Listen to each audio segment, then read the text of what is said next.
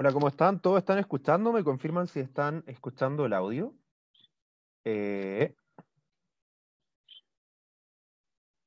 ¿Cómo están, queridos amigos? Oh, me veo muy cerca.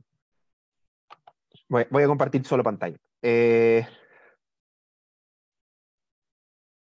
perfecto, se está escuchando. Eh, me confirman si no se está escuchando. Recuerden que pueden hacer las preguntas a través de, del Facebook Live para que puedan, vamos a estar mirándolo y respondiéndolo para que eh, todas sus dudas sean aclaradas. Espérame, voy a quitarme el audio. Muchas gracias por estar conectados a todos los que estuvieron interesados. Muchas gracias a las autoridades que compartieron este webinar. Lo hicimos con mucho cariño a emprendedores para poder ayudar en tiempos de crisis. Sabemos que la crisis, el año 2019 fue un año exclusivamente lento. Eh, veníamos con una recesión importante o un principio de recesión. La crisis social acentuó este problema, sobre todo para nosotros emprendedores, y la pandemia, que comenzó a ocurrir en marzo a nivel mundial, evidentemente nos afectó y nos pegó al bolsillo de todos los emprendedores, pero no tan solo el bolsillo, sino nuestras vidas, nuestra salud, la normalidad de la sociedad. Y es por eso que nosotros eh, creamos esta iniciativa con un grupo de emprendedores para poder ayudarlo a ustedes, poder ayudarlo a ustedes desde nuestros conocimientos, de nuestra experiencia. Esto es hecho por emprendedores de verdad, por emprendedores que pasamos los mismos problemas por ustedes, aquellos que hemos tenido problemas de flujo de caja, al igual que ustedes estos días. Así que muchas gracias por estar interesados. Muchas gracias a las instituciones que nos ayudaron, a Cercotec Coquimbo, a Cercotec Antofagasta, a Cercotec Tarapacá, a Punto Mipe, a las municipalidades que se sumaron, La Florida, Macul, Peñalolén, eh, Vitacura, Viña del Mar, eh, a sus eh, departamentos de fomento, a Yunus Peñerolén, a todos los grupos de emprendedores, a los CDN que se sumaron a esta iniciativa para poder conectar a la máxima cantidad posible de emprendedores y que pudieran ver este video. Gracias de verdad, estamos muy contentos de que estén todos conectados, ya llevamos 72 personas viendo el, el, vivo, gracias. Así que vamos a partir para no perder el tiempo. La dinámica es sumamente sencilla, van a ser charlas de media hora, 25 minutos más o menos de charlas, 5 minutos de preguntas. Vamos a estar recibiendo las preguntas que hagan en el Facebook Live, sí, la vamos a estar mirando para poder responderla en vivo. Eh, voy a estar compartiendo mi pantalla. Eh, cada expositor, si ustedes quieren las presentaciones, se las pueden enviar, van a poner sus datos los expositores y se las pueden pedir de forma directa. No podemos garantizar que todos se las quieran compartir por razones obvias, pero de todas formas eh, no pierden nada en pedir. Sí, así que vamos a partir con mi charla para no perder más tiempo. Eh, tenemos una agenda bastante larga y bastante acotada y cada emprendedor evidentemente que está participando en esto tiene, eh, tiene su agenda laboral aparte de este webinar. Así que cualquier cosa, recuerden, hagan las preguntas directamente al, web, al, Facebook Live. Si tienen cualquier problema o cualquier duda o no ven la pantalla o cualquier cosa, también escríbanos. Pueden confirmar que están viendo. ¿Sí? Confirmen que están viendo, están escuchando en el, en el Facebook Live. Digan, escucho, estoy vivo, gracias.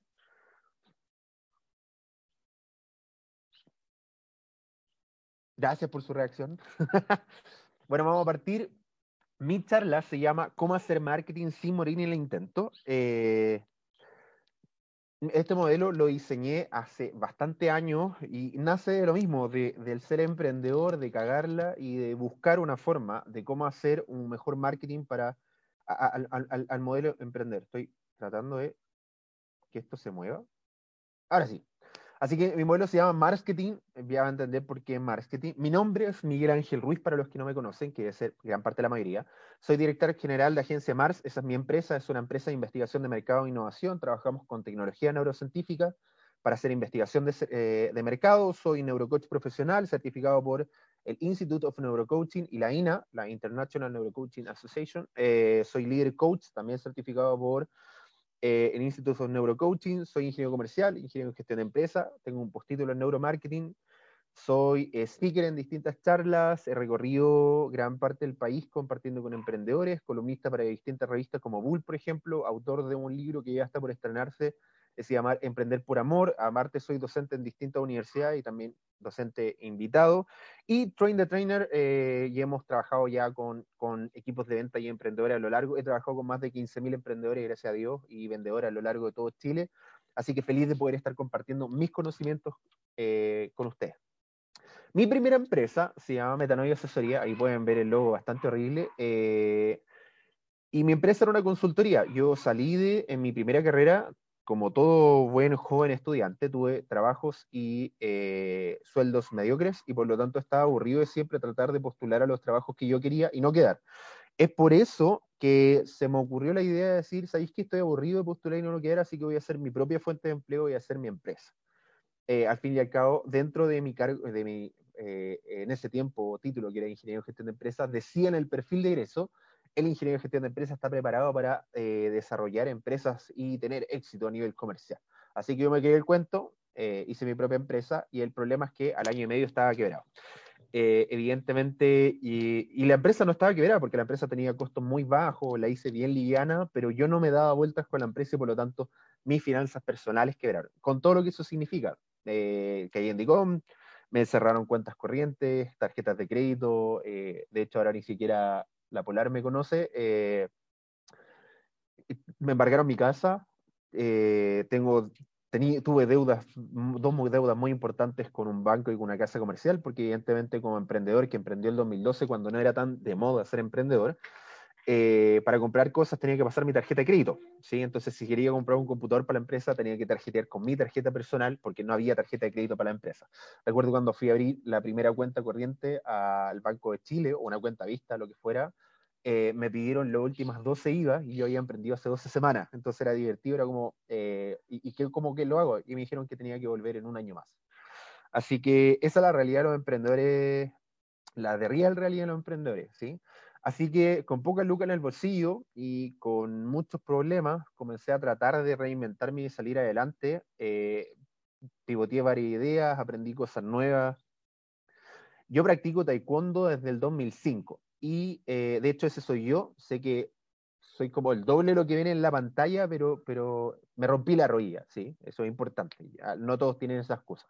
Yo, yo, yo soy el meme de antes era así, me rompí, me rompí la rodilla y quedé así. Eh, soy la viva expresión en carne de ese meme. Eh, eh, y en agosto del 2013 tuve un accidente que significó romperme la rodilla y cortar, cortarme los ligamentos cruzados anteriores y romperme ambos meniscos. Eso significó seis meses de recuperación, un mes en cama. Yo soy bastante inquieto para los que me conocen, soy bastante hiperactivo, tengo mucha energía. Entonces, para mí estar un mes en cama, literalmente sin poder caminar y solo levantando para ir al baño con mucha dificultad, para mí fue fuerte. Eh, el golpe emocional eh, entre la quiebra que fue el año anterior. Eh, no, perdón, el 2013 me operé, el 2012 fue la lesión. 2012 fue el peor año de mi vida, quebré, me rompí la rodilla, perdí una relación de años y quedé en la casa de mi mamá, postrado en cama, teniendo que soportar todo lo que significa eso. Y no tan solo eso, sino que embargaron mi casa y la casa de mi mamá, así que toda la familia se vino encima, porque evidentemente las cosas no, no salieron como yo quería el agosto del 2013 me operé y, y, en teoría eran solo los meniscos rotos y ya cuando abrieron la rodilla se dieron cuenta que yo tenía rotos los eh, ligamentos cruzados anteriores y eso significó eh, no poder caminar por un mes y, y, tener más de 60 sesiones de kinesiología y todo lo que significa el gasto de dinero, etcétera, etcétera, etcétera. Así que bastante deprimido, ese mes en cama, dije, tengo dos opciones, ¿sí? O, o me reinvento y pienso cosas creativas para tratar de salir adelante o simplemente no me deprimo hasta lo máximo que pueda y, y, me ahogo en mi propio llanto de víctima. Y la verdad es que traté, perdón, perdón, traté de buscar eh, alguna forma de que, como había quebrado y tenía ese, ese tema de por qué había quebrado, y uno de los insights más importantes que yo tenía era que eh, la gente miente mucho, mucho, sobre todo en el mundo de los emprendedores. No sé si le ha pasado a ustedes, pero dicen, eh, mándame tu propuesta por mail, yo te respondo en dos días, llamáis en dos días y no te están respondiendo los llamados. Eh, eso, eso de, de, mándame tu propuesta por mail o te contesto después o yo te llamo, terminan siempre en un, en un 90 o en un no te respondo más o te bloqueo WhatsApp, cosas por. Así que eh, entendí cuál es nuestro problema, cuál fue mi problema y cuál es nuestro problema con emprendedores. Los, los emprendedores fallan en dos temas. Primero, marketing y segundo, venta. Y cuando hablo de marketing, muchos dicen, no, el marketing no es importante para los negocios, pero cuando hablamos de eh, no entender a los consumidores, no, no conectar con ellos, no, no crear una propuesta de valor para ellos, son todos problemas de marketing, ¿sí?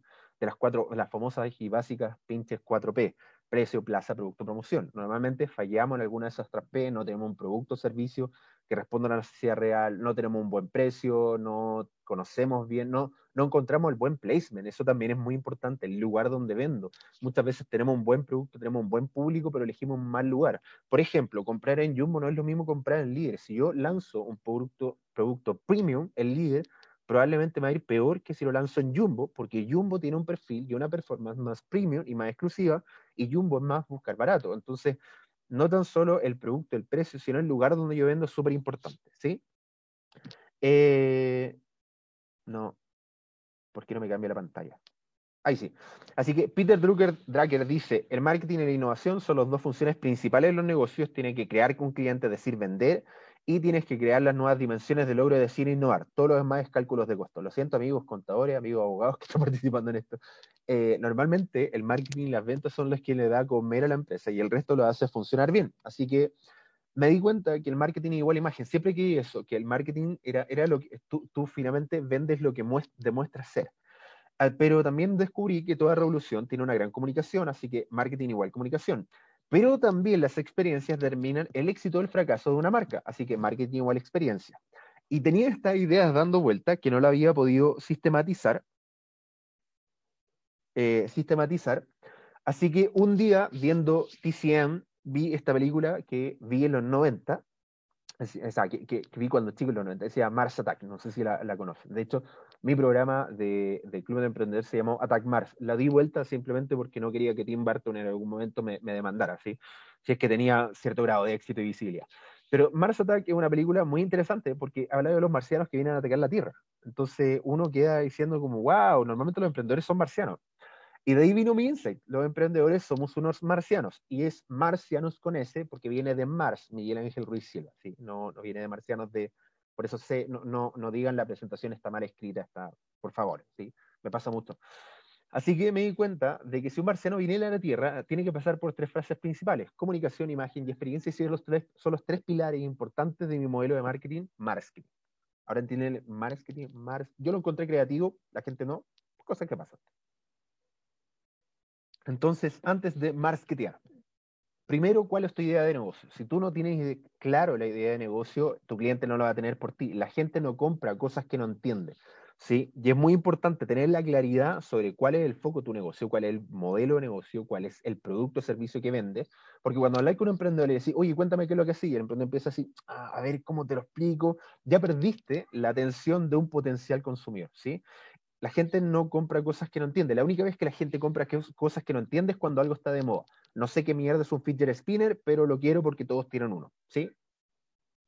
¿Cuál es tu gen diferenciador? ¿Qué es lo que te hace distinto al resto? ¿Cuál es tu propuesta diferenciadora? Y esto es muy importante porque cuando no tienes, no sé, vender alcohol gel hoy día es ser parte del montón, es ser un commodity. Todos venden alcohol gel, todos están vendiendo mascarillas, todos están vendiendo fruta eh, y verdura a domicilio. Todos están vendiendo delivery. La pregunta es cómo somos distintos, qué me hace distinto al resto. Y algo tan sencillo como ejemplo como el servicio, como cumplir, como decir, nosotros vamos a llegar a las 10 y llegar a las 10, algo que no ocurre normalmente en Chile, y te sorprende, eh, eh, eso es un gen diferenciador, el servicio, la atención, la gente que te atiende, el cómo te atienden, son diferenciadores, pero la pregunta es cuál, qué es lo que te hace distinto, por qué tengo que comprarte a ti y no al resto. ¿Sí? Eso es súper importante, esa es la pregunta principal. ¿Por qué debo comprarte a ti y no al resto? Si tú no me sabes responder esa pregunta, nadie te lo va a poder responder por ti, si tú eres el dueño del negocio. ¿Sí? Así que partamos. Comunicación. ¿Cómo crear una estrategia de comunicación efectiva? ¿Sí? Entonces, nosotros los emprendedores somos unos marcianos. No sé si se han dado cuenta cuando hablan con un emprendedor y dice, tengo una nueva idea de negocio y empieza a hablar y uno mira y dice, ¿qué, le pasa a este tipo? Está hablando en ti, está loco. Eso es porque somos marcianos, somos, somos entes distintos que la gente no nos entiende. Así que, ¿qué es lo que ocurre? ¿Qué pasaría si un marciano viene desde Marte a la Tierra y viene con un mensaje? Lo primero que tendría que hacer es comunicarse, venir desde su planeta, llegar a la Tierra y encontrar a los interlocutores válidos. Grábense esa palabra. No todos son nuestros clientes. No todos son nuestros clientes. Tenemos que encontrar a los interlocutores válidos. No todos son los que compran. Yo no le puedo vender a la secretaria o, vender al, a Junior si yo necesito llegar a gerente. ¿Sí? No puedo comunicarme con ellos, tengo que, obviamente tengo que de alguna forma ganármelo, las secretarias son las puertas de entrada a la gerencia, pero no es el discurso de venta que le tengo que dar a ella, se lo tengo que dar al interlocutor válido, aquel que toma la decisión final. Así que les voy a dar cuatro preguntas fundamentales, ustedes las pueden ver muy tontas, pero normalmente he trabajado con muchos emprendedores este modelo y créanme que están una hora cabeceándose para responder estas preguntas. Primero, ¿quién eres? quién eres como persona, quién eres como marca, cuál es tu identidad. Segundo, qué es lo que haces. Súper importante. ¿Qué es lo que haces? ¿Cuál es tu know-how? Tercero, ¿por qué, ¿por qué lo haces? Mira, está mal escrito acá, ¿por qué lo haces? El why do you do what you do? ¿Por qué haces lo que haces? Esto tiene que ver mucho con el Golden Circle de Simon Sinek, pero yo le agrego una cuarta dimensión. Eh, eh, ah, a todo esto. Sí, cada vez menos gente compra lo que haces y cada vez más gente compra el por qué lo haces. Si yo te digo que la señora Juanita vende empanadas en la esquina, tú me debes decir, sí, pero en la otra esquina vende Luisa y vende las vende más baratas y son más ricas. Ahora, si yo te digo que la señora Juanita vende empanadas para pagar la universidad de su hijo, es totalmente distinto. ¿Por qué? Porque yo no estoy comprando una simple empanada, estoy ayudándole a la señora Juanita a pagar la universidad de su hijo. O sea, el sentido del por qué hace lo que hace se transforma en algo mucho más importante del que lo que hace, que en este caso es vender empanadas. Sí, porque ya no estoy comprando una simple empanada, estoy ayudando a una familia a salir adelante y que su hijo vaya a la universidad. El sentido, el why, you do you, why do you do what you do, es finalmente más importante que el producto, ¿sí? Y cuarto, ¿en qué crees? Siempre me preguntan por, por qué es tan importante en qué crees, porque las creencias tienen que ver con los valores y los valores tienen que ver con el cómo hace las cosas. Y cuando sabemos cuáles son tus valores, puedes segmentar de forma directa por aquellos que estén alineados con nuestros valores. Por ejemplo, Agencia Mars es una empresa de neurociencia aplicada. El neuromarketing es súper crítico en temas de, eh, de, de, ética. ¿sí? Hay una línea bastante gruesa de lo que es ética en el tema del neuromarketing. Y el punto es que nosotros tratamos de, de ser lo suficientemente éticos para esto. ¿Qué significa esto? Que, finalmente eh, nosotros tratamos de ser éticos por la sencilla razón de que buscamos trabajar con empresas que no le hagan un mal a la sociedad. Me explico. Agencia Mars jamás va a trabajar con una empresa de tabaco, simplemente porque yo no fumo y porque no me importa, eh, no me interesa eh, que más personas fumen. ¿sí? Por lo tanto, mi empresa no comulga con esos valores, la empresa de tabaco, y por lo tanto no voy a trabajar nunca con ellos. ¿sí? Entonces los valores definen con quién voy a trabajar y con quién no, segmenta. Entonces, con estas cuatro preguntas puedes generar un storytelling, puedes generar un quién soy, qué es lo que hago, por qué lo hago y en qué creo. Y con eso tengo una historia y un relato marca. ¿Sí? Entonces tienes el once upon a time, el, había una vez y puedes contar. Segundo, tienes que identificar quién es tu cliente, usuario o audiencia. Y estos, no sé si alguna vez jugaron al adivina quién, tu personaje tiene barba, sí, y tenéis que bajarlo, es un poco eso, tenemos que identificar aquellas empresas y personas que estén alineados con nuestros valores. Los emprendedores nunca entienden que podemos elegir, podemos elegir quién es mi cliente, puedo segmentar, puedo decidir venderle a hombres o mujeres de tales edades, de tales condiciones, se puede segmentar y no es violento, no es, no es racista, simplemente yo quiero trabajar con aquellas personas que quiero trabajar. Por ejemplo, en Agencia Mars, nosotros no trabajamos con aquellas personas que no sentimos sintonía, o sea, con aquellas personas que no son buena onda. Yo, yo no tengo jefes que tienen un látigo, em, eh, clientes que tienen un látigo y que me chicotean los caracoles todos los días por entregarles las cosas. Y eso no significa que no cumplamos, significa que no me interesa trabajar con gente que es mala onda, con gente que yo no quiero contestar. Cuando te llama por teléfono y dice, oh, qué lata, me está llamando el cliente. No quiero trabajar con ese tipo de gente, ¿sí? Entonces, por lo tanto, yo segmento, segmento a mis clientes, segmento en base a las sensaciones que me provocan a mí y a nuestro equipo. Así que tenemos que identificar quién es tu audiencia, ¿sí? quién es tu cliente y segundo, dónde está tu cliente. ¿sí? Porque tu cliente la pregunta es, ¿va a las plazas? ¿Va a los malls? ¿A qué malls va? ¿En qué comunas vive? ¿Qué medios de, eh, comunicación eh, consume? ¿Consume redes sociales? ¿Qué redes sociales consume? Esas preguntas tienes que hacértelas para jugar un poquito el buscando a Wally y decir, mira, acá está tu cliente, ¿sí?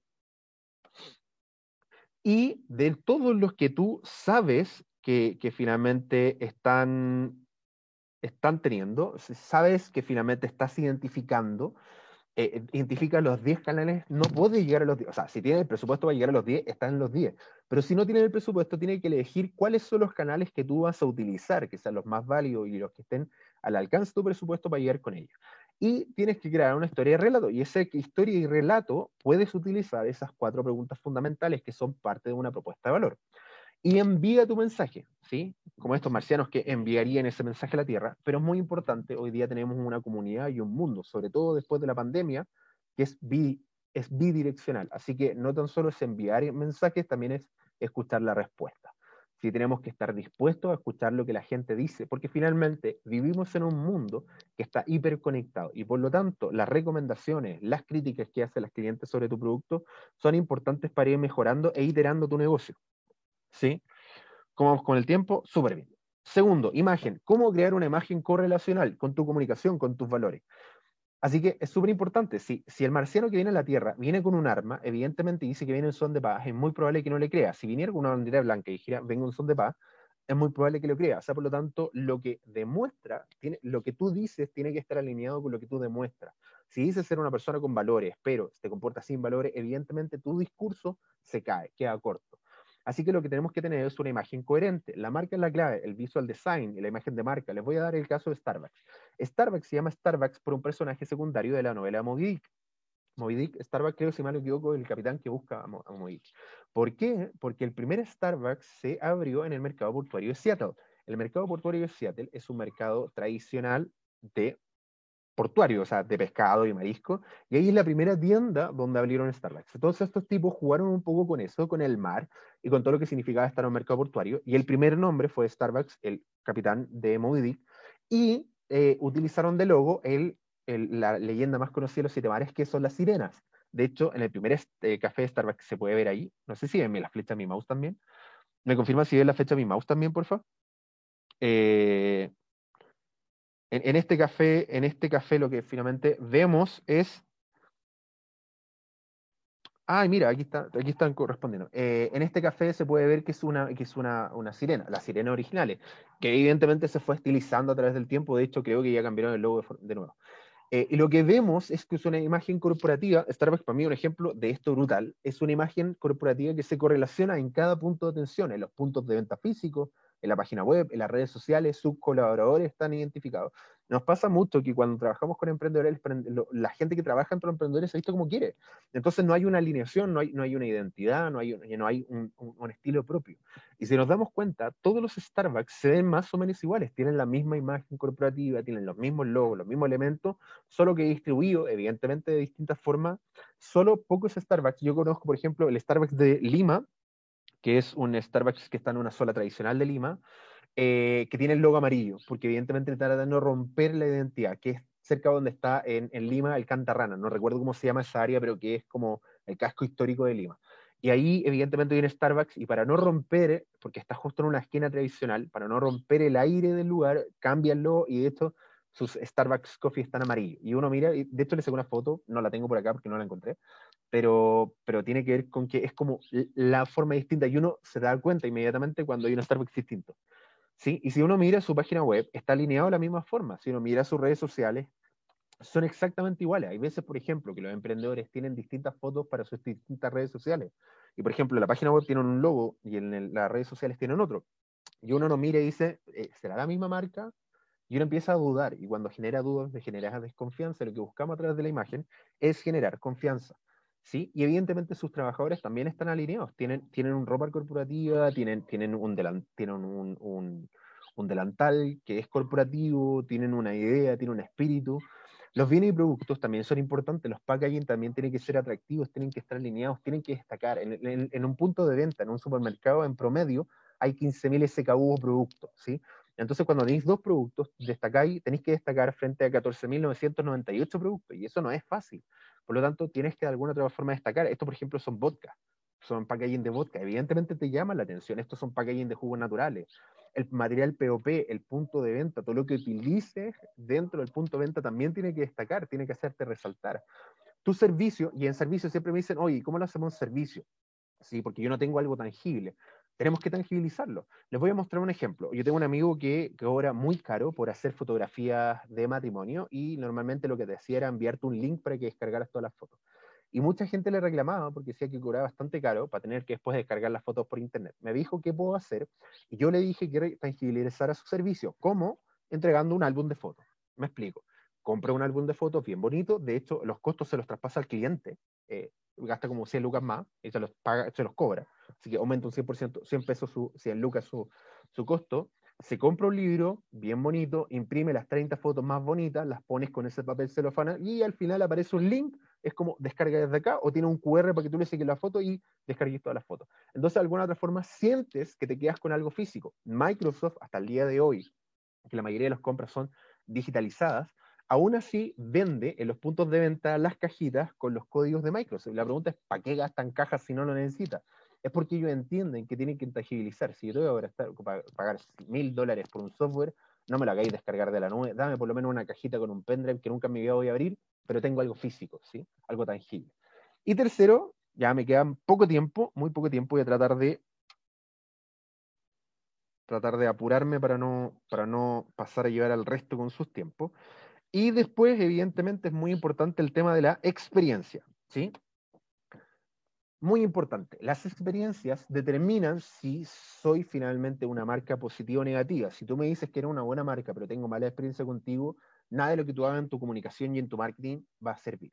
¿Sí? Si, por ejemplo, tú me dices que tu labial dura 24 horas y alguien en redes sociales me dijo, lo usé y me duró una hora y se me movió, todo lo que tú gastaste en, marca, en, duramos 24 horas, se falta echar la basura.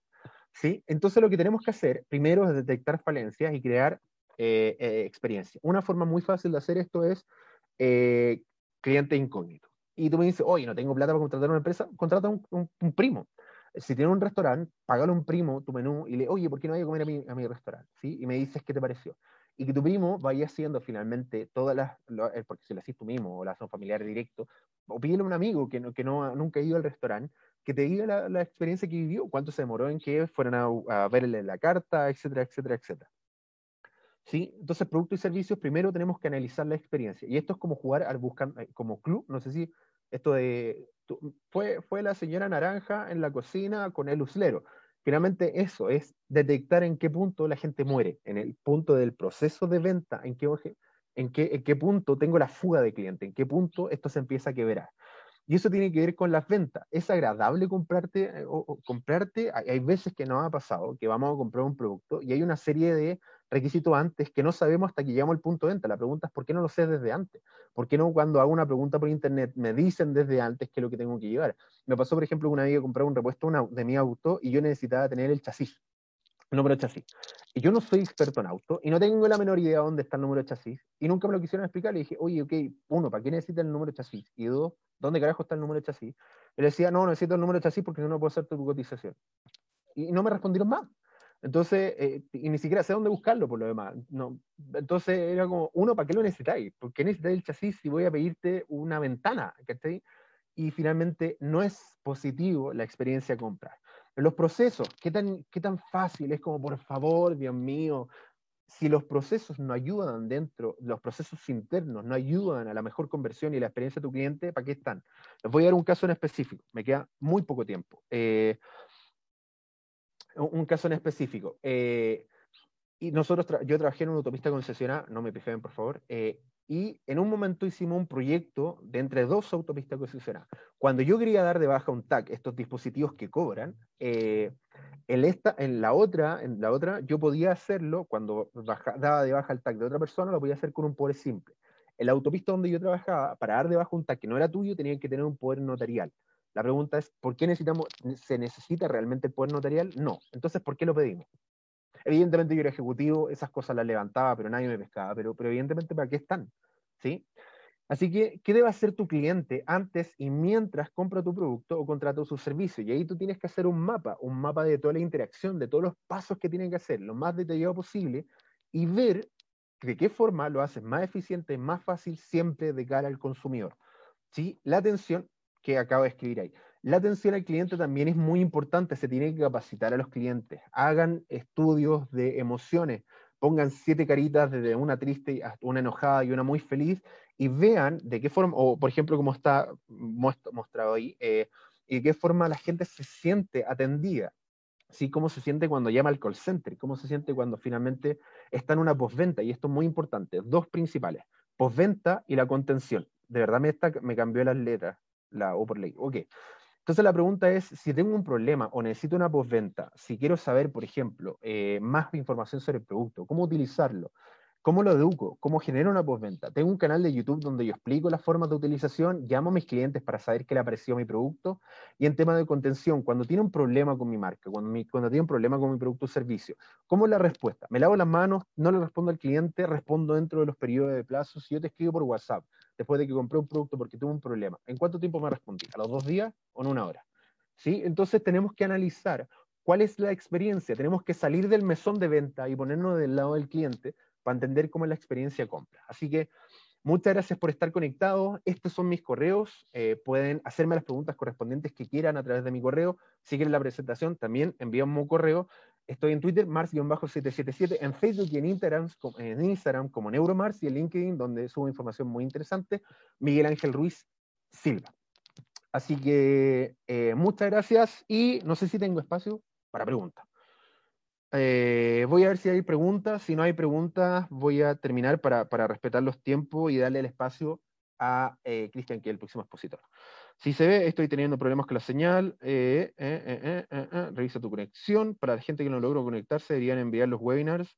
Vamos a ver si los enviamos.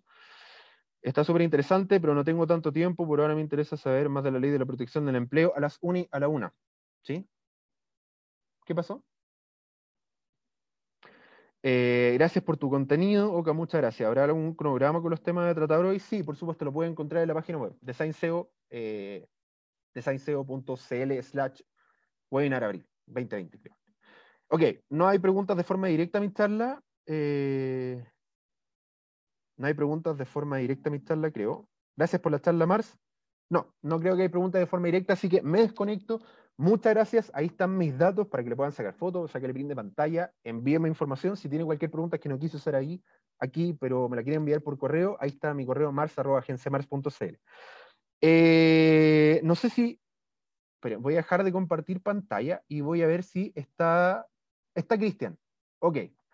Eh, el próximo expositor va a estar muy bueno. Yo voy a estar conectado todo, así que eh, fue mi primera charla. ¿Cómo crear tus propias normas de negocios que no están tan regulados? ¿Cómo generar eh, tus propias normas? Ah, verdad que acá hay delay, se me olvida. Se me olvida que hay delay en, el espacio. Voy a esperar dos minutos. Voy a esperar dos minutos porque hay un delay entre lo que yo digo en vivo y lo que veo acá. ¿sí? No se transmite de la mejor forma cómo generar tus propias normas en negocios que no están regulados. Busca, o sea, claro, quizás algunos negocios no están regulados en Chile, pero en otros países sí. Busca esas regulaciones. Por ejemplo, les voy a hacer un, un tengo chat, hay un chat, espérenme. Espérame, ¿esto se ve? No, no lo voy a poner mejor porque no sé si se ve para afuera. Eh, busca en otros países que sí está regulado. Te voy a dar un ejemplo. Por ejemplo, en Francia, eh, en Francia el neuromarketing está regulado y hay eh, directrices bastante claras de qué hacer y qué no hacer en neuromarketing. Por lo tanto, a pesar de que en Chile no esté regulado, yo lo que hago es tomar las normas francesas y aplicarlas en Chile para que si en algún momento se toman esas normas... ¿Ah? ¿Dónde va qué? No, yo también tengo el envío.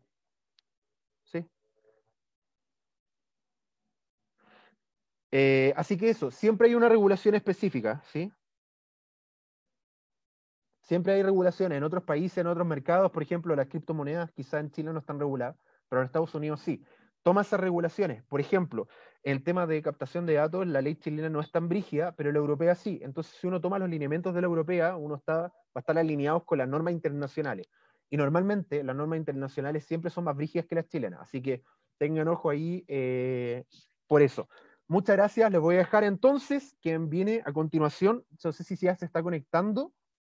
Eh, Cristian, ¿estás ahí? ¿Estás ahí? ¿Puedes oírme? Voy a dejar de compartir pantalla. Aló. Hola, Cristian, ¿cómo estás? Muy bien, ¿y tú cómo estás? Bien, gracias. ¿Listo para compartir pantalla? Listo para todo lo que se viene. Ok, Cristian Hernández es director general, ¿eso? Sí, y socio fundador de eh, Design SEO, es conductor de Mr. SEO, un programa de Radio Lab. Eh, de hecho, Radio Lab debería estar compartiendo este, este, este webinar. ¿ah? mándalo Miguel Ángel, ¿qué? Hay una pregunta que te dejamos de, de Mariana García. Te la dejamos en el. Sí, de hecho, eh, en la que, ¿cuáles son las señales que, de que es necesario hacer algo para mejorar el marketing? ¿Esa? Sí, esa es. Mariana García preguntaba, ¿cuáles son las señales de que es necesario hacer algo para mejorar el marketing? Eh, mira, señales evidentemente tienen que ver con uno, con un estancamiento de las ventas. O sea, cuando las, cuando las ventas por un año consecutivo mantienen el mismo nivel, significa que no estamos manteniendo. Y uno puede decir, oye, pero, pero me va bien porque se mantiene y mantengo los niveles de ventas. Sí, pero el tema es que hay gente que mientras tú te mantenís está creciendo. Así que ya hay un punto de mejora. En el momento en que se están estancando las ventas, ya es necesario hacer un cambio en marketing. Segundo, siempre es bueno cada cierto tiempo hacer una ruptura de lo que uno está haciendo, para de alguna forma ver que haya una, una mejora, un gap de mejora. ¿sí? Eh, normalmente cuando nosotros hacemos por mucho tiempo lo mismo y nos está dando éxito, en algún momento hay que hacer un quiebre, siempre de forma necesaria, ¿sí? porque, porque al fin y al cabo las marcas van cambiando constantemente. Y otro muy importante es cuando estamos viendo que la sociedad está generando cambios. Por ejemplo, la mayoría de las marcas en estos momentos tendrían, desde el año pasado, deberían estar haciendo un cambio brutal en su comunicación, por la crisis social y por la pandemia. ¿sí? Esas dos cosas generan un cambio brutal en la forma en que la gente consume y por lo tanto desde ese momento en adelante ya las marcas tienen que repensar, grandes y pequeñas, en cómo hacer un marketing en este nuevo. Así que cuando veis que te estáis quedando estancado, hay que hacer un cambio. Cuando veis que no hay resultado, hay que hacer un cambio. Cuando veis que finalmente las cosas te están funcionando, pero hay estado mucho tiempo en la misma inercia, hay que hacer un cambio per se. Y cuando veis que hay cambio en la sociedad, hay cambio en, la, en el mercado, hay que hacer un cambio.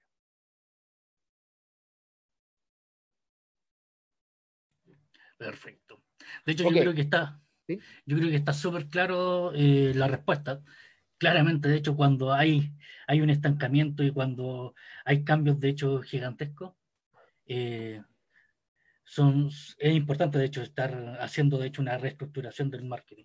Sí, no te voy a quitar más tiempo, Cristian, porque ya, ya no me pasé en cinco minutos, así que dejamos con usted a Cristian Hernández de Design SEO, eh, fundador de Design SEO y conductor de Mr. SEO en Radio Lab. Eh, que le va a estar hablando de Internet y su mejor amigo. Un poco psicópata, pero su mejor amigo. Así que, Cristian, toda la pantalla por usted. Eh, voy a silenciar y detener el video. Que te vaya muy bien. Perfecto. De hecho, a ver, yo vengo de hecho a hablar de un tema súper simple que para mí gusto es Internet es tu amigo y te ayuda a vender. Y aquí me refiero esencialmente que existen muchas herramientas por parte del mundo de Internet que te permiten alcanzar propósitos de venta y alcanzar nuevos clientes y alcanzar nuevas eh, gestiones. Eh, frente a eso, de hecho, hablarles un poco acerca de mí, quién soy eh, esencialmente. Mi nombre, como ya dijeron, es Cristiano Hernández González, soy chileno, soy ingeniero en finanzas corporativas, además soy escritor, poeta, ensayista y novelista, de hecho pueden visitar mi sitio web que es cristianpoesia.cl. pueden de hecho también eh, soy marquetero por pasión hace más de 15 años, soy Google Partner certificado y soy empresario desde los 18 años y soy el fundador y director de marketing de Design SEO y por sobre todo soy especialista en SEO o SEO. Ahora, ¿qué diantre el SEO? Cuando yo le conté a mi mamá que me dedicaba de hecho al SEO, eh, mi mamá creyó en su momento, hace más o menos 10 años, que yo me dedicaba a hacer el aseo y claramente, de hecho, me criticó porque no era muy limpio con mi departamento en ese entonces. Cuando yo le cuento comúnmente a mis amigos que yo hago SEO, mis amigos tienden a creer que yo me dedico a ser el Check Executive Officer de eh, alguna gran empresa lo cual tampoco es cierto, tampoco ando repartiendo fajos de billetes, ni mucho menos ando haciendo fiestas con enanos disparándolos a algún eh, lugar. Lo que es peor muchas veces que ocurre que eh, mis clientes tienden a creer que yo soy una especie de hacker, que estoy con 30 pantallas, estoy hackeando la CIA, la NASA, la, los bancos, estoy quitándole las deudas eh, y alguna otra cosa más porque tienden a creer que yo soy una especie de hacker y siempre, siempre, siempre, de hecho, me hacen la misma y típica pregunta, que es, ¿podéis hackear Facebook? Y no, no puedo hackear Facebook. Lo que en realidad, de hecho, yo hago a través de mi empresa es conectar empresas con personas. ¿Y cómo lo hacemos? Lo hacemos a través de este término que se llama SEO. Y el término SEO, de hecho, tiene que ver esencialmente con amplitud de conceptos, pero yo quiero enfocarme en este espacio de súper corto que tenemos en el espacio de que Internet te ofrece alternativas para vender. ¿A, qué quiero referirme esencialmente? Internet, de hecho, te ofrece espacio para vender. Hoy día en el mundo existen cerca de 4.021 millones de personas o, usuarios conectados eh, a Internet. En Latinoamérica, de hecho, tenemos 437 millones de usuarios. Chile tiene 14.1 millones de usuarios y hoy día Chile, la venta del e-commerce genera 5 mil millones de dólares en ventas, lo que representa hoy día el 1.4% del Producto Interno Bruto chileno. Y eso, señores, es mucho, mucho, mucho espacio para vender. Hay un tema, de hecho, relevante e importante para los emprendedores, que es, dejen de pensar en local. Tienes una cantidad de usuarios y potenciales clientes que están alrededor de Chile, Latinoamérica y el mundo disponibles a comprar tu producto y servicio. Ahora, ¿qué necesitas para vender online? Y este es un tema súper relevante. Para mí, gusto, de hecho, uno de los temas más importantes de, de, vender online es tener claramente una estrategia. Estrategias, de hecho, hay varias y hay por montones. De hecho, pueden revisar los que nos pedían información, eh, los que nos pedían información acerca de, eh, de, libros para poder eh, conocer un poco más acerca de los conceptos de, de empresas, yo podría recomendar clásicos como Michael Porter con eh, Ventaja Competitiva, pues leer a Kotler, que son clásicos dentro de la, de, del mundo de, los negocios. Eh, estoy, de hecho, eh, dándote ahí algunos consejos. Ahora, en estrategias de marketing, valor agregado creo que para mi gusto es una de las estrategias de mayor impacto para las empresas, que es valor agregado, que en el fondo de hecho consiste en agregar o añadir valor a un producto o servicio ofrecido en función de necesidades que muestre el cliente. Ah, por ejemplo, Peter Durke dice hay que fabricar lo que se vende y no intentarlo vender lo que, lo que se fabrica. ¿A, qué se refiere esencialmente? Que es enfocarnos en lo que necesita el cliente y no lo que nosotros creemos que se va a vender. Otra estrategia que puedes usar, para mi gusto también, eh, que lo mencionaba eh, Miguel Ángel, es el tema de una estrategia de servicio al cliente. Y cuando nos referimos, de hecho, en una estrategia de servicio al cliente, nos referimos esencialmente a trato personalizado, plazos de entrega, aumentar los productos disponibles en colores, modelos, eh, tipos de productos, que serían unas buenas eh, y eficientes formas de eh, trabajar, de hecho, una estrategia. Dame un segundito, vamos a colocar el borrador. Hay otros tipos de estrategia que yo les voy a resumir un poco lo que habla Porter, que yo sé que a Miguel Ángel no le gusta Porter, a mí no me gusta, pero creo que de hecho ayuda bastante al mundo del emprendimiento entender que, eh, sobre todo de hecho, las estrategias eh, competitivas que serían tres esencialmente que yo te puedo recomendar. La primera, de hecho, es liderazgo o la estrategia de costo. Esencialmente aquí en estrategia de costo hablamos de eh, supermercados, e, en el fondo retail, todo lo que es retail, de hecho, estrategia de costo. Vale decir que los emprendedores en general no pueden competir con costo porque no pueden comprar con altos niveles de volumen, salvo de hecho que tengáis claramente em, eh, fondos para poder hacerlo. Entonces, el liderazgo en costo eh, se, se, se, basa esencialmente es en la optimización al máximo de todos los costes o costos en el fondo, de modo que puedas operar y ofrecer el mejor precio al, al mercado. Yo como emprendedor, ¿qué es lo que siempre recomiendo a todos los clientes emprendedores? Que se centren en diferenciación,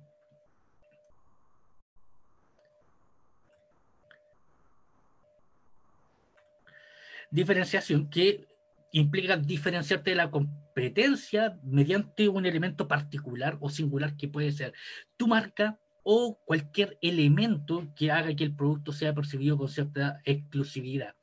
Y la tercera es el enfoque especializado. que es la estrategia de enfoque, que esto esencialmente es centrarte en un nicho muy pequeño de mercado, pero que sea eh, para un producto casi como premium o exclusivo, lo que implica que finalmente, de hecho, puedes vender menor cantidad, pero a un mayor precio. Entonces, yo, eh, esas serían, para mi gusto, unas eh, simples, de hecho, estrategias de marketing. Y claramente, de hecho, tener un sitio web hacer publicidad, tener sistemas de pago, eh, que ahí puede ser WebPay, eh, puede ser Flow, puede ser Kipu, como sistemas de pago. Logística, de hecho, tienes que pensarla súper bien si vas a vender productos o servicios que, pues, esencialmente productos que tengan que llevar al despacho.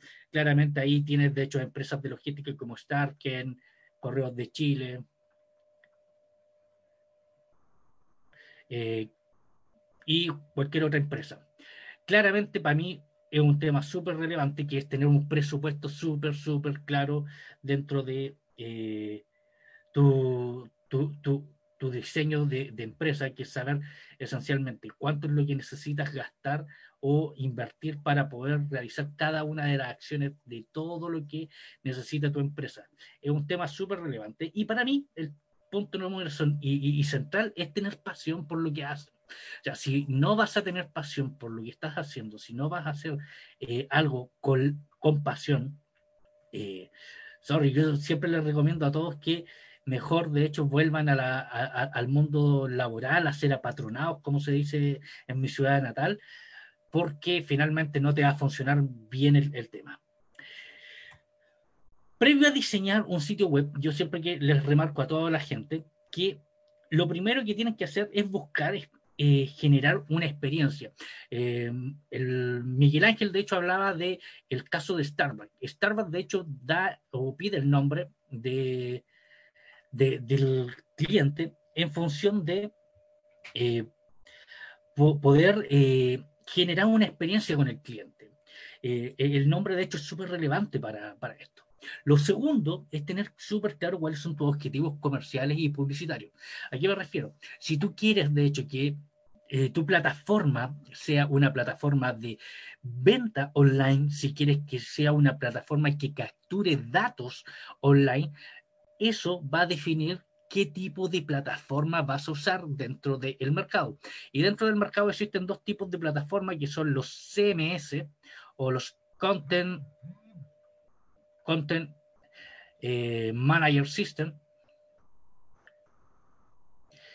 Manager System, que son todos gratuitos. Oh, aquí de hecho me voy a pitear a todos los diseñadores. Son todos gratuitos y también los sistemas SAP, que eh, son los software por servicio. Y que ahí esencialmente tienes Shopify, Instapay, Wix, eh, son, son buenos sistemas. Ahora, ¿cuál es la gracia de todos estos sistemas que son muy fáciles de poder hacer. Y como yo les dije, de hecho, Internet es tu amigo eh, y te ayuda claramente a vender. Lo que yo voy a, tratar de hacer es mostrarle, de hecho, cosas tan simples como el ámbito de que eh, tú puedes, eh, tú, puedes, de hecho, tú mismo realizar estas, estas, estas cosas Vamos a compartir pantalla. Uy, se me perdió el botoncito del compartir pantalla. Eh,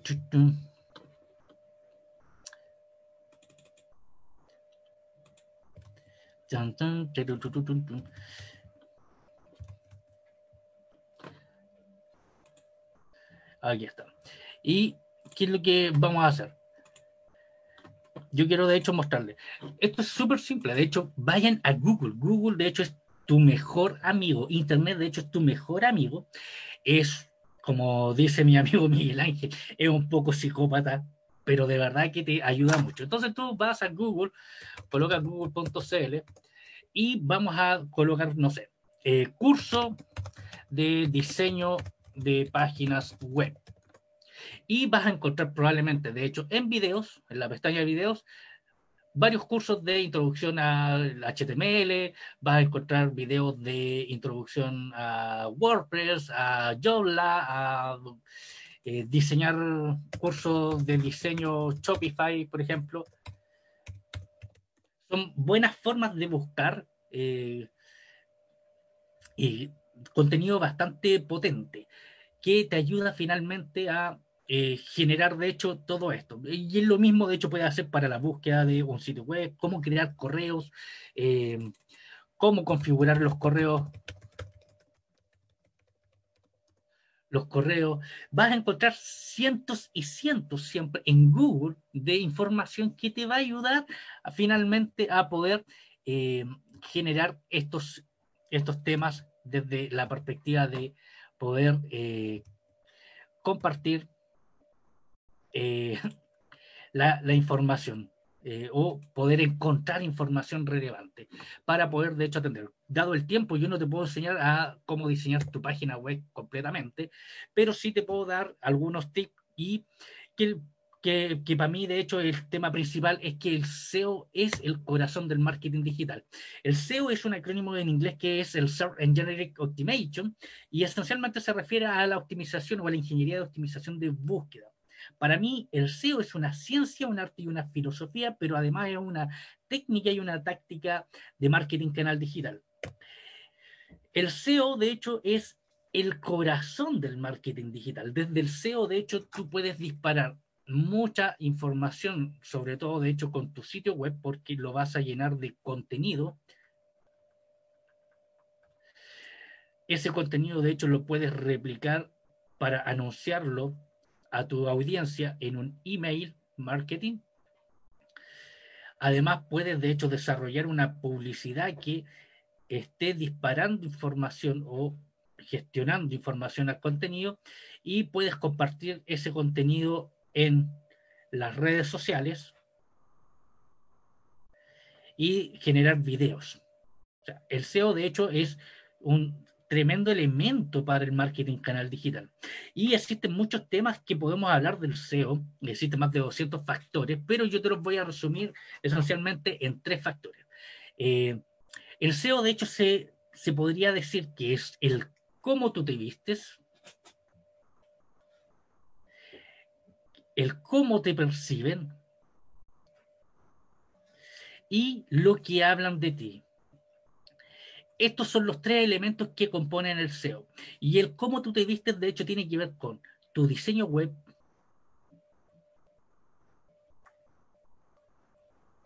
con el contenido, con la creación de marca, que va a generar una percepción en la gente. Si tu diseño web es atractivo, va a generar una buena percepción por parte de, la gente. Si tu contenido es, es de valor, de hecho va a generar que la gente quiera tener o estar visitando tu, sitio web. Y una vez que tengas estos, estos temas cubiertos, la gente va a empezar a compartir o en redes sociales, va a empezar a hablar de ti, en Google, en foros, en distintos lados va a hablar de ti. Ahora, ¿cómo hacer una página web? Que es una pregunta que mucha gente lo hace. Como ya decíamos, de hecho puedes usar para mi gusto WordPress como fuente oficial y para eso de hecho necesitas tener un hosting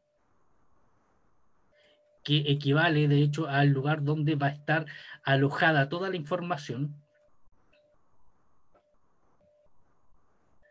la info es como una carpeta web que va a estar disponible 24/7 y vas a necesitar un nick. Con esos elementos, de hecho, tú puedes realizar una página web. Yo vuelvo a repetirle, vayan a Google, coloquen cómo hacer una página web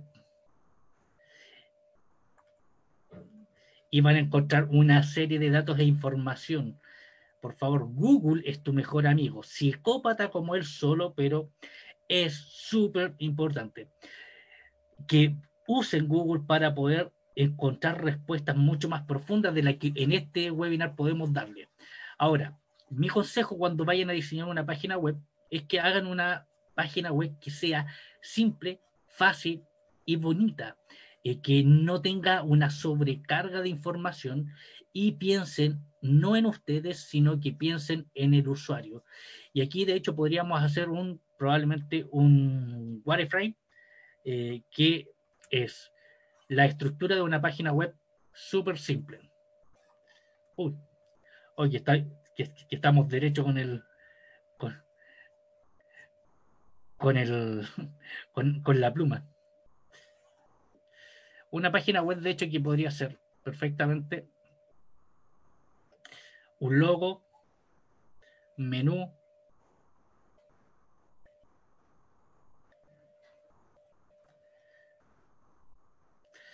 puede tener unos slides, que son estas imágenes rotativas. Y mi recomendación es que si van a hacer, por ejemplo, una página web de eh, captura de datos, usen un formulario arriba, bajo los slides y no al final.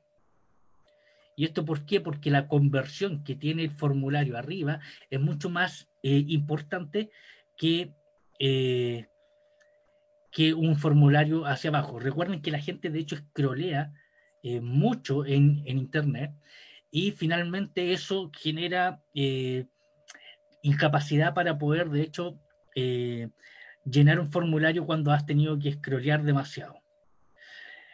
Vuelvo al tema. ¿Cómo hacer una página web? Busquen en Google, hay cientos y cientos y decenas de cursos eh, que, pueden, que pueden usar y van a encontrar múltiple información. De todas formas, de hecho, la presentación eh, yo la voy a dejar disponible para aquellos que quieran escribir y, y eh, generar, de hecho, eh, información y contenido, pueden también visitar el sitio web de Design SEO.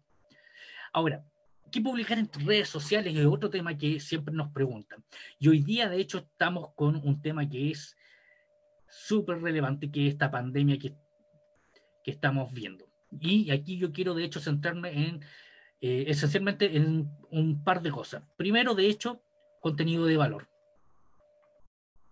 Hoy día, de hecho, es tremendamente relevante estar compartiendo contenido de valor. Por ejemplo, si tú tienes un restaurante o eh, si tú tienes un restaurante, podrías, ¿qué estar haciendo? Podrías estar compartiendo eh, recetas de tu propio restaurante para que la gente haga en casa. ¿Y esto qué va a generar? Va a generar que finalmente la gente intente hacer la receta o haga la receta que probablemente de hecho no le quede tan sabroso como a ustedes. Y finalmente, terminada la pandemia, van a visitar tu restaurante. Por ejemplo, si tú tienes, eh, puede ser, no sé, una librería, lo que podría estar haciendo, de hecho, es compartiendo información acerca de libros que pueden leer en pandemia o eh, datos o tips que puedan ser relevantes, pero el contenido de valor es tremendamente vital en estos tiempos. Para mí, lo otro, hoy día, lo que puedes eh, estar usando es empatizar con audiencia. Y empatizar no tan solo, de hecho, tiene que ver con la pandemia hoy día. De hecho, es, para mí, gusto, es preguntar. La gente, de hecho, es ávida a responder. Le encantan las preguntas. Le encanta, de hecho, saber qué es lo que está haciendo.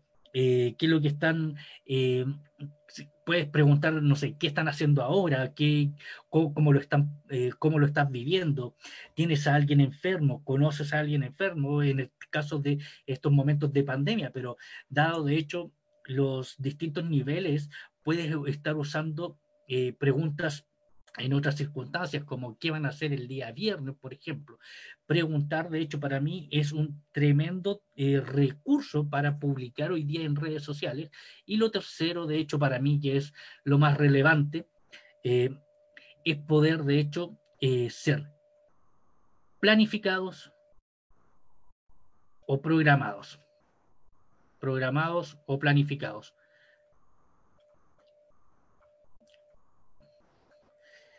Y aquí de hecho pueden usar eh, el business.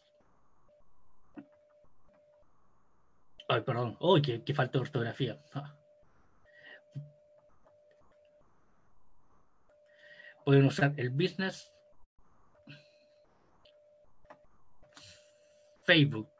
Es que yo no sé lo que es el business Facebook, probablemente alguien me va a decir en este momento, pero pregúntele a Google. Google, enséñame a usar el Google Facebook o, enséñame a usar el business Facebook y Google les va a responder, les va a dar de hecho alguna academia, algún curso.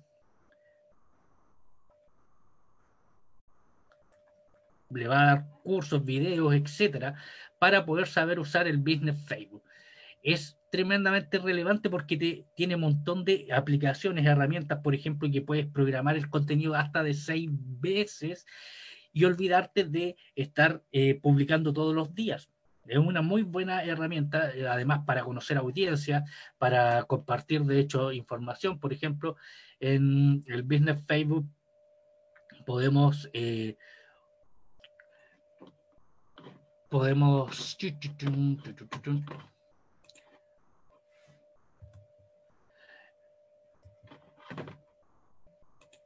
en el business Facebook podemos de hecho estar, acá está, haciendo audiencias, por ejemplo. Hay un, hay un ítem que te permite de hecho conocer los tipos de audiencia que tiene, eh, por ejemplo, alguna página, eh, igual alguna página que tú administres, eh, alguna página que tú tengas vista y puedes saber, de hecho, los datos, por ejemplo, de tu audiencia, usen Business Facebook y pregúntenle a Google, por favor. Eso es tremendamente importante. Eh, yo sé que muchos quedaron con probablemente con algunas dudas, pero de verdad, vayan a Google, pregúntenle, porque Google es tu mejor amigo y te ayuda a vender. Ahora, ¿cómo vender en redes sociales? Para mi gusto, esto es una pregunta esencial. Las redes sociales funcionan, de hecho, como una fiesta o un carrete. Por lo tanto, a un carrete tú no vas a vender. Y entonces, ¿cómo vendo? Indirectamente, en términos simples. En redes sociales, de hecho, tú no vendes directamente, tú vendes indirectamente. Y la mejor forma de vender indirectamente es, como ya dijimos, compartiendo contenido, compartiendo tips, compartiendo información que le sirva a tu audiencia y generando de hecho compromiso. Yo siempre recomiendo que la gente no venda directamente. Si tú haces, de hecho, eh, algún post, por ejemplo, en donde le estás diciendo, oferta de, no sé, el producto, oferta, oferta, oferta, constantemente a tu audiencia o a, tus seguidores en redes sociales, lo único que hace es finalmente que la tasa de compromiso o de engagement, como dicen algunos ciúticos, eh, baje porque finalmente lo único que estás mostrando es que eh, es, tu interés, de hecho, es vender solamente. Y la gente sabe que tú quieres vender, pero lo que necesitas saber es por qué, te, qué, por qué debería comprarte. Y por qué comprarte, de hecho, se responde con contenido de valor, con tips, con información que van a generar un compromiso en la gente. Cuando tú compartes información, de hecho vas a generar compromiso en la gente y la gente de hecho va a saber que tu intención primero era darles valor a su vida y ese valor de hecho se va a transformar en ventas, porque la gente siempre te va a responder con las ventas. Entonces, como te, decía, de hecho, originalmente, la esencia misma del marketing canal digital, el SEO es el corazón del marketing canal digital. Y es tremendamente importante que puedas, de hecho, darle un ojo, puedas aprender. En el sitio web mío, designseo.cl, tienes mucha, mucho contenido, eh, porque eh, como para, para dar alguna, algunos temas, eh, ¿por qué es importantísimo el SEO? Porque el SEO, de hecho, te ayuda a optimizar, de hecho, tu página web, la publicidad online, por ejemplo, en Google, en, en Google Ads, te la va a ayudar a reducir, a menor costo. En social media, de hecho, va a aumentar la capacidad de tráfico a tu sitio web. El buen contenido, de hecho, va a hacer que tus usuarios vuelvan a tu sitio web y quieran estar en tu sitio web. Y si eso lo combinas con más media y con email marketing para atraer tráfico a tu sitio web, va a generar, de hecho, que tengas más visitas, y eso implique mayores ventas.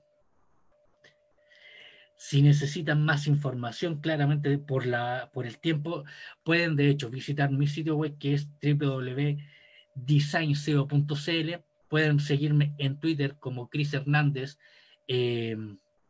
82. Eh, Hoy día ya es Mr. SEO y designseochile.cl. Por mi parte, de hecho, espero que haya podido eh, responder o saldar algunas dudas. Eh, esto ha sido todo por hoy. Stop share. Así que no sé si de hecho quedó, alguna pregunta o consulta. Eh, no, alcanzo de hecho a ver el chat.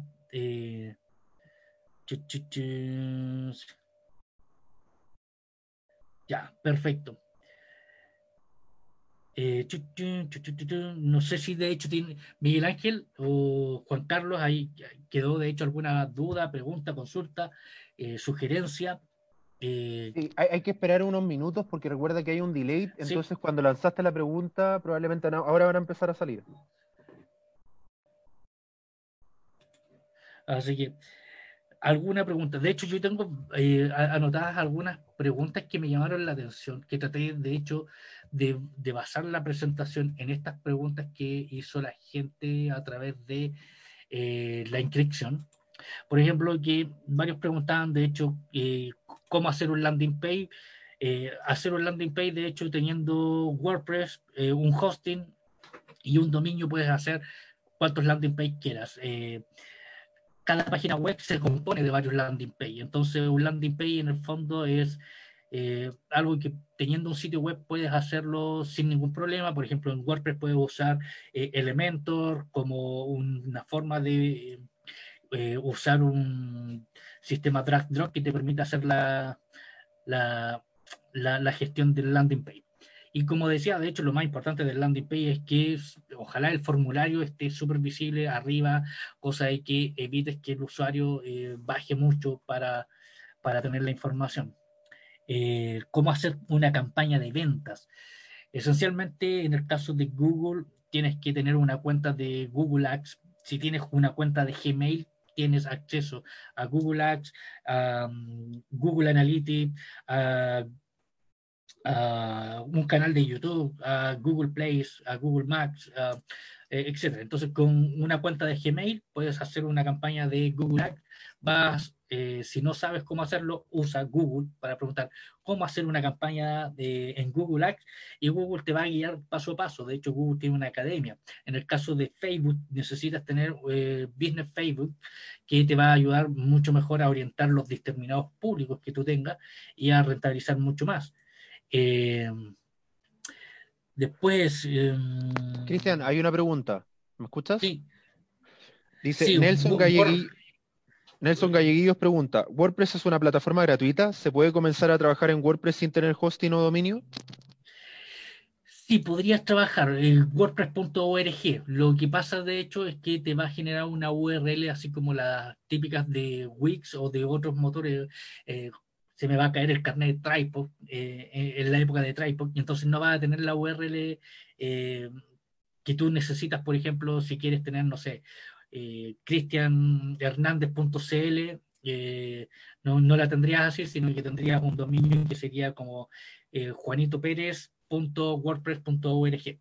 Entonces no es tan conveniente usar esa forma. Un hosting, en términos prácticos, no debiera salir más de 20 mil pesos anuales para los requerimientos básicos de, un sistema, más eh, un dominio, de hecho que el dominio en NIS.cl por un año sale 9.900, por lo tanto con menos de 30 lucas ya puedes partir un negocio eh, y instalar, de hecho, WordPress, que en general viene por defecto en los cPanel. Eh, por, por, lo tanto, no, no, no, debería ser tan, tan costoso, de hecho, el tema de, de, de instalar WordPress. Eh, WordPress, de hecho, es una instalación súper rápida. De hecho, tú colocas en Google cómo instalar WordPress en un hosting y te van a salir cientos de tutoriales, cientos de información, etc. Eh, Última pregunta antes de, de, cambiar. Mario Muñoz pregunta, ¿qué programa SEO recomiendas y es necesario pasar a premios o solo orgánico? Eh, ¿Qué programa SEO? A ver. Eh, pregunta, pregunta, ver, respuesta resumida, por favor. existen múltiples programas, de hecho está Href, está SEMrush, que son plataformas bastante conocidas. Eh, Personalmente, de hecho, creo que no existe ningún programa 100% eh, SEO. Por ejemplo, está la suite de Power, está la suite Power Suite de, de SEO, está Screamfrog, que es otra plataforma. Hay múltiples pl plataformas. Yo personalmente, eh, porque así lo hago, eh, uso todas las plataformas que, que, hay disponibles en el mercado porque todas tienen eh, bastantes eh, bastantes cositas que otras no y se, se van complementando. De ahí a pagar, no sé si de hecho para toda la gente sea recomendable pagar una suscripción a Zenroot o HRF si tienes un negocio, o sea, salvo que vaya a tener una agencia de marketing, eh, te recomendaría de hecho pagar las suscripciones. Eh, por ejemplo, el Power Suite eh, sale más o menos entre 800 y 1200, la, última vez estaba en 1400, creo, dólares, que vale de hecho la, la suscripción anual de, del programa. Es caro, no, no, es barato. La de Zenrock no debiera estar más allá de, de 60 dólares, creo que debería estar. Pero, pero como te digo, de hecho existen muchas, muchas plataformas, eh, hay algunas gratuitas que tienen bastantes cosas y elementos, por ejemplo el Frog de, el Screen Frog, que es una buena plataforma, eh, es gratis, también tiene una versión premium, pero con la versión gratis funciona súper, súper bien. Y ya, como gracias, digo, gracias, gracias. Mezclarlas tengo, todas. Tengo, ya, perfecto. Usar la máxima cantidad posible, gratuitas, funcionan bien. Pelado, muchas gracias por, por, tu charla, estuvo muy buena. De todas formas, ¿cuál era tu correo para que la gente te pueda hacer todas las preguntas que quiera? C. Hernández arroba. De hecho, o si no, se mete a www.desinseo.cl, que es la misma, que es la misma donde se inscribieron demás. Cortan el fondo. Exacto. Ya, entonces vamos a darle también la bienvenida a Rafael Fuentes. ¿Está, está conectado el Rafa? ¿Está, está activo? Sí, estamos acá, estamos acá. Perfecto. Rafa, comparte, comparte tu, tu, cámara, Rafa, o tu pantalla. Eh, Rafa, Ra, Rafael Fuentes es fundador de Rocketbot, hoy día una multinacional que partió en Chile y Argentina. Eh, le ha estado bastante bien, están desde México conectados. ¿A, a qué, qué, hora es México? ¿Son como las 8 de la mañana? no, no, no, estamos con una hora de diferencia ahora. Ah, por el cambio horario, perfecto. Entonces, horario, sí. Rafa Fuentes, todo para ustedes. Vamos, Rafa. Vale. Eh, bueno, para los que no me conocen, mi nombre es Rafa Fuentes, soy cofundador de Rocketbot. Rocketbot es una solución empresarial eh, para automatización de procesos. La idea hoy día es contarle más o menos un poco la experiencia mía y cómo eh, hemos este, tenido un muy buen camino emprendiendo en el mundo B2B, principalmente corporativo. Eh, y hoy día, justamente como decía Miguel Ángel, somos ya una multinacional que tiene clientes en 10 países. Tenemos cerca de 85 clientes. Los clientes más importantes que tenemos son Coca-Cola, Samsung, eh, el Banco Santander, y una compañía alemana de seguros llamada Allianz. Eh, así que eso, voy a pasar con la, con la slide para que vayamos viendo cuál es el modelo en el fondo que nosotros empezamos a implementar y cómo logramos crecer en este año y medio. Lo, lo más importante que nosotros empezamos a ver es que todo el mundo habla de modelos de negocio, todo el mundo se va a los famosos Canvas, todo el mundo pierde tiempo muchas veces en estos cursos eh, de Lean Startup, etcétera. Pero lo más importante es comenzar a definir ese modelo de negocio y ese modelo de negocio, más que ponernos a perder a veces el tiempo diseñando cosas, es observando. Y ese observando es empezar a ver qué es lo que está pasando en el mundo empezar a ver qué es lo que está pasando en las distintas industrias y ver qué es lo que está pasando con nuestros clientes. Y, y bien, ya lo han dicho en las dos charlas, y hay cosas súper importantes que tenemos que poner atención cuando estamos emprendiendo. Eh, por un lado, es cuál, es cuál es la situación actual que están teniendo los clientes eh, con nuestra competencia o con las soluciones que hoy día existen, principalmente para poder identificar cuáles son los dolores o, cuál es el, el, pain en el fondo que existe hoy dentro de los clientes y que nosotros pudiésemos satisfacer eh, y generar en el fondo una, un, un, un, dame esos cinco en el fondo con, con, el cliente y generar los primeros cierres. Por otro lado, siempre es importante la parte de precio. Eh, vamos a, ver eso en, en, un par de slides más. Y lo que nosotros siempre nos gustó mucho eh, como les decía, es justo mirar el dolor o dónde en el fondo el cliente tiene el corazón roto.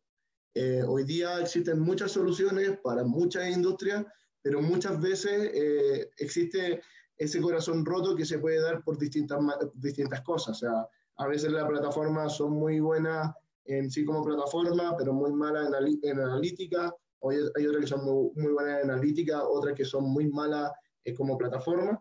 Y, principalmente en base a todo eso, tenemos que mirar cuál es el presupuesto con el cual contamos y ver por dónde o qué camino nosotros podemos tomar como modelo de negocio.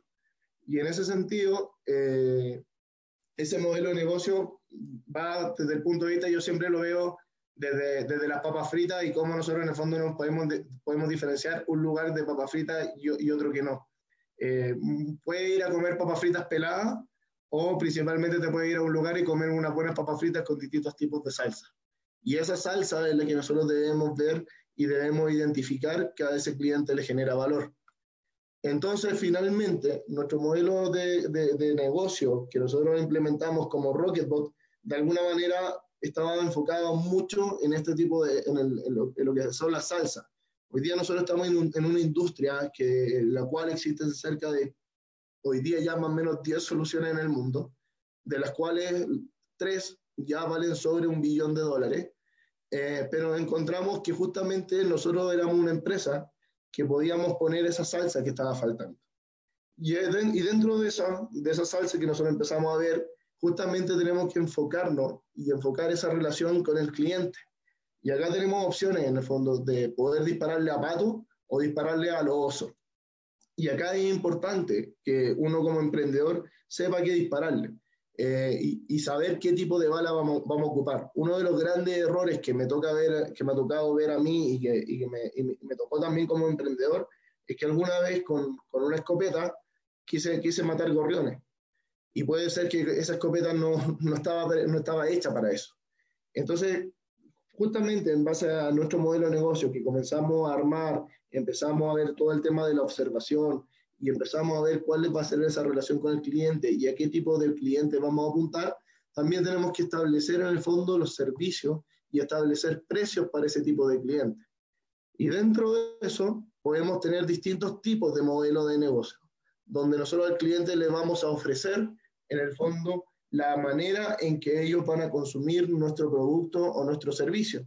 Y en ese sentido podemos encontrar modelos de pago mensual, eh, modelos de pago por servicio, modelos de pago por uso. Eh, y en ese sentido es donde nosotros también como empresa tenemos que ver qué tipo de modelo es el que vamos a asociar para justamente el tipo de cliente que vamos a tener.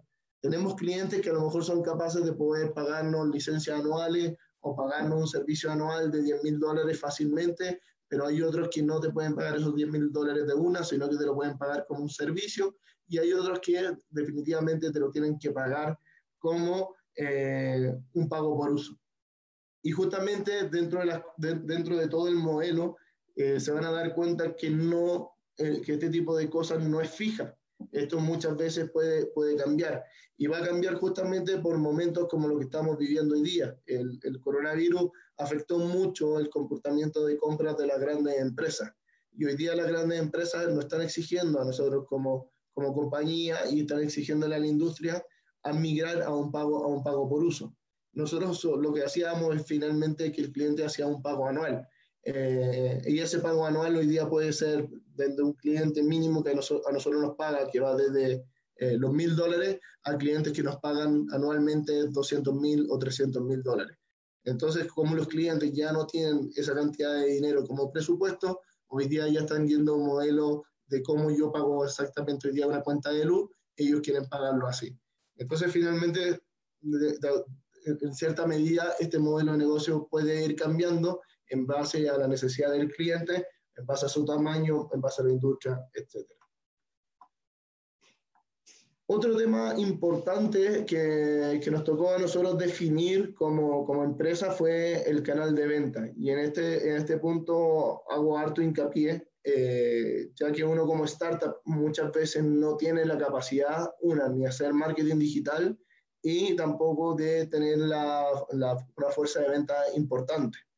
Entonces, finalmente tienes dos maneras de hoy día de poder trabajar. Puedes trabajar de manera directa o puedes trabajar de manera indirecta. En el caso nuestro, nosotros nos fuimos por un modelo indirecto, justamente por lo que les decía, de que eh, no teníamos los recursos suficientes para hacer marketing digital y tampoco teníamos los recursos suficientes para tener una fuerza de venta. Entonces, eso hizo de que nosotros como Rocketbot tomáramos la decisión de generar un canal de venta indirecto a través de lo que nosotros llamamos canales o los distintos partners. Hoy día Rocketbot en el mundo, en Latinoamérica y, está, bueno, y ahora incluimos Estados Unidos, tenemos cerca de 80 partners que hoy día en el fondo son nuestra fuerza de venta. Y esa fuerza de venta significa hoy día más o menos ingresos entre los 400 mil y los 500 mil dólares anuales. Eh, es súper importante eh, ver, ver esos distintos modelos en el fondo de cómo yo vendo eh, porque si, tú me si ustedes me preguntan a mí si yo hubiese podido llegar a esos 400 mil, 500 mil dólares eh, anuales de manera independiente, no lo habría podido hacer. Y otro de los puntos importantes que, que, se necesita al momento del, del, B2B, a diferencia a veces de, un, de, un, de, un, modelo hacia el lado del consumidor, es que el, el equipo empieza a ser eh, muy importante. Y acá una de las cosas importantes va a depender mucho del tipo de empresa que tú quieras ser. Eh, por un lado, nosotros tomamos la decisión de que nuestro equipo tenía que ser el mejor y si ese costo del equipo eh, significaba mucho más dinero, estábamos dispuestos a pagar por ese dinero. Porque hoy día justamente somos una compañía que le toca eh, dar servicios a compañías tan grandes como un Banco Santander, como Allianz Seguro, o como a Coca-Cola o a una compañía de tecnología como Samsung. Entonces, justamente ese equipo tiene que tener la motivación, tiene que tener la capacidad, etcétera, de poder en el fondo enfrentar eh, los distintos desafíos que se nos pueden presentar nuestros clientes. Y justamente como, como, un buen equipo también significa mayores costos, pero también lo que yo les digo es súper importante de que ese equipo esté muy bien definido en cuanto a qué tipo de servicios vamos a brindar. Y respecto a otro tema importante es definir un, plan, un buen plan de marketing. Eh, el plan de marketing, como decía eh, Cristian, eh, puede ir desde una muy buena estrategia SEO a un tema de marketing digital, pero como les decía yo, cuando, cuando uno es startup, finalmente es como el, el, circo, el, circo, el circo pobre al cual iba uno cuando era chico y tú veías que finalmente el payaso también era el que cortaba tickets, el que, el que vendía las cabritas y, y, el que en el fondo después y, el que, y el que animaba el circo. Entonces, eh, finalmente también a nosotros nos tocó hacer el marketing de manera eh, automática, propia, y como no tuvimos la capacidad en el fondo de poder pagar, eh, vimos que la mejor manera era hacer un marketing personal. Eh, de alguna manera yo me terminé convirtiendo en, en una parte de la marca de, de, de, mi startup y hoy día tengo una comunidad en LinkedIn de cerca de eh, 23.000 seguidores. Esos 23.000 seguidores hoy día aportan más o menos el 70-80% de los ingresos de Rocketbot solamente generando contenido diario. De verdad que me he transformado en un virus en, esa red social, pero ha significado más o menos que eh, de todos los clientes que tenemos, más o menos el 70-80% llegan porque alguien vio mis publicaciones, porque alguien vio los videos de mi tecnología, porque alguien leyó un PDF que subí. Entonces es súper interesante cómo en el fondo sin dinero uno puede generar eh, atracción de clientes, generar los leads y esos leads después convertirlos con nuestros canales indirectos. Y dentro de ese punto, lo, lo, más acá, lo más importante que hicimos nosotros y que fue, y que a veces lo cuestionamos mucho, es que nosotros explotamos los casos de éxito. O sea, logramos cerrar un caso de éxito importante con una, con una aerolínea y con ese caso de éxito nos vamos a, a las 20, 30 aerolíneas del mundo. Tenemos un caso de éxito importante con una compañía de seguro, nos vamos a todas las compañías de seguro. En algunos casos funciona. Por ejemplo, en los casos de seguro, hoy día nosotros tenemos a 12 compañías de seguro, eh, de las más grandes de cada país, que en el fondo hoy día son clientes nuestros. Si no hubiésemos explotado un caso de éxito que tuvimos, de seguro que a lo mejor todavía tendríamos una o dos compañías de seguro. Y lo mismo estamos haciendo con banca, lo mismo estamos haciendo con retail, y por eso hemos logrado también tener un crecimiento explosivo, eh, de que un año, de un año y medio pasamos de dos clientes a 85 clientes.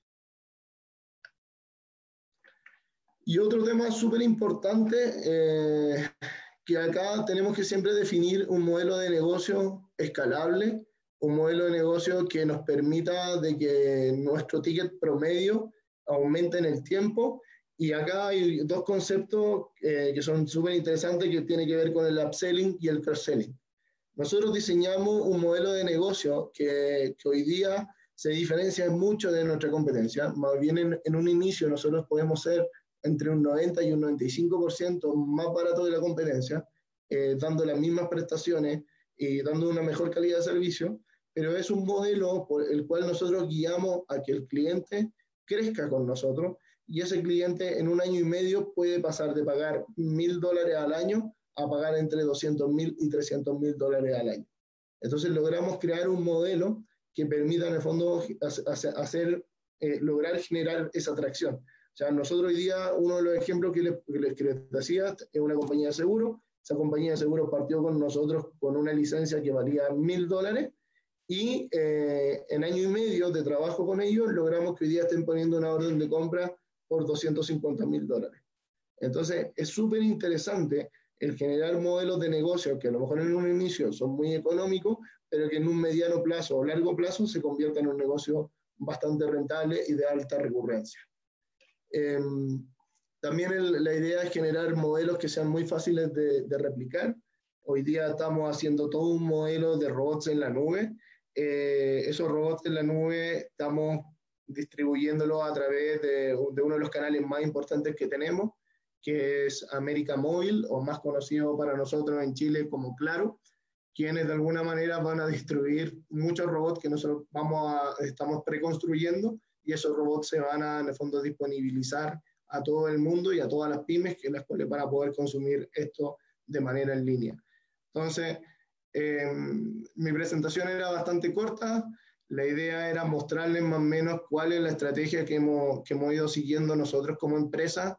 Eh, creo que es un modelo que ha funcionado muy bien y a toda aquella startup o emprendedores que estén pensando en desarrollar un producto o desarrollar un servicio enfocado en, grandes empresas o en corporaciones, este, este, modelo creo que puede ser muy interesante. Eh, yo los dejo, los dejo invitados a que me escriban, eh, mi correo es eh, rafael.rocketbot.cl y en ese correo yo les puedo ayudar, les puedo dar consejos si quieren tener una, una call más, personalizada en cuanto a cómo a lo mejor eh, elaborar su plan de negocio enfocado en un cliente eh, o en una industria específica, lo, lo podemos ayudar. Eh, eso es todo, Miguel. No sé si hay, pregu no sé, preguntas, consultas o algo en que podamos, podamos ayudar. Rafa, mira, tenemos un delay, así que eh, esperemos ese delay para ver si la gente empieza a hacer preguntas.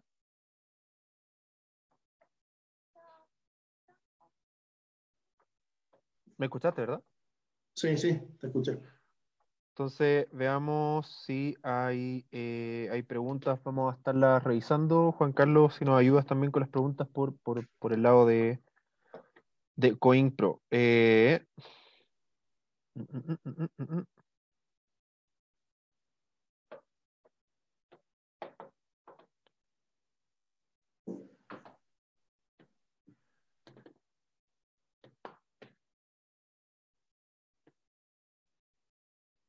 Ahí estoy preguntando. Dejen de todas formas sus preguntas para Rafa. Eh, estamos hablando de que es una empresa que le ha vendido a los grandes actores del mercado. Siempre es difícil tratar de entrar a esto. Los emprendedores siempre reclaman por no poder entrar. Eh, no hay preguntas hasta el momento. Estamos listos. De todas formas, ¿cuál es tu correo, Rafa? Pa... Rafael.rocketbot.cl Cualquier persona que tenga una pregunta entonces sobre cómo entrar, cómo hacer ventas B2B con grandes empresas, cómo negociar con los grandes actores del mercado, rafael.rocketbot.cl. Rafa, muchas gracias por tu tiempo, por estar conectado. Listo, muchas gracias a ustedes, que estén bien. Un abrazo, chao, chao. Un abrazo, chao. Entonces, ahora viene, no sé si está, está conectándose Rodrigo. Rodrigo no está, no está acá en la transmisión. Eh, Rodrigo se va a estar conectando. Está, Rodrigo está como espectador. Ah, porque está como espectador, Rodrigo. Espérame, te voy a subir eh, ascender a panelista. ¿Listo? Eh, Rodrigo, ¿estás ahí?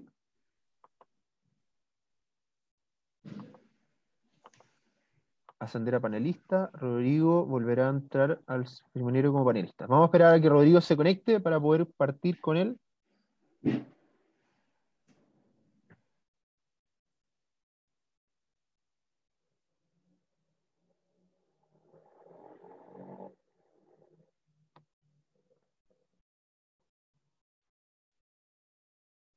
Juan Carlos, ¿estás ahí? Sí. Ahí está Rodrigo. Espérame. Creo que tienes que reingresar. Ahí parece que está reingresando. Lo siento, estamos, estamos en televisión en vivo, así que pueden ocurrir estas fallas, no se preocupen. Ahí está Rodrigo. Eh,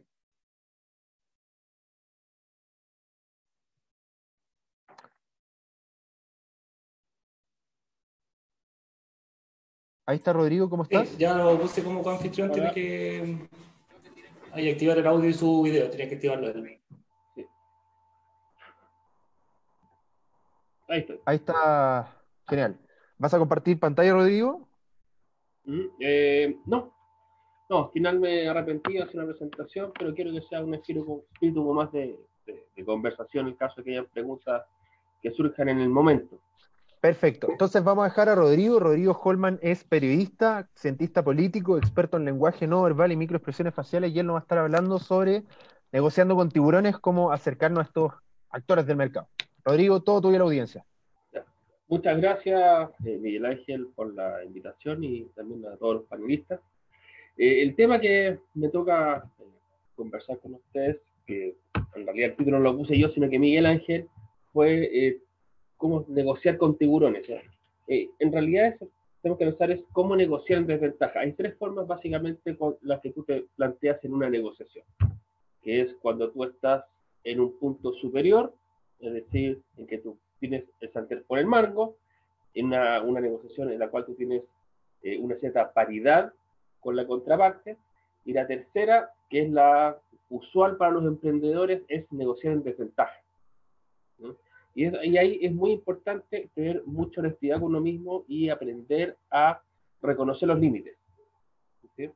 Primero que tienes, lo primero que tienes que hacer es preguntarte qué es lo que quiero yo. Tener claro cuáles son tus objetivos. Ahora, ojo, siempre uno tiene, en este caso, dos objetivos. Objetivos pecuniarios, que son vender, comprar, asegurar, lo que sea, y objetivos emocionales. Como esto se trata acerca de negocios, sugiero fuertemente que dejen a un lado los objetivos emocionales. Es decir, satisfacer, el ego, eh, quiero ser mejor considerado, eh, mis esfuerzos valen la pena, por lo tanto, esta negociación tiene que culminar bien. No tiene por qué ser así. Cuando tú mezclas esos objetivos emocionales con los objetivos pecuniarios, estás cometiendo el primer error, que es salir de la objetividad porque tú estás ahí por hacer un negocio. Si necesitas una, una recompensa psicológica, hay muchos otros medios. ¿Mm? Ahora, definido ese, ese primer detalle, hay que preguntarse cuáles son mis límites como emprendedor. ¿Hasta dónde estoy después dispuesto yo a ceder en cuanto a precios, plazos y formas de pago? ¿Mm? ¿Por qué? Porque es en esos puntos donde a ti te van a, entre comillas, presionar como emprendedor para tenerlas, para la contraparte, las mejores condiciones en detrimento tuyo. Como toda la vida, hay puntos que son, que son ideales. ¿sí? Por un lado, si tú aumentas mucho tu, por ejemplo, tu precio, diciendo que, y vamos, y pensando en que tu, lo que tú vendes es un commodity, es, decir, que hay muchos otros actores que venden algo no exactamente igual, pero sí similar, te va a comer tu competencia. Así. Ahora, hacia la disminución del precio, tenemos otros dos, tenemos un punto que es el margen. Hay un trecho que es el margen, que es lo que básicamente tú lo que vas a ganar. Y bajo eso es que te vas a comer tu patrimonio. Entonces, y eso es donde nosotros tenemos que tratar de no caer. Ahora, la pregunta es, ¿cómo hacerlo? Siempre, eh, y quiero citar acá a uno de los maestros más importantes en el arte de la negociación, no sé si lo conocen, Sun Tzu, en el arte de la guerra, lo voy a citar, ¿ah? eh, dice que cuando tu estrategia es profunda y amplia, es mucho lo que llevas ganado mediante tus cálculos, de manera que puedes ganar incluso antes de empezar a luchar. Cuando tu pensamiento es estratégico, cuando tu pensamiento estratégico es superficial y de corto alcance, es poco lo que puedes ganar mediante tus cálculos, así que pierdes antes de entablar la batalla. Por esto se dice que los guerreros victoriosos vencen primero y después van a la guerra, mientras que los guerreros vencidos van primero a la guerra y después intentan vencer. ¿Qué es lo que, lo, que nos está diciendo Sun Tzu? Y estamos pensando en que está, eh, fueron escritos hace varios miles de años. Lo primero que tienes que hacer es conocer es quién es tu, interlocutor, quién es tu contraparte. Si eso no lo tienes, si eso no lo tienes definido, tienes un problema importante. ¿Por qué? Porque, eh, porque no sabes cómo actuar. Tú puedes saber cómo va a actuar eh, un aliado tuyo, eventualmente.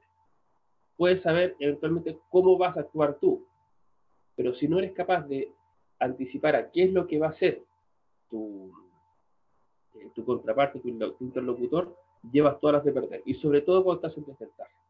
Por lo tanto, es importante que determines algunas cosas de, respecto de, por ejemplo, la conducta, el comportamiento, quién es. Jamás vayas a una reunión sin saber con quién vas a hablar cuál es su conducta. Cuando estás en desventaja, eh, y hay que recordar que los, los tiburones son, son predadores, son carroñeros. Por tanto, les da exactamente igual si dejan muertos en el camino. O sea, no están para hacerte favores. Eso tienes que tener frío. Y, e idealmente van a buscar las mejores condiciones y, y, para ti van a ser las peores condiciones. Por tanto, ¿Cómo se ha comportado ese potencial comprador en el pasado? ¿Paga factura? ¿No paga factura? ¿Las paga tarde? ¿Cambia las condiciones de venta? Tienes que hacer ese, tipo de investigación. ¿Cuál es el tipo de negociación que lleva? Y lo vamos a ver un poco más adelante, si es, si es agresiva o es amistosa. ¿Mm? ¿Cuáles son, importante también es establecer cuáles son los objetivos de esa contraparte? Es comprar, efectivamente, o que tú seas una herramienta para bajar precios a otros. Es como cuando uno, por ejemplo, no sé, está buscando un, crédito hipotecario, lo que tú haces es, pides en un banco, te dan una oferta, va al banco al frente, muestran la oferta, y así tú los haces competir. Con, en la negociación con tiburones pasa exactamente lo mismo. Hay algunos que están, entre comillas, preseleccionados y se usan a los otros para bajarle los estándares a alguien hay que identificar si, el, la contraparte está buscando comprar o está buscando hacer distintas cotizaciones. En algún momento van a soltar esa información. Y decir, mira, en realidad estamos evaluando distintas opciones. Perfecto. No, lo más probable es que no vaya a comprar, lo más probable es que esté buscando como herramienta. Ahora, lo que tú puedes hacer en ese momento sí es posicionarte como eventual proveedor, pero más adelante. Y ahí es donde los objetivos personales vuelven a entrar como un fantasma y, eh, e interfieren en nuestra toma de decisiones, que lo debiese ser lo más racional posible. Ahora, si hay información disponible, utilizarla toda. Google, como decía Cristian hace un rato, es un psicópata. Pero para mí y pero para el otro también. Saber exactamente con quién estoy hablando. ¿Por qué? Porque tú eventualmente puedes tratar de establecer alguna línea de empatía con él, con esa persona, y puedes, en el fondo, tratar de estirar, estirar la lengua para que pueda darte información que te sea útil para ti. Ahora, vamos al caso que vamos a asumir que este, este potencial comprador en, realidad sí quiere comprar. Por alguna razón te seleccionó por tu valor diferencial, porque le caíste bien, vaya, sabemos qué, pero te después. Entonces, lo primero que tienes que recordar cuáles son tus límites propios. ¿Por qué? Porque cuando tú haces un negocio, eh, tú tienes, tienes, tu patrimonio, tienes tu margen y el punto, el punto de balanza. Y, hacia adelante es riesgo. ¿Cuál es el riesgo? Tratar de meter el golazo. Si tu expectativa es poner una, relación de largo plazo, lo peor que puedes hacer de un, principio es, es conectarte en una, en una relación de tratar de sacar el máximo provecho en la primera vez. Entonces, eh, no hay que engolosinarse. Es mejor construir una relación, una relación de largo plazo, beneficia, que sea benéfica para ambas partes, que estar permanentemente tratando de meter un golazo eh, a todo el mundo. Y eso, eh, ¿cómo podemos, cómo, podemos establecer? Como decía antes, hay dos tipos de contraparte. Es la que es agresiva y la que es amistosa. La agresiva es, dentro de todo, es bastante fácil de conocer, porque en términos psicológicos es narcisa, es decir, es yo-yo, yo-yoísta. ¿sí? Soy mejor, soy el líder de la industria, soy el más grande, etc. El objetivo de, esa, de, ese tipo de comentarios al momento de una negociación es disminuirte en tu, en tu poder de negociación. ¿Por qué? Porque en el fondo el mensaje que te dice es, soy tan grande que le estoy haciendo el favor, una gracia magnánima, de poder recibir. Y, si quieres seguir, tienes que adaptarte a lo que yo digo. Cuando estamos ante, ante eso, lo más probable es que tu precio final o tus condiciones, si no van a ser casi al límite del margen, van a estar por debajo del margen. Entonces ahí tienes que preguntarte si vale la pena incluir un cliente que al final van a ser más costos que beneficios y que finalmente te pueden terminar sepultando el negocio. ¿Qué es lo que nos pasa cuando tenemos un comprador único? En que finalmente es él quien nos fija los precios, los plazos y las condiciones. Ahora, el otro que la otra técnica de negociación que es muy habitual es el amistoso, en la cual busca sacarte a ti la información, encontrar los puntos débiles y a partir de eso negociar. Es decir, te va a preguntar acerca de tu familia, tu equipo de fútbol, eh, lo que sea, ¿ya? de forma de poder valorar cuáles son tus necesidades y luego, a partir de eso, empezar a jugar sobre ellas. ¿Para qué? Para que tú enganches nuevamente sobre tus objetivos emocionales. Es técnico, solo técnico. Ahora, yo le pregunto a los eh, a quienes me están viendo y escuchando, eh, vez se han arrepentido de hacer un negocio. Yo no conozco a nadie que nunca se haya arrepentido de hacer un negocio. Mira, ¿por qué diablos me fue a meter con ese?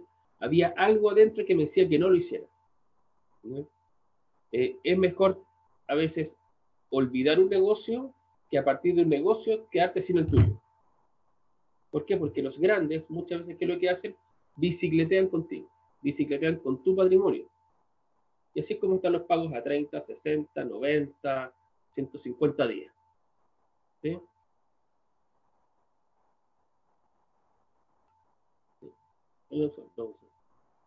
Entonces, ¿qué es lo, que, lo, que tenemos eh, a continuación? En una reunión, digamos que hemos, hemos logrado llegar al, hemos llegado a, a, ese punto en que nos dicen, perfecto, juntemos. Ok. ¿Cómo hago para ir a una reunión? Esa es la primera pregunta, porque hay mucha ansiedad y no nos hacemos las preguntas que debemos de verdad hacernos. Primero, cuando te sientes a negociar, ya sea en la sala de reuniones, o sea en un café, lo que te va, a decir mucho acerca si la estrategia es agresiva o es amistosa, el agresivo siempre te va a llevar al lugar que sea más incómodo para ti.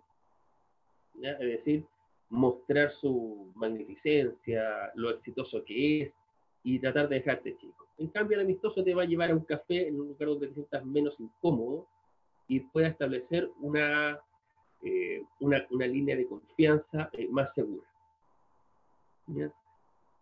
Sea como sea, hay, algo que tienes, hay, hay, una regla de oro que tienes que cumplir, que es evitar sentarte de frente.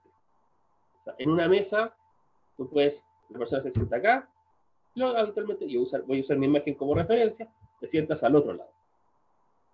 Lo que, lo que ocurre ahí es que el territorio al medio se transforma en una disputa, en una guerra. Y lo último que tú necesitas al negociar en desventaja es que sea una guerra. Lo que tú necesitas es colaboración. ¿Cómo lo haces? Sentándote, ojalá, 45 grados. 45, 90 grados, así. O sea, si se sienta en este lugar, en la esquina inmediatamente te sientas ahí porque hay más colaboración, hay más tendencia a colaborar si tú estás a un lado, o sea, a los, a los 180 grados, que a los 90. ¿Mm? Importante también, al momento de saludar, ¿cómo saludar? Eh, si es con apretón de manos, hay que equiparar la fuerza, la fuerza de, del apretón. ¿no? Eh, ¿Por qué esto es, eh, es importante? Porque los primeros 15 segundos de la, de la, interacción son los que te provocan eh, un condicionamiento de la, relación prácticamente, prácticamente irreversible. Entonces tienes que aprender a saludar. Eh, otra cosa importante es eh, sentarte al mismo tiempo que el interlocutor. Porque realmente se va, a parar y te va a decir, cierto, te va a mostrar el lugar donde va, donde, donde, te quieres, donde te vas a sentar. O sea, ¿en qué orden? O sea, te, literalmente te va a dar tu primera orden. Lo que tienes que hacer es ir al lugar donde, el lugar que te vas a sentar y esperar y sentarte junto con él al mismo tiempo. Porque si no, es una demostración de sumisión previo a cualquier establecimiento de relación. Y es un buen negociador, lo sabe. ¿Sí? Importante es eh, jamás dejarse intimidar. Nunca. Por más que te digan, haz caso omiso a los comentarios que puedan ser grandilocuentes, déjalos a un lado y que trata de que no te afecten. Aquí los, objeti los objetivos personales siempre te van a traicionar. Y en eso tienes, eso tienes que hacer un trabajo previo antes de ir a cualquier reunión. Importante también, una vez que estés sentado, despejar el área visual. Es decir, vasos, jarros, platos, lo que sea. Porque una mejor línea visual hace que tengas una mejor colaboración. Si quieres construir empatía, necesitas hacer cosas que sean más o menos al mismo tiempo. ¿Qué sé yo? Tomar agua, eh, o qué sé yo, eh, tomar café, o realmente tienes que imitar ciertos gestos para construir empatía, o para también leer eh, lo que le está diciendo la otra persona. Por ejemplo, si se está cruzando de brazos, es lo más probable que no le gusta la idea que tú le estás planteando. Por tanto, tienes que entrar a cambiar tu discurso un poco para que la persona se, eh, eh, allane a escuchar lo que viene a continuación. Porque mientras te encuentras así, mm, sí, sí, un poco la cámara. Sí, me interesa, sí. En realidad te está diciendo, ¿sabes qué? Por favor, ándate luego porque tengo otras cosas que hacer. Aunque suene muy, eh, muy cómodo, o en realidad muy obvio, jamás vayas a una reunión con hambre. Nunca. Tampoco significa que te des una sentada de lomo antes, con papas fritas antes de una reunión, sino que trata de con lo, eh, con lo básico. De modo que si se alarga la reunión, no sea tu premura por comer la que, la que, la que domine. Y lo otro que es importante es que no vayas corto de tiempo. Es decir, que la reunión dure lo que tú necesites que dure, no lo que tu interlocutor quiere que dure. Entonces, si te empiezas a decir, mira, quizás que tengo una, una, conferencia dentro de 45 minutos más, ah, perfecto, bueno, lleguemos hasta entonces y vemos, y, vemos hasta dónde avanza. Eh, hay una cierta técnica, hay, hay, una técnica que es muy utilizada en el sentido del tiempo, eh, que es respecto a las esperas.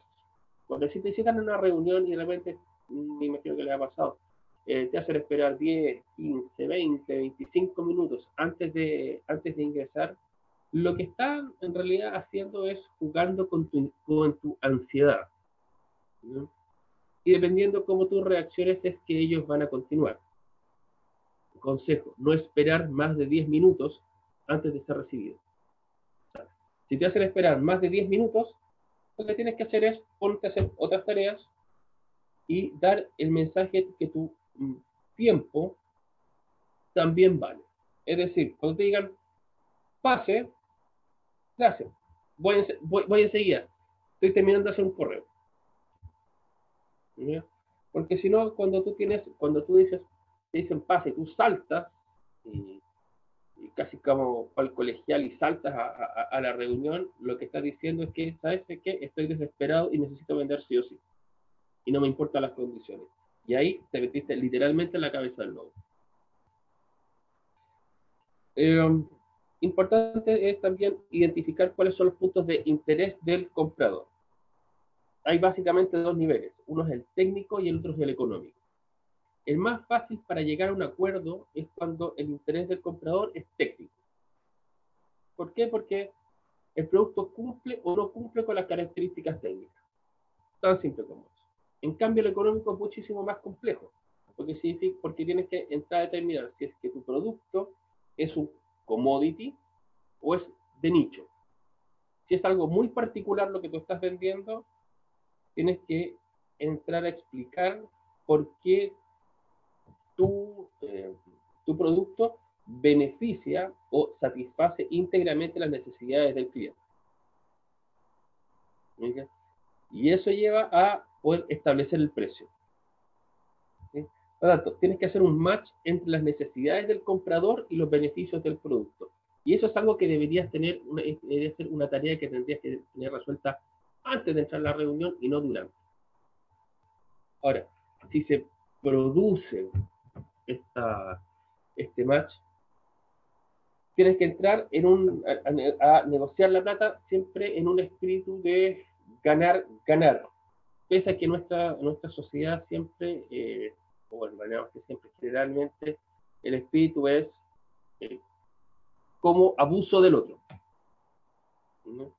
Y eso es muy importante tenerlo en claro porque eh, socialmente estamos, estamos cambiando los abusos están siendo castigados. Por lo tanto, como esto, como la idea de este webinar es pensando en el futuro y no en el pasado, hay que eh, adaptarse rápidamente a cuáles son un poco los, las reglas de juego básicas que se van a dar en nuestra economía y en nuestra sociedad. Por lo tanto, lo que tú tienes que esforzarte es en ser un proveedor confiable tanto en la preventa como en la postventa. Es decir, ¿cuál es la seguridad que le vas a dar a tu, a tu comprador de que ante cualquier problema tú vas a responder. Eso es fundamental porque le estás sacando un problema de encima. Entonces, ¿cuál es tu diferenciador? ¿Y cuál es tu piso financiero? ¿Hasta dónde tú puedes llegar? si te están llevando a comerte literalmente todo el margen y parte de tu patrimonio, la pregunta que tienes que hacerte es, ¿estás dispuesto a sacrificar tu patrimonio por, una, por un negocio? Si la respuesta es sí, tienes que repensar tu negocio. O al menos determinar cuáles son los márgenes. En el sentido que eh, el sacrificio, el tener un nombre dentro de tu catálogo, significa, o sea, tú lo entiendes como una, una inversión en publicidad. Y a fin, y a fin de año, con el raya para la suma, si vas a quedar sin negocio, de nada sirve tener un, un, catálogo si no tienes negocio. Pues tienes que, tienes, que ser muy cauteloso y además con las proyecciones que vas a hacer. Ahora, respecto de las condiciones de las ventas, mi recomendación es que ojalá no se fíen solamente de la, fíen solamente de la orden de compra, sino que ojalá eh, queden todas las condiciones por escrito. A cuánto se va a pagar, en qué condiciones se va a pagar, eh, absolutamente los términos de la postventa también. Todo eso tiene que quedar eh, reducido algo escrito, porque lo vas, a, lo, van, lo vas a necesitar el día que tengas un conflicto. ¿Cómo pruebas tú un acuerdo de palabra? Es complicado. Eh, finalmente, considerar siempre en tu precio un eventual factoring. Que aunque no es exactamente algo de la negociación, dentro de, tu, dentro de, tu, de tus costos, ten siempre eh, considera un factoring como un seguro de vida. ¿Por qué? Porque sobre todo esto, para los que ya son emprendedores, la posibilidad de que no te paguen a tiempo o derechamente no te paguen es muy alta. Por tanto, considera el factoring como un seguro de vida. Eh, finalmente, ¿cómo cerrar una reunión? Con el apretón de manos, siempre mirando los ojos. Idealmente. Eh, no caer nunca en, la, en, la, en, la, en, las provocaciones, como decía antes, no dejarse intimidar y mantener un tono de voz que asegure eh, tranquilidad y calma. ¿Por qué? Porque cuando una persona, tú ves que se emociona muy rápido, sabes que no está en absoluto control de lo que está proponiendo. Por tanto, las condiciones de venta pueden variar eh, gracias a esa inseguridad y descubrimiento justamente de los objetivos personales. ¿no? Bueno, y para finalizar, recuerda siempre que los tiburones son carroñeros. El tiburón lo que busca es alimentarse del pez que está moribundo o uno que sea fácil de matar para luego comer. No sé si hay, hay preguntas. Dicen por interno que sí hay varias hola, preguntas. Hola, sí, Rodrigo, tengo, ¿me escuchas, verdad? Perfecto. Sí, te tengo dos preguntas, preguntas que ya están desde ahora, evidentemente van a poder salir, pueden salir más, ¿sí? Primera, Joana Jiménez pregunta, me gustaría saber más del saludo o llegada a la reunión. Uh -huh. Perfecto. Mira, la, cuando, tú, cuando tú llegas, primero el apretón de manos, y estamos pensando en masculino, eh, entre interlocutores masculinos, es el eh, apretón de manos. Tiene que ser más o menos con, una presión media, dura más o menos 2-3 segundos, y tienes que eh, soltar eh, cuando ya haya pasado más o menos ese, tiempo. Hay otras formas de establecer paternidad, que son, qué sé yo, tomando el codo, tomando el hombre, hola perrito, que son muy paternalistas que tratan de establecer una relación asimétrica. Eh, ¿Y el caso de las mujeres, Rodrigo? El caso de las mujeres, bueno, ahora con el COVID-19 yo creo que son una de las reglas sociales que van a cambiar respecto al tema de los besos, particularmente. Eh, pero sí va, es muy importante eh, la mirada a los ojos y el tono de voz, como te, refieres a la otra persona. No siendo condescendiente, sino que siendo lo más directo y honesto posible. Es decir, buenos días, gusto conocerla, pero sin caer ni en la salamería eh, ni, en la, ni en la brusquedad. Y eso se, se hace ejercitando ese saludo antes de la reunión. El peor momento para ponerse a practicarlo es en una reunión. Perfecto. Otra pregunta, Mariana García dice, ¿esta postura solo se aplica a reuniones de una sesión o aplica a otros ámbitos como entrevista de trabajo o atención a público? No entiendo de la pregunta. Supongo que es cuando estaba ahí conversando, com comentando de la posición correcta dentro de una negociación, el, el 45 grados y eso. Si eso también se aplica a, a una entrevista de trabajo o a atención a público, no atender a público de forma frontal. Asumo que esa es la pregunta de, de Mariana. Cuando estaba hablando de la postura de los 45 grados. Ya, lo de los 45, 90 grados, eh, eso efectivamente es en todo. Incluso lo si quieres lo puedes aplicar en tu familia en el momento de resolver un, de resolver un conflicto. La peor forma de tratar de resolver un conflicto es transformar la mesa en un campo de batalla. Por tanto, la, posición colaborativa te sirve para todo tipo de negociación, tanto para la atención de público, en la cual seguramente vas a, vas a notar una mejor disposición de del público que, se va, que va volviendo, y, un, y, una, y menores niveles de ansiedad al momento de hacer la conexión, la primera conexión con el público. ¿Por qué? Porque el estándar de la, de la industria, entre comillas, es que estás en emisión de atención y se te para al frente y con un numerito pase y tú vas muy incómodo. O sea, primero vas parado, el otro está sentado, tú te esperas mucho rato, el otro viene distintas atenciones, puede tomarse un minuto para ir a sacar una fotocopia, tomarse un café, a buscar agua, y tú estás ahí esperando. Y que es una, es una técnica de negociación de parte de la empresa. Es como pensar en un call center, de un, o sea, en, una, en una sucursal de una telefónica. ¿ya? En que puede, puede esperar 30, 30 minutos, 40 minutos, ¿ya? y la otra persona eh, justamente tiene, tienen claridad que la otra persona está parada, está cansada y va a irse con la primera respuesta que le den. Ok, última pregunta antes de pasar con Alejandro, porque esta está muy buena. ¿Cómo lidiar con la prepotencia de algunos gerentes? Uf. Preguntaza. Ya, a ver, preguntaza. Mira, como esto está relacionado con lo que decía yo, las formas, las formas agresivas de negociar. La prepotencia lo que busca es sacarte de tu equilibrio emocional. Es entrar en contacto con tus objetivos emocionales. Lo mejor es ignorarlos y quedarte con el dato. O sea, cuando te encuentras con un gerente que te ningunea, es solamente mirarlo y ni siquiera acusar recibo de la ofensa, porque lo que está buscando él es literalmente ponerte la pata encima y ahí recién ponerte a negociar. O también puedes decirle, mm, sí, puede ser, esa apreciación no coincido con ella. Y ojo, ¿ah? hay veces en que uno también se encuentra muchas veces con clientes. Ah, cuando uno se encuentra después que tiene un cliente cacho, es porque el momento de la, negociación no hizo la tarea. Es así es así. Esto es, prácticamente una ley universal. El, cliente cacho es eso. No, en, la cual no, no, dimensionaste bien cuáles eran los costos de, la, de, la, relación desde el punto de vista no monetario, sino que del desgaste del tiempo que ibas a tener. es como en la agencia de publicidad pasa todo el tiempo, en que el gerente de marketing, generalmente puede ser un ingeniero comercial o un ingeniero, entiende que sabe más de marketing y comunicación que el publicista. Y eso es muy habitual. Entonces, eh, o el abogado que siempre sabe más de comunicación que el periodista.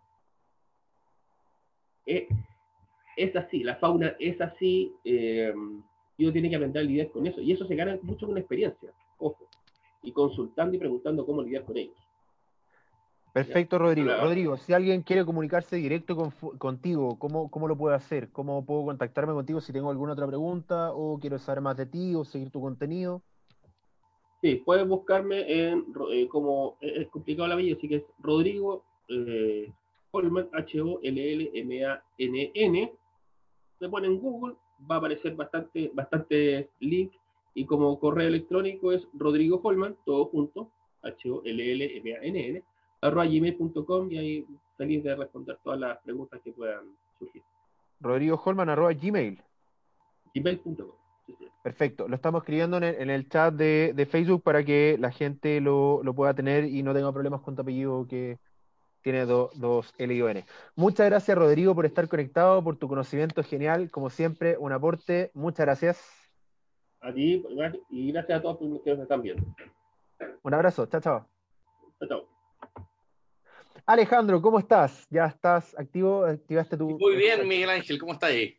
Bien, gracias. Oye, Alejandro es experto en estrategia de negocios, fue alguna vez eh, gerente de Publivía, Publivía, siempre me equivoco entre Publivía. Eh, hoy día es socio de CREA, fue, eh, autor de dos libros, vamos, vamos, por el tercero ya, eso es primicia, Emprendimiento demoliendo mitos y Generación Emprende, así todos ustedes, Alejandro, con su charla No Busque Más Clientes, Créalos. Un abrazo, Alejandro, y dale nomás. Muchas, eh, muchas gracias, Miguel Ángel, por la presentación y un saludo a todos aquellos que estén conectados en este momento a este seminario que eh, hemos organizado, en particular Miguel Ángel organizó con la finalidad de tratar de aportarle a todos los emprendedores que están pasando por situación un tanto compleja, producto de esta contingencia sanitaria que a todos nos está afectando. Tal como dijo Miguel Ángel, yo voy a compartir una presentación con ustedes que es eh, que se llama No pierdan más tiempo eh, buscando clientes, créalos. ¿ya? Ahí inicialmente están mis, eh, mi antecedente, ahí está mi sitio web, www.alejandrogodoy.cl. Está también mi correo electrónico, alejandrogodoybecorta.gmail.com, mi perfil de LinkedIn y mi Twitter por si alguien quiere eh, interactuar conmigo a través de redes sociales. Pero la presentación de hoy, como decía Miguel Ángel, se llama no pierdas más tiempo buscando clientes. Creo, vi un segundo tu, tu presentación, Miguel Ángel, también tenías una, una, una, un dibujo de buscando a Wally, claro, que ahí yo lo tengo representando eh, esta idea de buscar a estos clientes tan difíciles, tan esquivos, ¿cierto? Y yo digo, mira, no pierdas más tiempo buscando, haz el esfuerzo de crearlos, de, de, de, de desarrollar un nuevo segmento de clientes y no entrar a competir donde todos están en este momento disputándose la misma porción de la torta. ¿ya?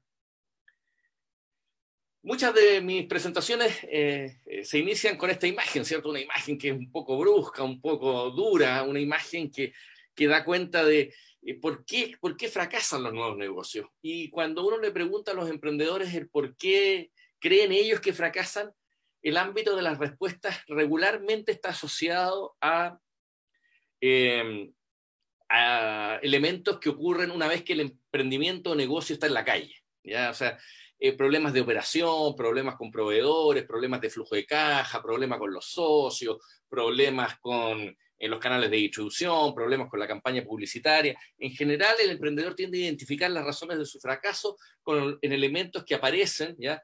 una vez que el negocio ya está en, en operaciones, ya está el producto en la calle. Y, y, y lo que tenemos, hoy día sabemos, ¿ya? es que a cifras más o menos generales, ¿ya? eso no es así. ¿ya?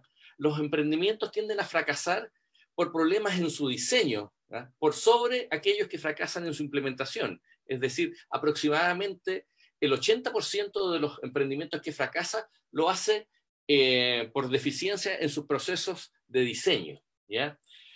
Así sabemos que un, un 40% del emprendimiento que fracasa lo hace porque diseña y coloca en el mercado soluciones para problemas que no existen. Es decir, colocan en el mercado soluciones para problemas que solo ellos ven, digamos, o colocan la solución antes del problema. El punto de partida de cualquier negocio es el descubrimiento de un problema que, que represente una oportunidad, la cual eh, supone siempre un espacio de mejora, hacer algo mejor que lo que se está haciendo, ¿no? algo mejor que lo que el cliente tiene hoy día disponible algo mejor de lo que ofrecen nuestros competidores. ¿ya? Hay dos principios básicos en el mundo del emprendimiento. El primero de ellos es, es, si usted no ha descubierto un problema, no tiene un emprendimiento. Por lo tanto, todo emprendimiento debe surgir desde el descubrimiento de una necesidad insatisfecha, como se le dice en marketing, de un problema no resuelto, como se le dice regularmente en emprendimiento, o de un dolor no aliviado, como regularmente se le dice en el mundo de la innovación. Entonces, el 40% de los emprendimientos que fracasa es porque diseñan una solución antes de encontrar un problema. Mientras que el otro 40% fracasa porque sus soluciones no logran diferenciarse de forma relevante de las alternativas de la competencia. Y aquí sale el segundo principio básico del emprendimiento. Si usted no hace algo significativamente mejor que sus competidores, entonces no sale al mercado. Es decir, yo no tan solo tengo que descubrir un problema, sino que mi propuesta de solución tiene que ser, al menos en alguna dimensión, mejor que lo que ya existe, porque si no, no vas a desarrollar una razón lo suficientemente poderosa o válida para que te elijan. ¿ya? Esto se le llama habitualmente propuesta de valor, que es la razón que tú colocas en el mercado para que te elijan. Entonces, eh, de, estos datos que podemos eh, expresar acá en grandes magnitudes, sabemos que el 80% de los negocios que fracasan lo hace porque no logra crear valor, ¿ya? no logra crear valor. Y esto tiene una correlación directa e inmediata con falta de clientes. O sea, ¿por qué los negocios no logran atraer al volumen de clientes que requieren para garantizar su, sustentabilidad y escalabilidad en el tiempo? Por falta de clientes. Por eso que, eh, digamos, muchas veces aquello que los emprendedores declaran que son las razones del fracaso de su negocio son más bien síntomas de eh, elementos que están eh, en la etapa de diseño.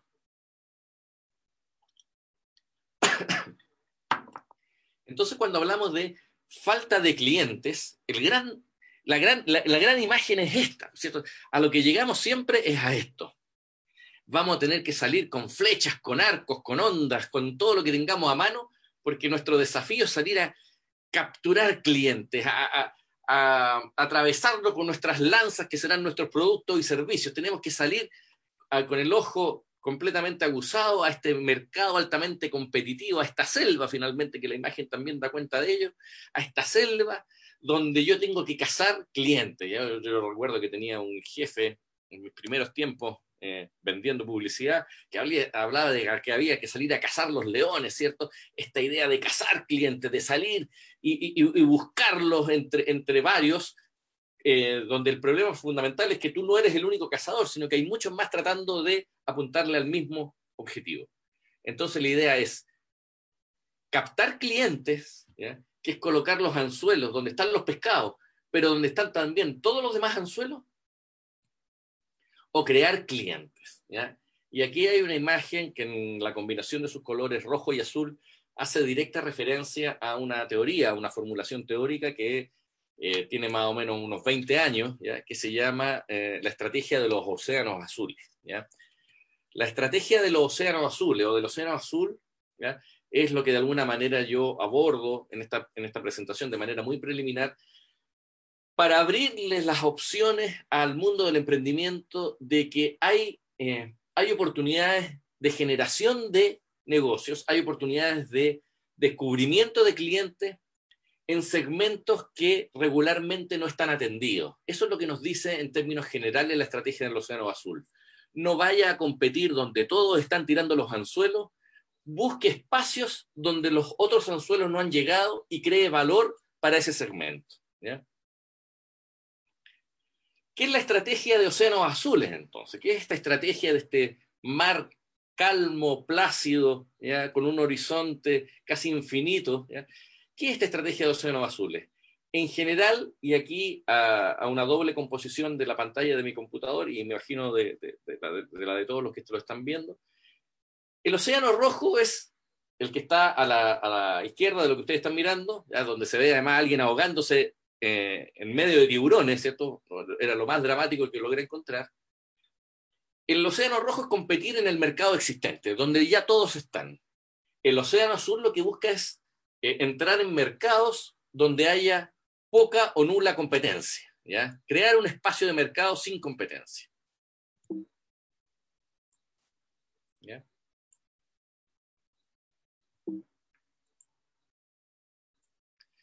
El mercado, eh, el océano rojo supone siempre buscar generar ventajas competitivas, porque las tengo que generar en relación al resto, mientras que en los océanos azules lo que busco es crear innovación en valor, es decir, crear valor diferenciado eh, eh, con altos elementos de diferenciación o de innovación, que además eh, son el principal determinante de mayor disposición a pago. Es decir, los clientes siempre están dispuestos a pagar más por aquello que les entrega un mayor valor, una mayor diferenciación y finalmente alguna forma de innovación respecto a las alternativas que conoce o con las cuales ha interactuado previamente. En el Océano Rojo, que es el de los tiburones, ¿cierto? Lo que hacemos son procesos de segmentación de clientes. Porque nos dividimos la torta. Y en el Océano Azul lo que hacemos es atraer a nuevos consumidores, a aquellos que hoy día no están participando de la categoría. En el Océano Rojo, entonces, el foco está en la actual demanda, mientras que en el Océano Azul, y por eso es que está destacado, el foco está en una nueva demanda, en nuevos segmentos de consumidores. Como Uber, ¿cierto? Uber el argumento de los taxistas de que Uber les quitó eh, una parte importante del mercado es un argumento bastante falaz. Porque en general, esto que se ve en las calles de los taxistas protestando contra Uber porque eh, sus consumidores regulares hoy día prefieren la plataforma, no es muy efectivo. Ya, si ustedes piensan en todas las personas que ustedes conocen y en todas las instancias en las cuales ustedes están utilizando Uber, van a poder eh, reconocer que si Uber no existiera, en prácticamente ninguna de ellas estarían esperando un taxi amarillo. Es así de concreto, es decir, lo que, Uber reclama de que eh, lo, que los taxistas reclaman de que Uber les quitó a esa viejita que sale de un edificio en Ricardo Lyon, en Providencia, ¿cierto? Y que el conserje le abre la puerta del, edificio y le hace parar un taxi. Esa, esa, señora, ese cliente sigue tomando taxi amarillo. Lo mismo que el vendedor de maletín que se mueve por Agustina, por Estado, sigue tomando taxi amarillo. En cambio, los adolescentes para volver tarde de la fiesta, los niños para, llevarse, para ir al colegio, ya eh, muchos profesionales para trámites cortos, o sea, para, para tránsitos cortos desde la puerta de su casa, jamás habrían estado tomando taxi amarillo. Entonces, lo que hizo Uber y parte del gran desarrollo y crecimiento que ha tenido es porque atiende a un segmento nuevo. No entró a disputarle el segmento de quienes regularmente se movilizan en taxi, sino que lo que hizo fue entrar en un segmento que no estaba en la categoría, ¿ya? Y que se transformó en el principal usuario. Hoy día los adolescentes van a las fiestas en Uber eh, de ida y vuelta y vuelven en, las madrugadas muchas veces en una forma que antes jamás habría competido con los taxis amarillos. O Starbucks. Starbucks, parte del desarrollo y el éxito de la cadena, tiene que ver con que justamente atrae a estos consumidores, a estos jóvenes que van a sacarse la foto con el vaso, a estos jóvenes hipster, a estos preadolescentes, a estas niñas que van prácticamente a modelar a una tienda, y no, no le entrega, no, no, está, no es esa la experiencia de Starbucks. O sea, estos señores que van ahí al Copelli, al Tabelli, a leer el Mercurio en papel, ¿cierto? Mientras se toman un café, que son los usuarios tradicionales de la cafetería, Starbucks no, no está dirigido a ellos. Starbucks lo que, lo que logró fue atraer a segmentos que no iban a una cafetería. Yo, me imagino mis hijos, que además viven cerca de un, de un Starbucks, durante un tiempo estuvo de moda que ellos y sus compañeros se juntaban ahí, a tomarse un café, estaban ahí, hacían una tarea o se juntaban con alguien, lo cual parece absurdo pensar que harían en un Tabeli o en el Copelia, ¿te das cuenta? O sea, eh, o en el Café Paula. Son segmentos distintos. El éxito de Starbucks, más allá de la construcción de la experiencia, es que atrajo a consumidores, en este caso de la categoría café y cafetería, que no estaban participando hasta entonces. Y para terminar, eh, eh, los ejemplos, la Wii. La Wii que se desarrolló en una época en que las consolas estaban siendo diseñadas, la Play 2 en ese momento, la, la segunda generación de Xbox, estaban diseñadas para el segmento gamer, el experto, digamos, el experto en juegos, ¿ya? Eh, estaba dejando todo un segmento de gente que no participaba de ella, porque las consolas eran para jugadores. Y resulta que las consolas Wii se transformaron en un elemento esencial em, en los asilos de ancianos en Estados Unidos, porque eran tremendamente fáciles de usar, ¿ya? El monito se movía en la pantalla de la misma manera en que se movía tu brazo, ¿ya? Eh, lanzaba la pelota en el mismo momento en que tú abrías la mano, y cualquier gesto en esas características. Entonces, ¿qué hizo? ¿A qué le debe el éxito a la Wii? No a que entró a competirle por el segmento en que ya estaba peleando Xbox y PlayStation. La Wii, el éxito que tiene es que colocó un producto y un servicio en un segmento que no estaba atendido por la categoría. ¿ya? Creó un segmento nuevo de consumidores y a eso se debe fundamentalmente su éxito. Entonces, la pregunta es, ¿cómo podemos crear estos nuevos mercados? Pues ahí está lo difícil. Obviamente que yo no puedo tener la respuesta para cada uno de ustedes, no puedo tener la respuesta en función de cada una de sus estrategias de negocio en cada una de sus categorías lo que pretende esta breve presentación es que ustedes se abran a pensar efectivamente que probablemente hay oportunidades de desarrollo de nuevos negocios pensando más allá de la base de clientes que todos están disputándose y generando nuevas opciones para clientes que hoy día no participan de la categoría en la que tú estás. Lo primero que tenemos que hacer es orientarnos en lo concreto a nuevos segmentos que se distingan significativamente de aquellos que definen la categoría lo que tenemos que hacer es atraer justamente a los no consumidores. Tenemos que pensar ya, ¿quiénes son los tipos que participan de la categoría? Son así, son asá, estas son sus características, aquí se encuentran, estos son.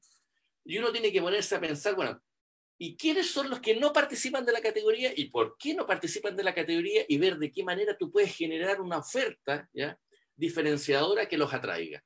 Lo más concreto del ejemplo que señalé al final, Wii consolas dirigidas al segmento gamer, tipos que tienen que tener 14 dedos para manejar todos los controles. O sea, yo jamás he podido manejar un control de PlayStation. Nunca, nunca, nunca pude, porque eh, eh, soy incapaz de coordinar todos los botones. Pero en la época en que mis hijos y yo tuvimos una Wii, claro, lo pasé súper bien, porque cuando jugábamos tenis era igual que jugar tenis, ¿te das cuenta? O, para mover el auto había que mover los brazos con un manurio. Entonces, ahí, yo que no participaba de la categoría de, las consolas, me había traído por una oferta que estaba, eh, que estaba diseñada justamente en quienes, en los no consumidores. ¿Por qué? Porque en general los no consumidores consideraban que los juegos de consola son muy complejos, son demasiado difíciles de usar. Lo segundo que tenemos que hacer es diseñar propuestas de satisfacción, propuestas que transformen, eh, que transformen de forma relevante las experiencias de consumo, ya como Amazon, como Starbucks. O sea, hoy día el cliente ya no solo se satisface con el producto o servicio, ya no solo es una transacción, ya no solo es que te entregó algo que se supone lo que está pagando.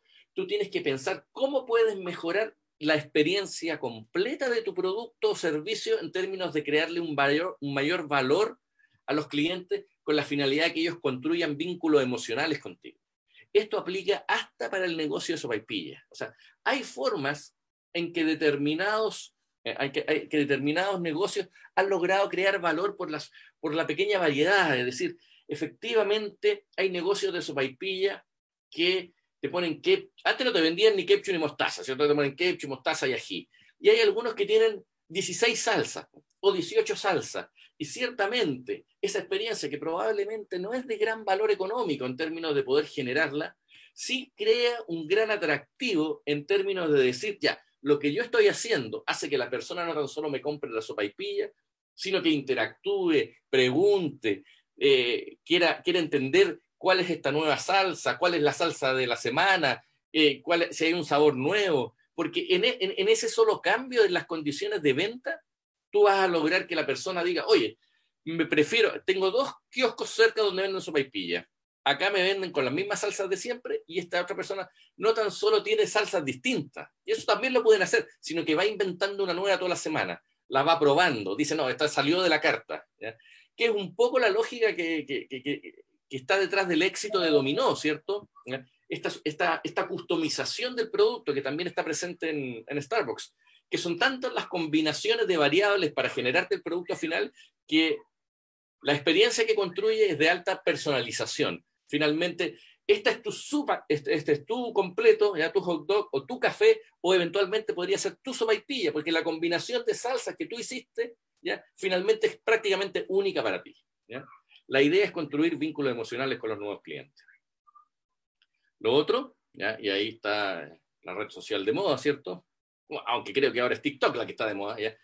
es que hay que construir modelos de referencia y nuevos segmentos de pertenencia. Es decir, nuestros productos o servicios tienen que ser atractivos a los clientes a partir de quiénes son referentes para los clientes. Es decir, por eso que hoy día se usa tanto esto de los influencers, por eso que hoy día es tan importante la creación de comunidad en torno a los productos y servicios, porque en general antes hablábamos de las 4P, de las 5C, de las 7P, cualquier modelo que ha inventado todo creativo en el mundo teórico del marketing en el último tiempo, y yo he estado formulando esta idea que más que las 4C, las 5P, las 7P, como le quieras llamar, hoy día lo que realmente determina una opción de consumo es la gran I.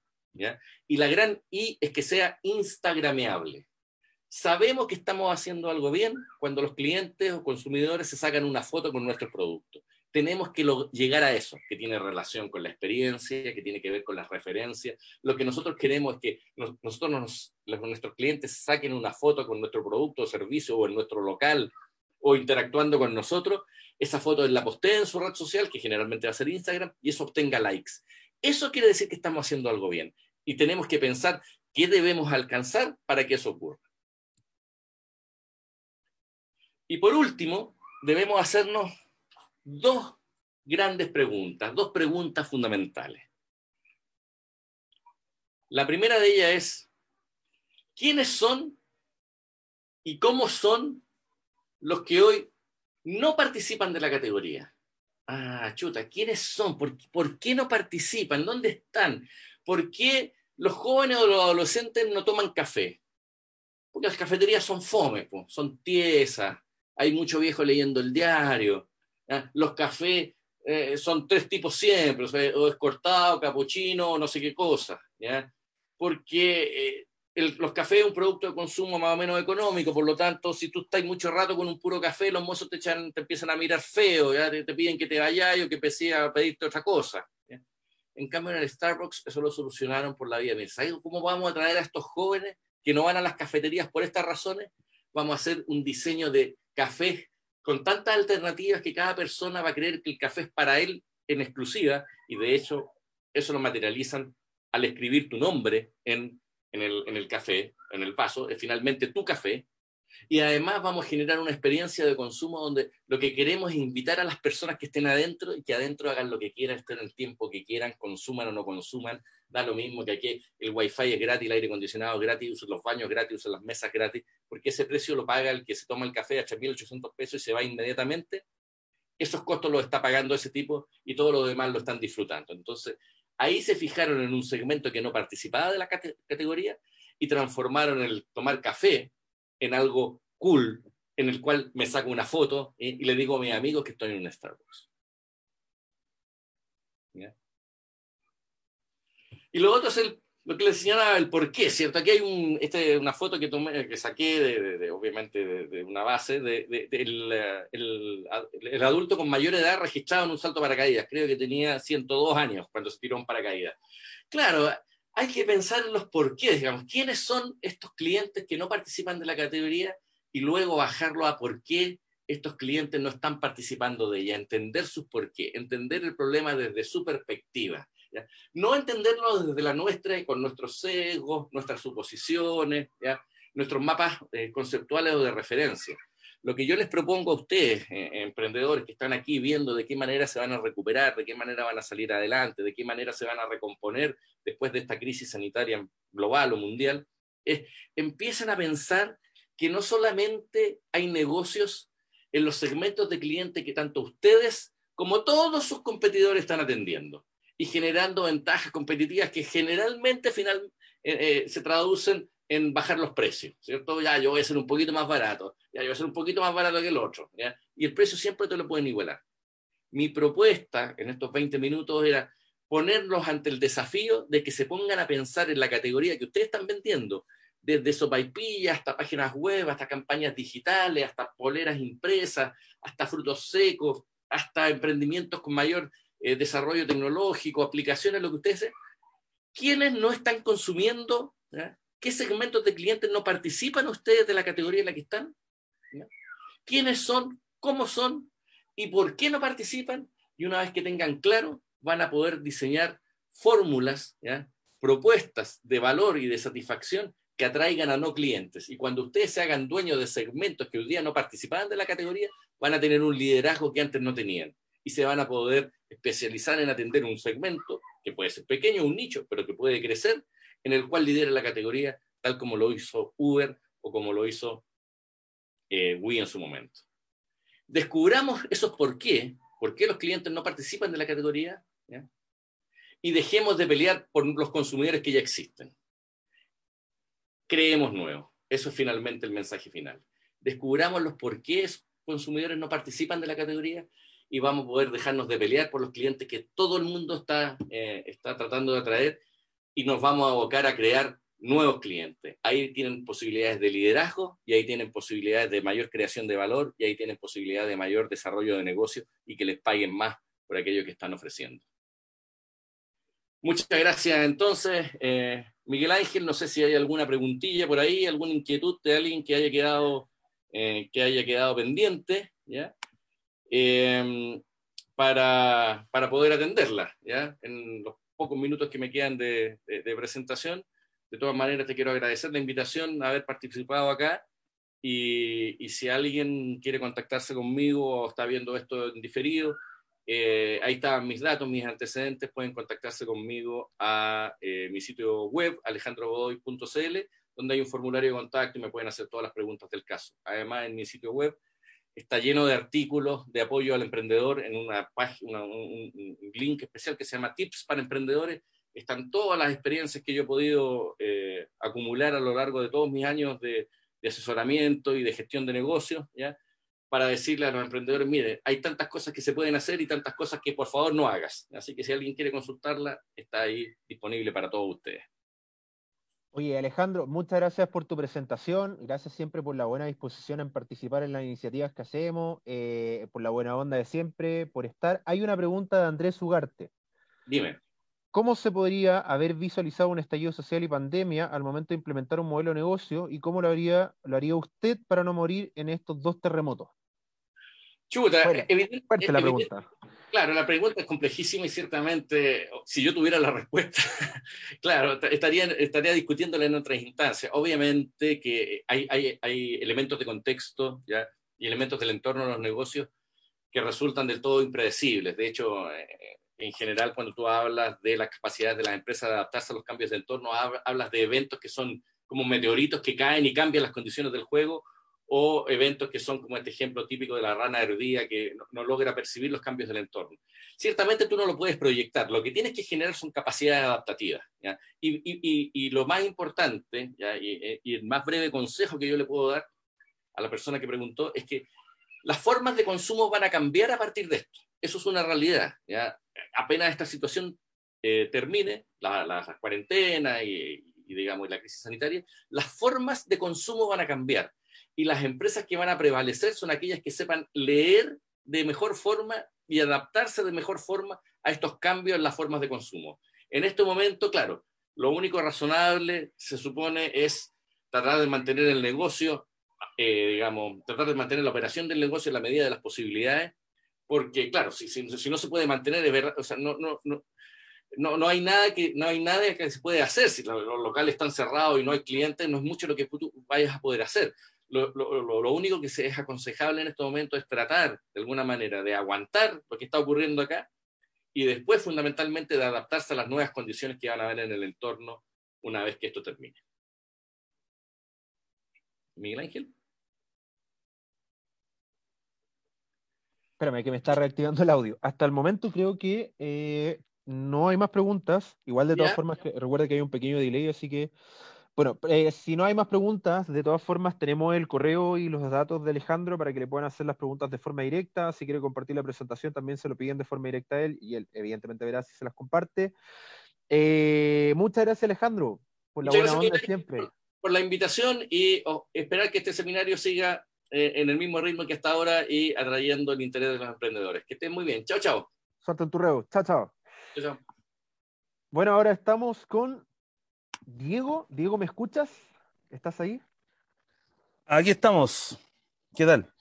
¿Qué tal, Diego? Oye, bueno, ahora vamos a partir con la charla de Diego. Eh, obligaciones de, tributarias en tiempos de crisis. ¿Esa era? Obligaciones contables en tiempos de crisis. Eh, Diego es, fue, socio de ADN Auditores, es fundador de Fact Taxes y Emprende Night, eh, un evento bastante irreverente que iba a tener su culmine ahora en marzo, pero por razones obvias no se pudo hacer. Eh, experto contador tributario, así que viejote, todo el público es para usted y dele nomás. Recuerde compartir pantalla abajo. Sí, estamos con pantalla, no hay problema. Ya, perfecto. Tenemos media hora para hablar un poco de, de cómo combatir, cómo mantener las empresas vivas en, en momentos como los de hoy. Eh, lo importante es decir hoy día que hoy, hoy en día existe una posibilidad muy grande de poder saber en realidad qué era lo que en realidad necesitábamos, las cosas que podemos hacer y visualizar también una nueva exigencia contable y empezar a buscar realmente apoyo y gastar el dinero que estábamos destinando probablemente a asesorías u otro en gente que cumpla con las competencias y nos pueda dar finalmente la asesoría que nosotros necesitamos, estamos buscando. La invitación de parte de nosotros como, como contadores, como auditores, y, mm, es, es, es, fielmente a, exigir de parte de los contadores cosas que hasta el momento probablemente no se preocupaban porque existía una economía capaz de responder o capaz de tener la, capacidad monetaria de poder eh, pagar sin siquiera cuestionar mucho, o sea, pagar por un trabajo que probablemente no se conocía en un 100%, y etcétera, etcétera. Vamos a hablar un poco de, cómo mantener vivos los, emprendimientos o cómo mantener vivos los negocios sin necesidad de incurrir en grandes costos. El día de hoy día vamos a aclarar que, por ejemplo, hace bastante rato existe una declaración de formulario 29 que funciona de manera casi automatizada, excepto para algunos, eh, para algunos eh, casos puntuales, como los que podemos, o sea, hoy día graficar y aclarar. O sea, por ejemplo, cualquier persona que ocupa documento electrónico y esos documentos electrónicos estén en su registro de compra y venta, ya es un contribuyente que está totalmente capacitado para poder hacer su declaración sin ningún problema. Salvedades, el que no haya movimiento no significa que no tengan movimiento. Por ejemplo, si tienen compras o si tienen remanentes que vengan de, de movimientos anteriores, hay que tener mucho cuidado para no poder perder este, este resquicio, porque entendemos también, como nosotros hemos hecho un alto de repente, en, o sea, hemos hecho un alto en este momento en la facturación en los servicios de los clientes que nosotros tenemos para poder dejarles o darle la capacidad de que estén un poco más holgados. Nosotros en Conta 3B hemos dado una especie como de perdonazo durante el mes de abril, eh, donde no le vamos a cobrar a muchos de nuestros clientes que no tuvieron movimiento por el simple hecho de, de poder entender que este, este, este, movimiento o esta declaración es un poco más allá de la automatización que Impuesto Interno ofrece. Entonces, las primeras cosas que debemos ir sabiendo para poder sobrevivir en el tiempo de crisis a una obligación mensual como es el formulario 29 es saber de que hay que hacerlo en la fecha, hay que hacerlo antes del 20, hay que eh, declarar y no declarar sin movimiento. La declaración sin movimiento técnicamente lo que hace es hacer perder el historial, por ejemplo, de, créditos que podemos traer acumulados y que son rebajas después en nuestra paga de impuestos. Por eso hay que tener mucho cuidado en eso y asesorarse bien. Por ejemplo, nosotros el día de hoy día, aprovechando que estamos acá en el live, eh, con Andrés vamos a tener al, con Andrés y con la gente Contra 3B, vamos a tener un live que justamente vamos a hablar de, de, obligaciones como la renta, para que ustedes justamente puedan ir salvaguardando situaciones que hoy día a, eh, probablemente no saben o no tienen 100% la conciencia de que puedan hacerlo de manera autónoma. Nosotros les vamos a dar las capacidades para poder hacerlo. Mientras tanto, todo esto vuelve poco a poco a la normalidad y ustedes puedan ir haciendo sus eh, eh, pueden ir haciendo sus obligaciones nuevamente con profesionales que también esperamos que este tiempo les dé la capacidad para poder orientarse de manera de tener justamente profesionales que estén en el rigor de lo que ustedes necesitan. Existe cumplimiento, existen eh, proyecciones y, y, básicamente lo que ustedes pagan el día de hoy día tiene que ser acorde a eso. Si el día de hoy día ustedes están pagando 20 mil o 30 mil pesos por alguien que apriete el formulario, apriete lo siguiente, siguiente el formulario, yo le diría de inmediato que es un monto que está bastante mal pagado en el sentido de que no hay un servicio acorde, ¿ya? Entonces eso, eso hay que tener cuidado. Entonces si volvemos al tema del formulario 29, el formulario 29 el día de hoy día debe ser, evidentemente, eh, un, un ítem o un hito del que deben preocuparse. Existen hoy día, acaban de, de habilitarse, por ejemplo, eh, pagos, postergaciones hasta, hasta julio, recién hace unos minutos atrás las declaraciones juradas también, o sea, la renta, empezaron a dar plazos. Entonces, el llamado hoy día técnicamente a poder sobrevivir en estos tiempos es también a mantenerse informado con la gente que genera información al respecto. En ese caso, impuesto interno, hay varios profesionales, las páginas de Nuvox, las páginas del Audo son muy buenísimas, son buenísimas en razón al, a la información. La, las páginas de nosotros, Conta 3B, ADN, la mía personal, Factaxes, que normalmente estamos tratando de dar eh, respuestas y dar eh, esta especie como de comodines para poder seguir funcionando bien sin tener problemáticas mayores. Entonces, número uno, para que, para que, para que podamos cerrar esta, esta parte, formulario 29 no debe dejar de declararse, los puede imposibilitar de facturar posteriormente o de innecesariamente tener que pagar después eh, multas por procesos que no estén realizados. Así que la primer, el primer llamado es básicamente a interiorizarse con el, con el formato de, de la declaración del formulario 29.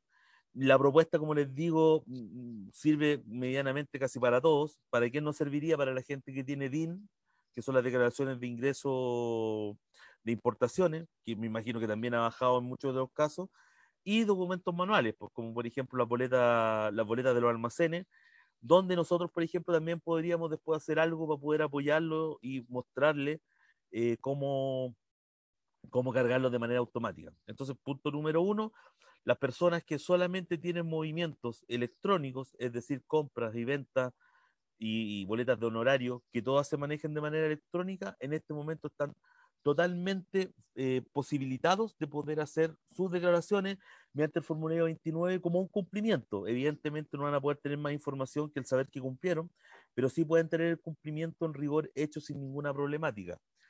Eh, la gente que tiene documentos, eh, podríamos nosotros ayudarle.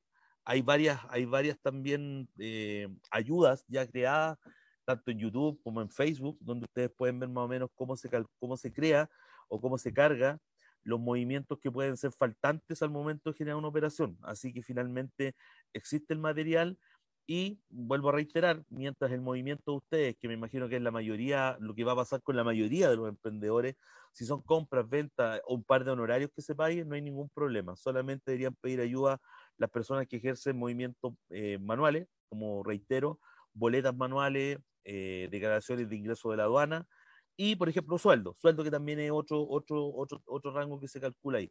El resto pueden darle sin problema los clics necesarios a la declaración automática para poder eh, ustedes mismos respaldar que el movimiento de su sigue en cumplimiento y no están acumulando em, obligaciones por cumplir, ¿ya? Eh, leer bien, existen la, la, posibilidad de postergar Hoy día, como les digo, se están habilitando ya las postergaciones para el, para el mes de marzo, que se declara en abril. Así que también ahí empezar a hacer uso justamente de las postergaciones de IVA, de las declaraciones en, en cuotas, que son las que vienen después. Así que esa, esa, es la primera obligación que están hoy día totalmente eh, obligados a mantenerla para no tener problemas con la facturación ni con multas futuras. El segundo tema, que es súper importante también que lo tengan claro, para que no lo olviden, es que el otro hito que pasa justamente en el mes de abril es la declaración de renta. La declaración de renta eh, tiene eh, como hitos este año, para que también le den un repaso, que, era la idea de, hoy día justamente darle los datos en este live, eh, tiene como dato importante el devolución anticipada, que es uno de los beneficios que cada uno valora si es beneficio o no es beneficio. Yo no lo veo tan como beneficio, pero sí beneficio en el sentido de que les lleguen antes las lucas que podían ser de vuelta. Por ende, tienen una instancia súper importante de poder generar algo de catch eh, el 21 de abril, si hacen sus declaraciones de impuestos desde aquí hasta el viernes. 10 de, 10 de abril es la fecha eh, con la cual eh, empieza el primer corte importante de devoluciones y con ella podrían tener el reintegro de los dineros que pueden tener en PPM, en boletas de honorario o probablemente en, en las declaraciones de impuestos personales, en las reliquidaciones de sueldo, etcétera, etcétera, antes de que lleguen a mayo. Entonces, finalmente estamos pasando por un momento icónico en el sentido de que esa caja que hoy día quizás no tienen, podría provenir justamente de una buena ejecución de renta. Ahora, ¿cuáles son las rentas que probablemente pueden ustedes confiar un poco más y no destinar tantos dinero? Que un poco, ya, para allá también va la orientación del día de hoy día, de cómo subsistir a este proceso. Hoy día, por ejemplo, la gente que tiene eh, contabilidad simplificada, probablemente con algunos asistentes, nosotros en Conta 3B tenemos por lo menos dos, dos charlas completas sobre el tema y hoy día vamos a tener un live sobre el tema y probablemente ustedes pueden hacer sus rentas sin problema solo o con alguna asesoría pequeña para poder eh, de, pulir un poco el resultado, para poder recibir un poco más de lucas, eh, se podría ver eso eh, y tiene un poco más de independencia. Por ende, tal vez son parte del segmento que podría ahorrarse las lucas de la declaración de renta y podrían generar cash de manera más, más rápida. Eh, como les digo, les vuelvo a dar el dato. Nosotros, por lo menos, que un, live que, hice yo con Andrés, eh, les puedo dar la seguridad de que, de que ahí tienen la, respuesta a todas las personas con 14 TER. O sea, punto número uno de la parte número dos, que estamos hablando de declaraciones de renta, la gente con contabilidad simplificada tiene la posibilidad de, sin meterle grandes recursos, poder tener o lograr eh, devoluciones de impuestos a fecha. Así que ahí hay, una, hay un dato súper importante que nosotros lo hemos visto súper bien. Y en el caso de nosotros, las respuestas están en Conta 3B o en las redes personales. En mi canal de YouTube, por ejemplo, hay cuatro o cinco ejercicios sobre lo mismo. Eh, ayer hicimos unos con Yunus, así que si lo pueden buscar, Yunus, eh, en mi perfil, eh, van a encontrarlo. Por otro lado, tenemos las contabilidades completas, que también no, tienen, no deben dejarse engañar mucho, la contabilidad, las contabilidades completas. El día de hoy día, si van a pagar por asesoría, les paso el dato que, por ejemplo, nosotros estamos haciendo asesorías de 100 mil pesos para poder hacer la renta completa, con todos los libros que, que conlleva la situación y por ende también ahí hay una asesoría que ya pueden tener ustedes más o menos una idea. Una asesoría en tiempo de renta, una renta normalmente cuesta entre tres o cinco mensualidades normales. Por lo tanto, el día de hoy día lo que ustedes deben ver es justamente cómo potenciar esas cuatro o cinco mensualidades, dado que el dinero que ustedes necesitan está básicamente en la,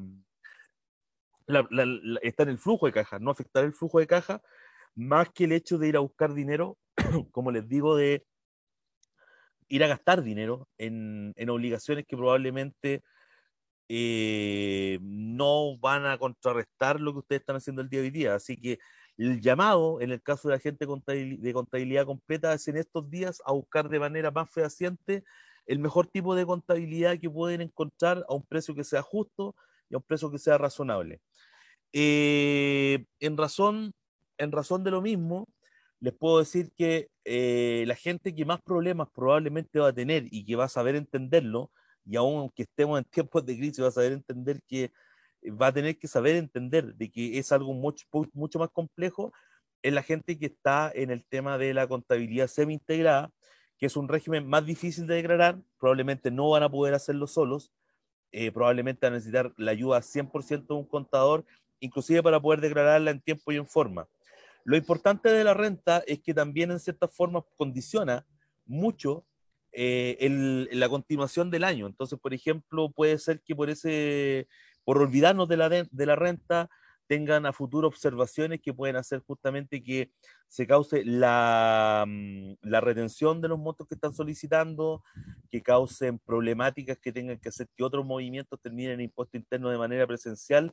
Entonces, lo, importante de la renta es que la renta puede, puede hacer em, observaciones, por ejemplo, sobre el inicio de actividades, eh, que, que, son especies de obstáculos futuros para poder tener devoluciones, para poder em, agilizar, em, para poder agilizar eh, eh, trámites, eh, para poder hacer en el fondo una, una, vía más expedita con impuesto interno, que siempre para todos es tan trágico el poder hacerlo. Respecto a lo siguiente, ya, ya analizamos que el formulario 29 es algo que pueden hacer ustedes. El formulario 22, que son las rentas, probablemente es un hito que no debería ser tan, tan, tan catastrófico y sobre el cual podrían salir jugando a lo mejor con costos no tan altos lo, le hago el llamado a que, a que partan de bases como por ejemplo de las ofertas que nosotros estamos haciendo hoy día y con ello ir al mercado de los, contadores. Nosotros pertenecemos a una red donde hay 300 contadores, así que en realidad sabemos también cuánto cobra el resto y por ende les traspaso la, la, información de que el día de hoy día es súper importante cotizar harto y exigir eh, los documentos necesarios para saber que la asesoría que ustedes tomaron eh, eh, está hecha de la, de la, mejor forma posible, que el dinero que hoy día están eh, con, mucha, mm, con, con, con, mucha necesidad gastando, también va a tener un reintegro en, en, en, la, asesoría misma, en el pago de impuestos, en el reintegro y en la solución real. O sea, no, es súper fome después encontrarse con que lo que hicieron eh, desembolsó dinero y que finalmente no les trajo ninguna nada, sino que problemática después de descubrir que no tienen los balances ni los informes financieros necesarios. En ese sentido hay que solicitar esos informes como respaldo a la renta y, mm, y guardarlos. Así que ahí hay unos otros de los hitos que son importantes. Entonces, reiterando antes de, de tomar el tercer y último hito que quería ver hoy día con ustedes, para poder, eh, en, cierta forma, tranquilizarlo. Formulario 29, no hay ningún problema, básicamente mientras ustedes puedan hacerlo y todos sus registros sean electrónicos. Eh, la renta tiene soluciones, se pueden, se pueden eh, contactar con nosotros y nosotros le vamos a dar las soluciones más prácticas que no tienen que ver con que nos compren el servicio, sino con, decirles qué es lo que deben hacer. Y el tercer hito es la contabilidad mensual. de verdad, y aquí quiero ser súper sincero, y quizás muchos colegas me van a odiar por lo que voy a decir ahora, pero la contabilidad mensual es algo de lo que hoy día se puede prescindir.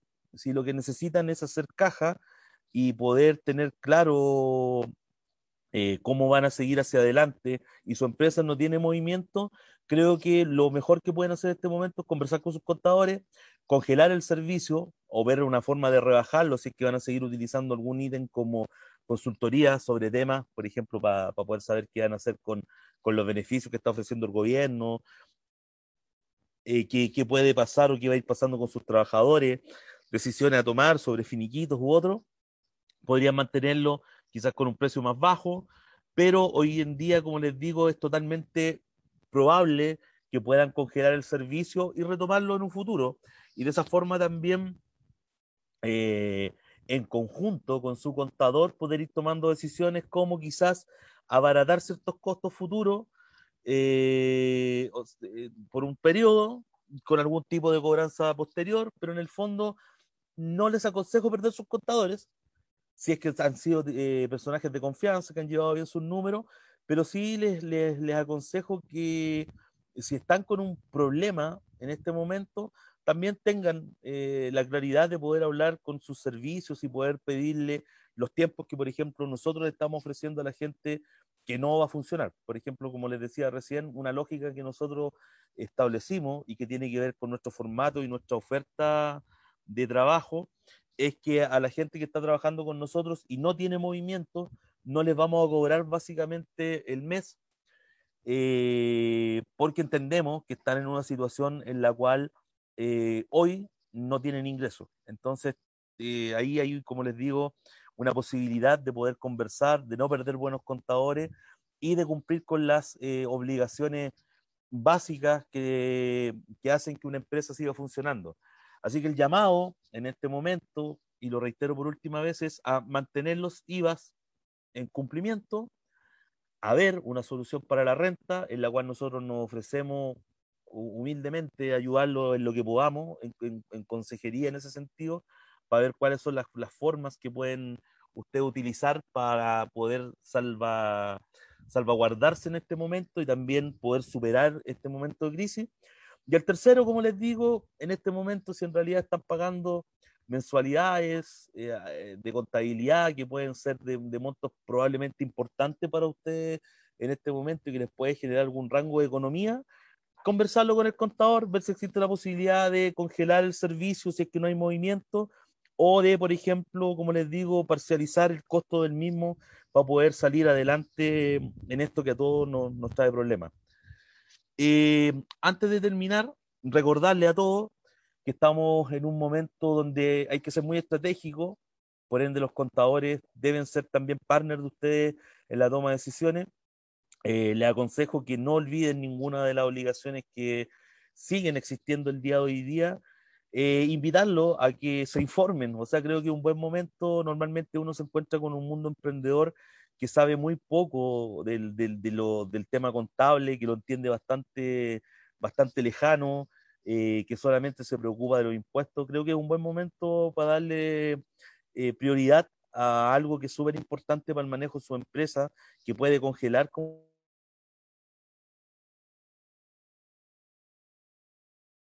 los movimientos básicamente no, no recargación ni, ni darle algo que en, el, que en este momento no, no, es importante, sino que cierta, en cierta forma también aprovechar este momento para poder ofrecerle, eh, también aprovechar este momento para poder ofrecerle en cierta forma eh, una forma positiva de salir jugando, sabiendo que están, eh, que pueden mantenerse tranquilos y que cuentan con tanto con el equipo que hoy día está haciendo live como con nosotros como empresa para poder apoyarlo. Así que eso por mi parte, vamos a seguir atentos para poder, como les digo, eh, dar respuesta a las salidas que hoy día tengan. Faltan unos cuantos días todavía para el formulario 29, faltan súper pocos para poder pedir las, la, las devoluciones para el día 10, así que ofrecemos nuestra ayuda para eso. Y no sé, Miguel Ángel, si tenemos alguna pregunta, ¿cómo va a poder responderla? Sí, tenemos un pequeño delay, así que en el momento en que tú decís preguntas va a salir en unos segundos, así que esperemos que, que la gente comience a preguntar. Eh, de todas formas, le estoy preguntando a Juan Carlos, estudios de Antofagasta e Iquique, si hay, hay preguntas. Eh, No, no hay preguntas hasta ahora, vamos a esperar un ratito. ok. Esperamos unos segundos entonces, ya que terminaste antes, para ver si hay preguntas por, por interno y si alguien eh, quiere saber alguna pregunta sobre su renta o, o formulario, etcétera. ¿Te parece? No sé, como te decía, lo importante es que la gente sepa que más allá de las preguntas que tenga, eh, nosotros como equipo lo hablé con Andrés y lo hemos disponibilizado para poder ayudar a la gente a cumplir. Perfecto, perfecto. Oye, Andrés González dice que peinadito mi bro, ese es su comentario. Sí, es que, es que este no es un live de nosotros, pues entonces los live de nosotros ahí es otra cosa. Eh, espérame, dice que se cayó la transmisión. No, no sé qué pegado parece. Juan Carlos, ¿me confirma si está funcionando bien, por favor? No, estamos todos ok. Eh, de hecho, ahí el correo preguntan del expositor. Sergio Barraza pregunta el correo del expositor. Diego, ¿puedes dejar tu correo, tus datos para que se puedan contactar contigo los que tengan preguntas? Ah, ya, claro. eh, para poder contactarse con nosotros, las redes sociales de Conta 3B, que en todos lados es Conta 3B, Conta, escrito como contabilidad eh, abreviado, el número 3 y la B de bonito, barato, Dejemos en, buen- en bueno y barato, dejemos en bueno y barato. bueno, barato. Es innecesario el comentario, pero está bien. Oye, y por otro lado, eh, a mí si me buscan por mi nombre, pues, Diego Plaza Páez, estoy en, en YouTube, tengo material. eh, bueno, en mi página personal no tanto. eh, también lo tengo en Fax Taxes, que es como el fact de, fact de los gringos, para no, para no caer en una, en una grosería. Y taxes de, de impuestos. Y eh, mi correo, por si me quieren contactar directamente, es diego arroba adnconsultores.cl. ADN, ADN Auditores, perdón, adnauditores.cl. auditores.cl. ADN Diego- auditores.cl. Ahí lo, lo publiqué en, la pregunta. Oye, ¿tiene algún sitio web donde educarse didácticamente en temas tributarios? Aparte de, o sea, los canales de Conta 3B. Mira, eh, canales que son ricos en información, yo les, les aconsejo la página de Nubox y la página de Laudus. Sequísimos, secos y sencillos, ¿cachai? Están hechos para... Y y Laudus. Son dos software contables que tienen una cantidad de contenido increíble. así tal cual, Laudus. Sí, ambos tienen blog. De hecho, si los buscan, eh, coloquen en Google eh, blog Laudus, como suena, L-A-U-D-U-S, y el blog de Nubo, que es el mismo, el Nubo que, que apoya a los chicos del club del, De los de los emprendedores. emprendedores. Ellos. Ambos dos tienen unos blogs que son espectaculares y son para todos, no, no son para los usuarios del software, así que ustedes entran, están súper al día, ahí normalmente te están avisando cambios que existen en legislación, en las circulares, en impuesto interno y datos power que son relevantes eh, tanto para subsistir como también para poder aprovechar recursos. Perfecto. Aquí pusimos en el live eh, Fact Access para aquellos que lo quieran buscar, tu correo y eh, el de cuenta 3B para, para aquellos que no, no vean cómo se escribe. Y pusimos también Nubox y Laudus para que busquen su blog eh, en todo eso. No sé si hay otra pregunta eh, desde los estudios del norte. Eh, no, pero para complementar un poquitito lo que decía Floan Luna Roa, de, de los donde educarse didácticamente, el mencionar que en un nivel básico también, si tenemos cero conocimiento, los cursos que están disponibles gratuitos en la plataforma de Cercotec eh, les podrían también ayudar, por si acaso. Ah, claro, existe, existe en Cercotec también cursos que son para poder entender los conceptos contables. Los otros, como te digo, son básicamente más informativos, como para que la gente que ya está metida en el emprendimiento eh, se vaya informando de cambios y de esa forma se mantenga, eh, se mantenga informada y no se le pasen eh, cambios o beneficios que puedan estar hoy día funcionando. Y lo otro, Miguel Ángel, antes que nos, nos vamos al siguiente expositor, Perfecto. eh, junto con agradecerle, es que hoy día en la tarde nosotros vamos a tener un live que va a empezar uno de las ocho y media hasta las nueve y media, que es de rentas para músicos, para toda la gente que está metido en el, fondo en, la, en las empresas creativas que tienen o cobran derechos de autor. Voy a enseñar a hacer el llenado correcto de las declaraciones juradas de músicos y personas que están bajo ese, bajo ese concepto. Y desde las 10 de la noche, probablemente hasta las 11, 11 y media, vamos a estar haciendo rentas con personas naturales, personas que tengan ejercicios de contabilidad simplificada y alguna que pueda tener ejercicios de contabilidad completa, que son las que se pueden hacer en este momento y son justamente las que acabo de decir en el live que probablemente eh, puedan ser hoy día una forma de ahorrarse un recurso siguiendo a personajes como nosotros que estamos tratando de apoyar eh, al emprendedor, facilitándole mm, esta operación sin un costo adicional. Perfecto, eso lo van a hacer, entonces van a ayudar a la gente a hacer la renta en vivo. Claro, por el por Conta 3B, por el canal de Conta, 3B. De, hecho, ya están los ya están los avisos, así que si entran a Conta, Conta 3B van a poder ver el horario y a esa hora nosotros nos estamos conectando y el modo y el modo de funcionamiento va a ser súper simple. En realidad va a haber un, una especie como de persona que va a estar controlando las solicitudes y por interno yo y otros de los chicos de Contact vamos a estar haciendo la renta, así que va a ser súper dinámico, vamos a ir mostrando los ejercicios, para el que no alcance a verlo o, no alcancemos a hacerlo, él pueda también hacerlo después solamente guiándose por los videos. Y ayer con Yunus hicimos dos ejercicios de contabilidad completa y contabilidad simplificada, si la gente lo quiere ver. Pero como te decía, básicamente... Eso en Centro Yunus con Y, de todas formas lo voy a escribir también acá para, para aquellas personas que eh, quieran también ver, buscar el contenido en, en el centro Yunus de Peñarolén, que nos está apoyando también este... Creo, creo, que está en el centro Yunus, pero seguro 100% está en mi canal de YouTube. Perfecto, perfecto. Entonces, muchas gracias, Diego. Entonces, ya saben, en la tarde van a estar, van a estar haciendo contabilidad, eh, renta en vivo para la industria creativa y después para emprendedores y personas naturales. Muchas gracias, Diego, por la ayuda, por estar conectado y siempre apoyar. Un abrazo a los chicos de Conta 3B, a todos menos al Andrés. Eh, y ahora, ahora dejamos a, Hans. Hans, ¿estás ahí? ¿Estás ahí? ¿Puedes oírme? Sí, sí, aquí estoy. ¿Cómo están? Bien, gracias, Hans. ¿Cómo les ha ido? Muy, muy bien, muy bien. Oye, me eh, estaba conectando sobre la hora porque estaba súper pendiente con lo que pasó con Piñera y el tema del anuncio de, de estas nuevas medidas para las pymes. Sí, sí estaba viendo, bueno, el Rafa, eh, justo estaba en medio del Rafa. Oye, Hans es Hans von Martens, es abogados, fundador de Armate Asesorías.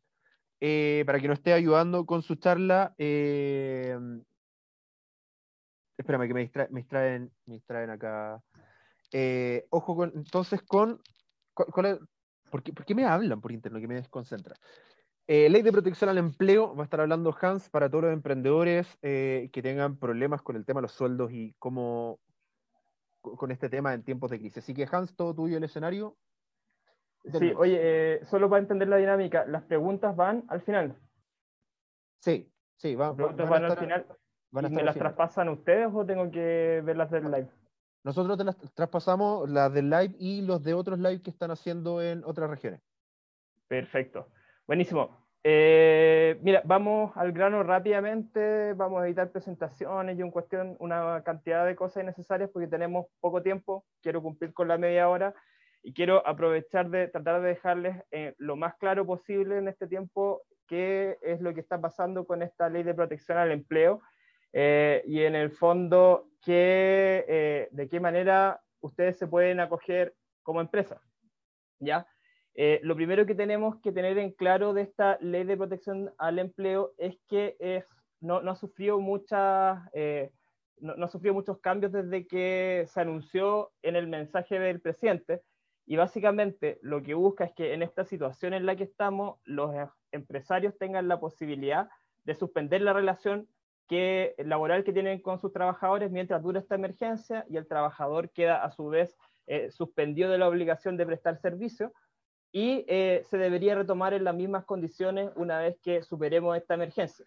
¿Qué es lo que busca principalmente esto? Generarle caja a las empresas que eh, ya veníamos súper golpeadas por el tema de la primera crisis económica a, raíz del estallido social Entonces, con esta nueva cuestión ya eh, era el golpe de gracia y para evitar que las empresas desaparecieran, básicamente, que los puestos de trabajo se fueran perdiendo, eh, se generó esta, esta medida. ¿ya? Em, aquí queda obligado el trabajador, el empleador mientras se suspende, queda obligado a pagar las cotizaciones previsionales, eh, no así las remuneraciones, no el sueldo propiamente tal, eh, y la AFC en el fondo va a estar entregándole algunos, algunos dinero al trabajador para que pueda subsistir de alguna manera eh, durante este periodo. Y bueno, el llamado que han hecho ha sido a que esta cuestión sea la última ratio, que sea la última, la última de las opciones que utilicen las empresas para efectos de, en el fondo, sobrevivir. Bueno, tenemos que tener en claro de que hay al menos dos, dos cuestiones que se regulan en esta ley. Eh, por un lado, la suspensión eh, del, eh, del, de la relación laboral y por el otro lado también da la posibilidad de bajar la cantidad de horas que trabaja un trabajador por una empresa y hasta un máximo 50% y la FC va a actuar. Deme un segundo, déjenme cerrar WhatsApp que me están bombardeando en preguntas y me están distrayendo. Ok, disculpen. Eh, entonces, eh, tenemos dos opciones, o suspendemos la relación o le bajamos la cantidad de horas que tiene el empleado y en el fondo eh, el trabajador le pagaría hasta un 50% y el resto lo pagaría la FC. Vamos viendo una por uno las dos situaciones. Primero, el tema de la suspensión esta suspensión se pueden acoger las empresas eh, cuando hay una declaración de un acto de autoridad. Por ejemplo, la autoridad decreta que ya no pueden funcionar los bares. La autoridad decreta que ya no pueden funcionar los cines. En ese caso, las empresas no tendrían que realizar ningún tipo de convenio con los trabajadores por el solo hecho de este acto de autoridad que les impide funcionar. Tienen el derecho a acogerse a la suspensión de empleo y en el fondo dejar de pagarle la remuneración a los trabajadores. Em, en el fondo, ¿qué efectos va a tener? Bueno, el empleador va a tener que seguir pagando las cotizaciones. Eh, los trabajadores durante esta suspensión van a recibir un dinero que va a provenir del seguro de cesantía, de la FC, y el primer mes van a recibir un 70% de su sueldo si es que tienen suficientes fondos en su cuenta individual, y va a ir bajando progresivamente hasta llegar a un 35% el quinto mes en el caso de los trabajadores a sueldo eh, con, contrato indefinido y por tres meses para el caso de los trabajadores que están a plazo fijo o que están por obra de faena. También estableció esta ley que durante la emergencia del COVID-19 no se va a poder despedir por fuerza mayor a un trabajador diciendo que en el fondo la fuerza mayor es que no puedo trabajar porque estamos en esta situación de, de COVID-19 y me cerraron la empresa. No se puede hacer si alguien quisiera hacer, a, despedir a alguien en esta emergencia porque le cerraron, la autoridad le cerró el local, básicamente tendría que hacerlo eh, por defecto, por, la, por necesidades de la empresa, pagando todo lo que eso implica, y eh, si no, por alguna de las otras causales de término del contrato de trabajo, pero en ningún caso por fuerza mayor, eh, basándote en el COVID-19. La segunda, en el segundo caso que podemos optar a esta suspensión es para el caso de que eh, pueda seguir funcionando, pero a pesar de que puedo seguir funcionando, celebro un, eh, un acuerdo con mis trabajadores porque, no sé, nos parece eh, poco razonable ir a trabajar en esta situación, se pueden contagiar los trabajadores, no tenemos las medidas suficientes para efectos de garantizarle la salud a los trabajadores, entonces en conjunto con mis trabajadores llegué a un acuerdo de no funcionar durante esta emergencia y si es el caso, eh, firmo un acuerdo y tengo también la posibilidad de suspender la relación laboral con los mismos efectos que para el caso de que la autoridad decrete esta, esta suspensión. La tercera situación es el caso de la reducción de la jornada de trabajo, que podemos reducirla, que, que el trabajador puede, el empleador puede reducir la jornada hasta en un 50%, pagándole eh, el 50% de todo lo que tendría que recibir, el total, esto es el total del sueldo eh, y el total de eh, las cotizaciones previsionales que correspondan en relación a este 50%. O sea, si no se pagan un sueldo de un millón, van a pagar 500 mil en, remuneraciones y si pagan 100 mil en cotizaciones, van a pagar 50 mil en cotizaciones. Y eh, además de, eh, de, recibir eso, el trabajador va a recibir un 25, hasta un 25% con cargo de seguro de cesantía, y el eh, empleador va a tener la obligación de mantener los beneficios como aguinaldo, asignaciones, bonos y otros conceptos eh, excepcionales o esporádicos que, que, el trabajador reciba. O sea, por ejemplo, si llegamos, no creo que sea el caso, pero si llegáramos hasta septiembre con esta situación eh, y todos los años ustedes como empleadores pagaban el aguinaldo, van a tener que entregarle el aguinaldo a los trabajadores, o si le mandan, no sé, una caja de, eh, eh, de mercadería, van a tener que seguir entregándoles esta cuestión, no se suspenden este tipo de obligaciones. ¿Ya? Eh, ahora hay que tener en consideración que para la reducción de la jornada del trabajo eh, hay eh, requisitos que son bastante más exigentes tanto para el trabajador como para el empleador y los vamos a ver un poquito más adelante. Es súper importante que tengan en cuenta cuántas lucas van a recibir sus empleados si eh, los suspenden, eh, porque pueden transmitirle de esta manera a los trabajadores. De hecho, alguien preguntó eh, dentro de las preguntas cuando se inscribieron cómo podía transmitirle tranquilidad a mis trabajadores. Bueno, una de las formas que pueden hacerlo es contándoles qué se viene en el fondo, indicándoles cuántas lucas van a ganar. Eh, tienen que tener en consideración que esta cuestión de los 70% que, el, que en el fondo ha salido publicado con bombo y platillo es solo durante el primer mes que un trabajador se acoja a la suspensión.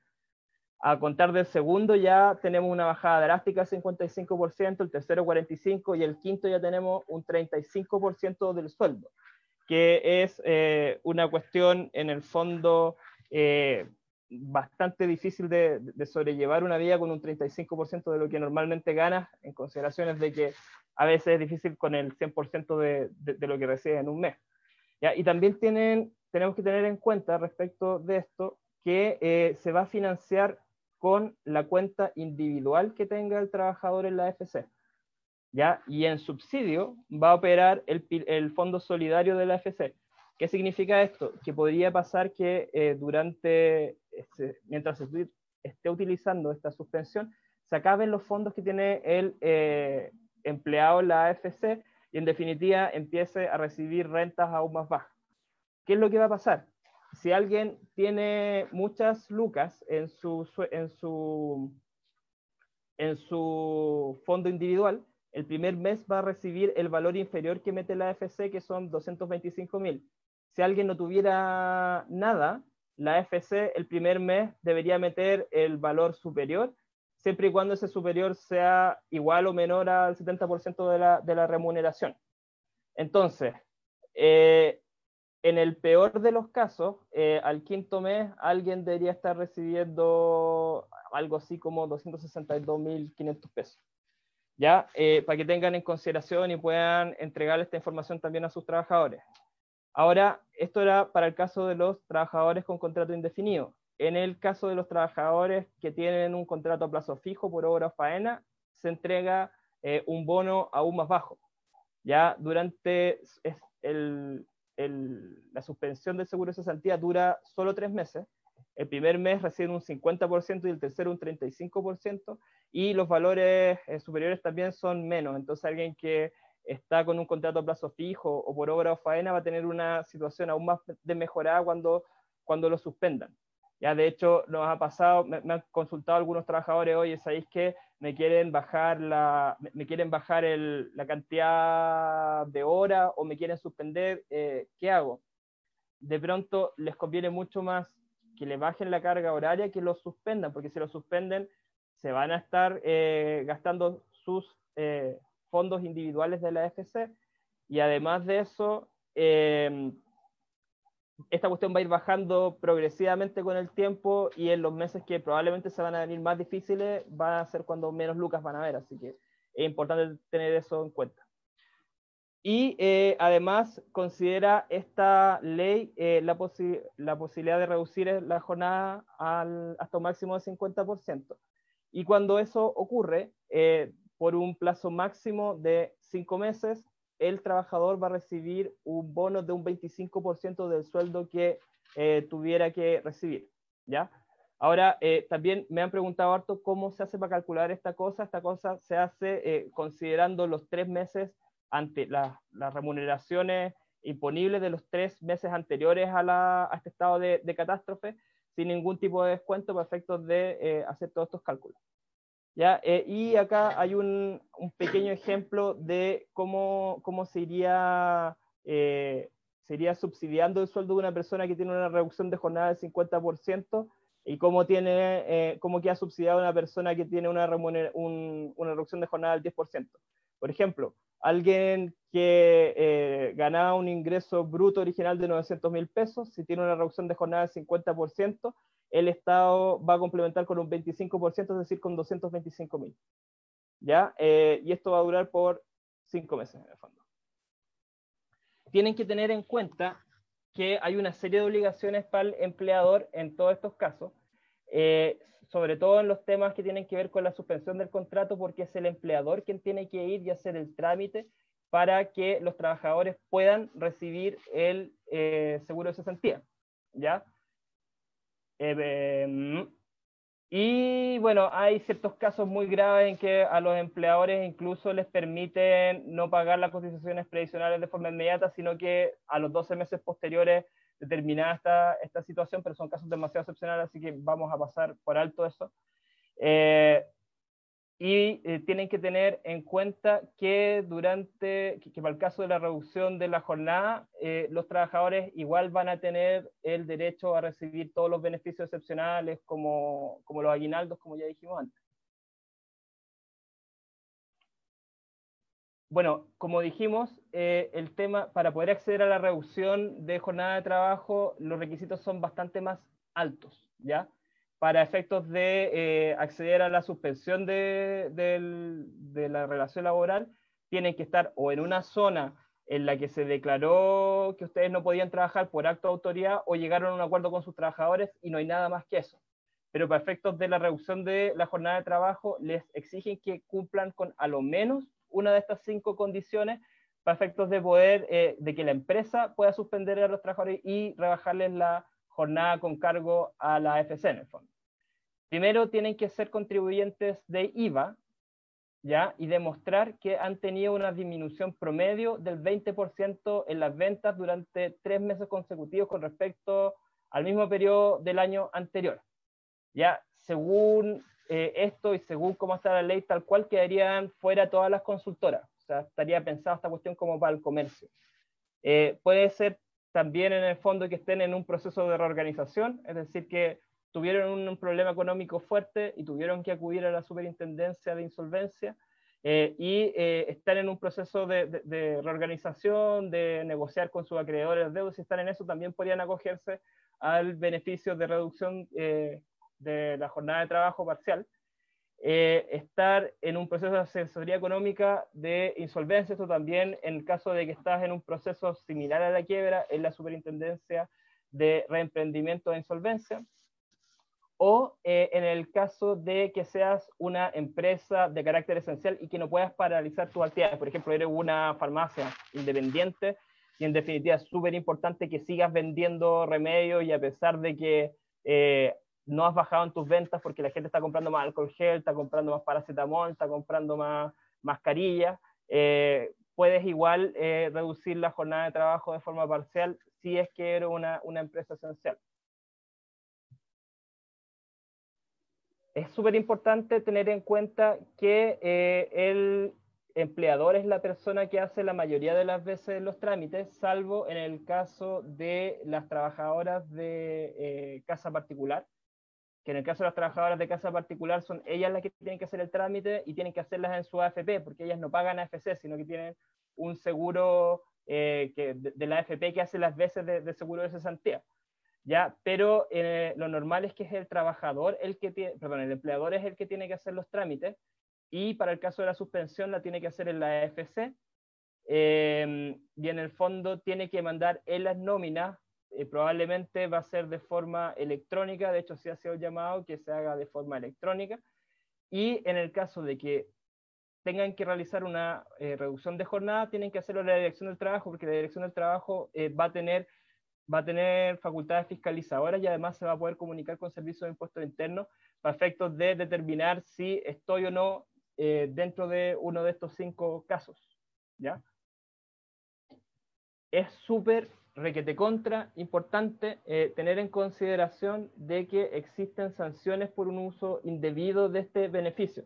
¿Y por qué es tan importante tener en consideración esto? Porque me han preguntado un montón de empresarios eh, que son dueños de sus propias empresas y que trabajan en ellas y que se han fijado sueldos, sí eh, pueden optar a esta cuestión, pero en ningún caso pueden, porque la ley ha dicho que no pueden acceder a este beneficio las personas que no eh, se rigen por el Código del Trabajo. Y los empleadores no se rigen por el Código del Trabajo porque no tienen una relación de subordinación y dependencia con la empresa. No siguen órdenes de nadie, se mandan solos. Y como se mandan solos, eh, lo que tienen normalmente no es un contrato de trabajo, sino que es un sueldo empresarial, que no es una relación laboral, sino que es un beneficio tributario.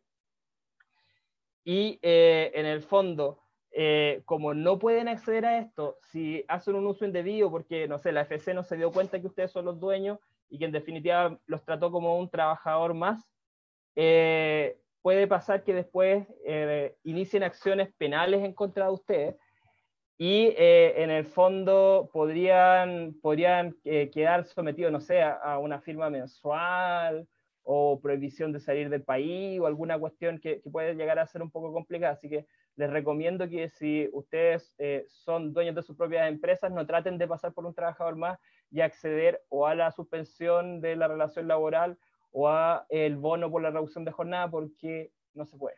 ¿Ya? Súper importante que tengan en cuenta eso. Es súper eh, extraño que en protección al empleo trata al trabajador como si fuera un beneficiario de esta cuestión en circunstancias de que el principal beneficiado va a ser una empresa porque va a poder bajar su carga económica, pero la ley lo trata así, eh, la página de protección al empleo lo trata así, así que los vamos a tratar de esa manera. Eh, pero los trabajadores supuestamente son los beneficiarios de esta ley eh, y se pueden someter a la suspensión del empleo o a la reducción de la jornada laboral cualquier situación que sea posterior al 18 de marzo, ¿ya? Esto es importante porque la ley entró en vigencia recién el día lunes, pero a pesar de eso podría meter eh, dentro de la suspensión o dentro de la reducción de jornada de trabajo cuestiones que pasaron el 19 de marzo o cuestiones que pasaron el 20 de marzo sin ningún problema. Ahora, para poder hacer cualquiera de estas cosas tiene que ser efectivo, o sea, no puede pasar que un trabajador el, trabajó hasta fin de mes y lo suspenda el 18 de marzo, no, o sea, tiene que efectivamente no haber prestado más servicios para poder haberlo suspendido el 18 de marzo. Incluso la ley estableció un efecto retractivo para gente que ya la habían despedido, podrían en el fondo, en vez de despedirla, acogerla a la suspensión. Va a ser un poco extraño porque probablemente esté en proceso de liquidación, ya esté medio liquidado el tema de, de su AFC, pero la ley al menos contempla esa posibilidad de pasar que alguien que ya se, despidió en el fondo quede suspendido.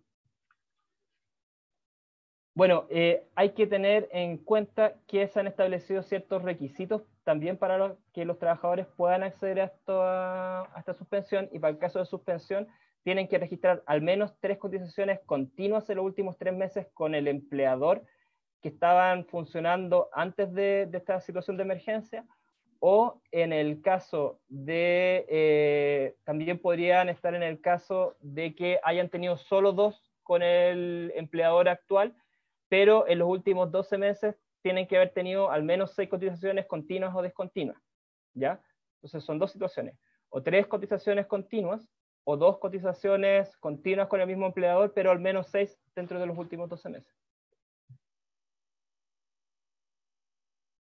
Eh, para el caso de la reducción de jornada es mucho más eh, exigente también respecto del el empleado y le exige que tiene que acreditar que al menos tiene 10 cotizaciones mensuales con el mismo empleador. Estas pueden ser continuas o discontinuas, pero tiene que tener al menos 10 con el mismo empleador. Si no, no, no ha trabajado al menos 10 meses con el mismo empleador, está frito y no podría acceder al beneficio del 25% si le reducen la jornada. Entonces, de pronto para una empresa eh, puede resultar bastante más fácil, para tener menos resistencia eh, de los trabajadores, aplicar la suspensión que aplicar la reducción de la jornada, porque la reducción de la jornada es más exigente incluso para los trabajadores. ¿Ya? Eh, también tienen que tener en cuenta que la reducción de jornada, a diferencia de la, de la suspensión, requiere de un acuerdo con los trabajadores.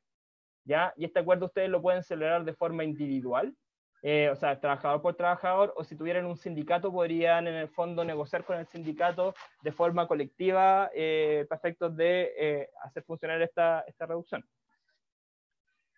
Y eh, también es importante tener en cuenta que hay personas que en ningún caso se pueden acoger a esta ley. Ya es eh, dentro de ellos, el dueño de la propia empresa no se puede acoger a esta ley. Entonces, ¿qué no, no se pueden acoger? Los trabajadores que no se rigen por el Código del Trabajo y aquellos que no estén afiliados al seguro de cesantía. Aquí queda fuera inmediatamente el dueño de la empresa. También esta cuestión no se le aplicaría a, lo, a las personas que prestan servicio al Estado porque ellos los rigen no el Código del Trabajo, sino el Estatuto Administrativo. Eh, tampoco eh, pueden celebrar, acceder a estos beneficios los trabajadores que hayan celebrado con el empleador un pacto para darle continuidad a la empresa. O sea, por ejemplo, alguien puede, son contadores y en abril están haciendo la renta y están todos vueltos locos, tienen que darle continuidad a la empresa y en vez de suspender nos fuimos todos a trabajar a la casa. En ese caso, eh, no se podría suspender eh, la relación laboral porque están prestando servicios de forma, de forma efectiva a la empresa estos trabajadores, entonces eh, no podrían suspenderlo.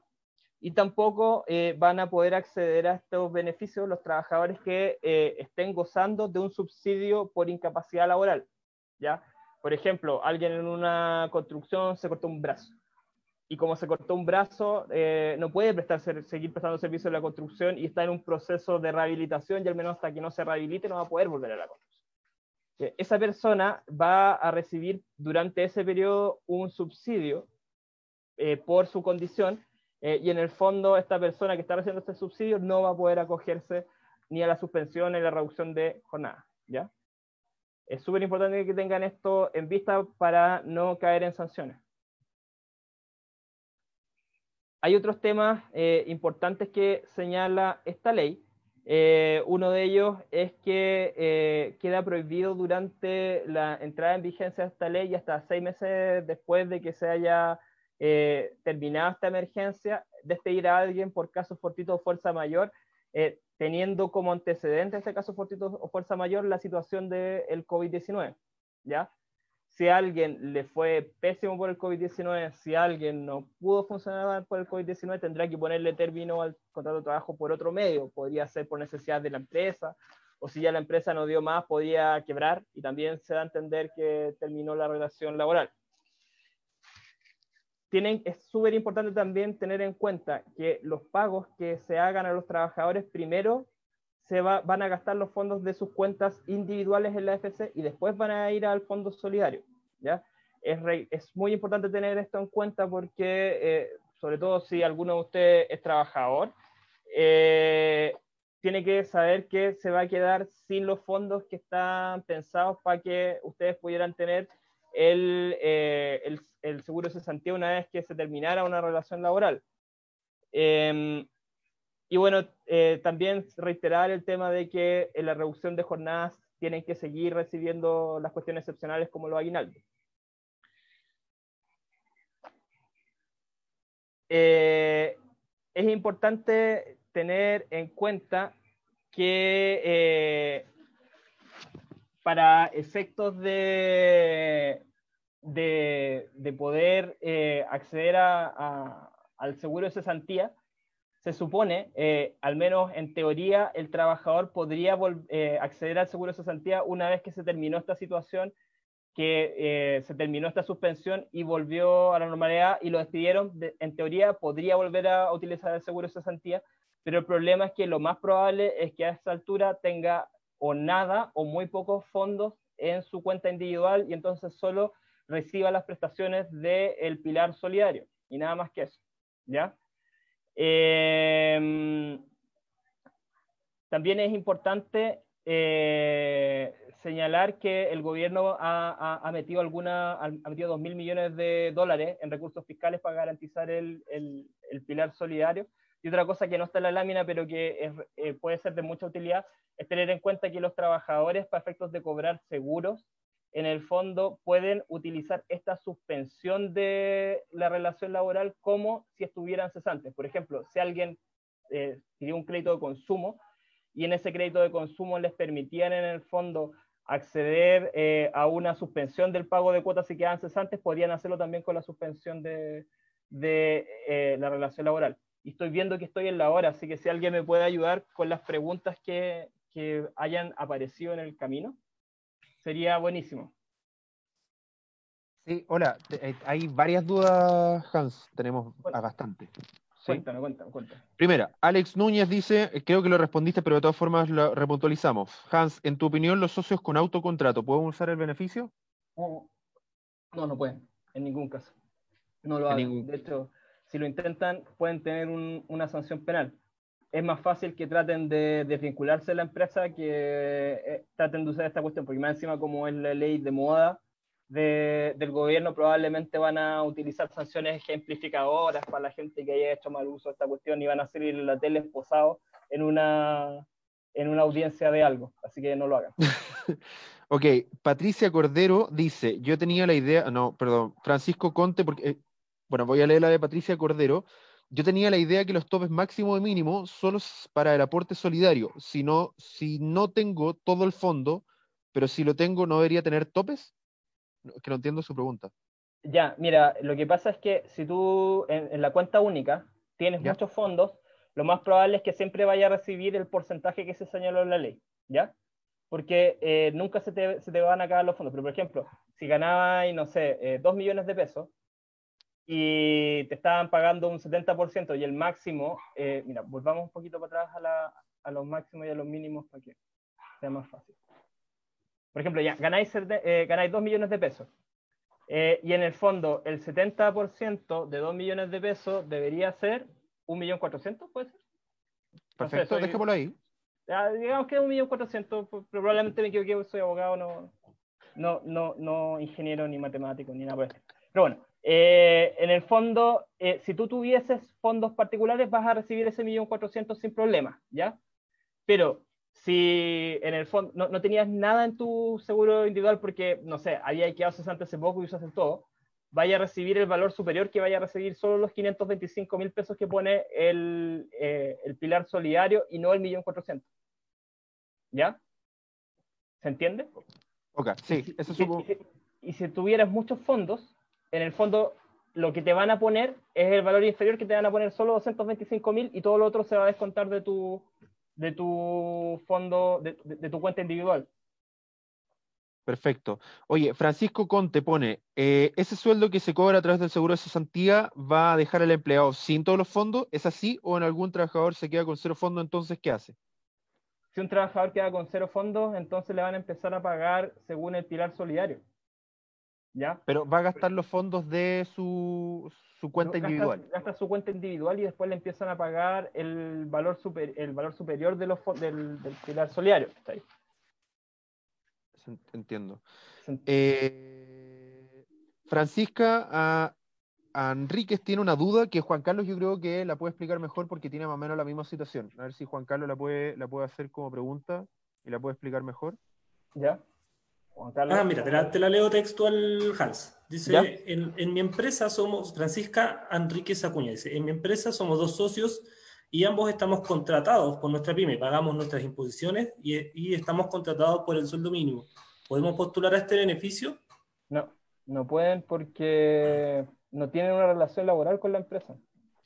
Aunque Si están esté- contratados están pagando imposiciones, lo más probable es que estén con un sueldo empresarial, que es la situación que establece la ley para el dueño de su propia empresa. Y esta cuestión no es una relación laboral, sino que es un beneficio tributario. Entonces, en situaciones normales, eh, la AFC, los bancos, todo el mundo confunde al sueldo empresarial con un contrato de trabajo, ¿ya? Y normalmente no te joden. Pero como estamos en una situación de que es una, una ley nueva, que probablemente una de las estrellitas del gobierno y que probablemente van a hacer lo que sea por seguir figurando con esta cuestión, eh, van a aplicar las sanciones penales en contra de la gente que no tenga una relación laboral y empieza a utilizar esta cuestión, porque volvamos a eh, esta lámina que en el fondo eh, señala que no pueden acceder las personas que no se rijan por el Código del Trabajo, y el dueño de una empresa no se rige por el Código del Trabajo, se rige por el Código de Comercio, por el Código Civil, por la ley de rentas, pero no por el Código del Trabajo. Entonces no puede acceder. Perfecto. Una última pregunta antes de pasar con Williams, que específicamente un amigo Williams. Eh, ¿Cómo puedo cobrar el dinero de la FC si el empleador por X motivos no ha pagado sus imposiciones de enero y febrero? ¿Puede o no se puede?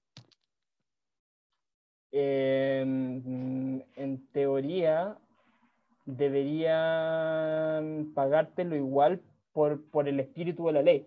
¿ya? Pero vamos a tener que esperar a ver qué es lo que esté pasando en la práctica para ver si efectivamente a la gente que tiene deuda previsional respecto de sus empleadores va a recibir o no los fondos. Yo creo que sí, pero al menos la ley, esta nueva ley no, no se remite a esa situación, pero como sí habla de esta situación excepcional en la que los empleadores van a poder pagar 12 meses después, yo creo que sería lógico que la gente igual recibiera, recibiera las lucas porque estamos en una situación de emergencia.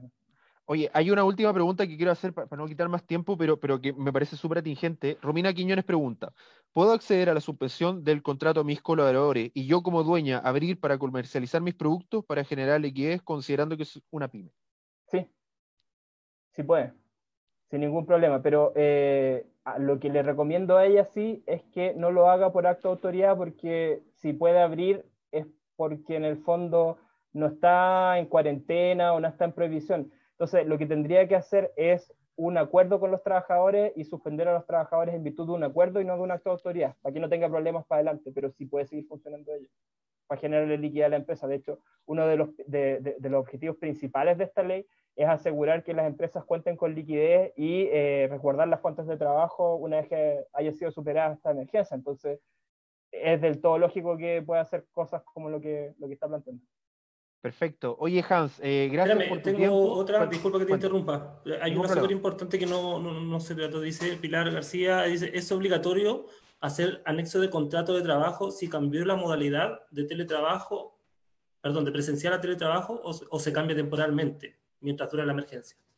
Eh, mira, sí, es que un tema, era un tema que no, no vimos hoy, eh, pero sí es obligatorio firmar los anexos de, de, teletrabajo porque en el fondo la ley de teletrabajo eh, lo exige que, que, se haga, ¿ya? De hecho, hay una exigencia de informarle a la, a la inspección de trabajo 15 días después desde que se pasó de un trabajo presencial a, a teletrabajo.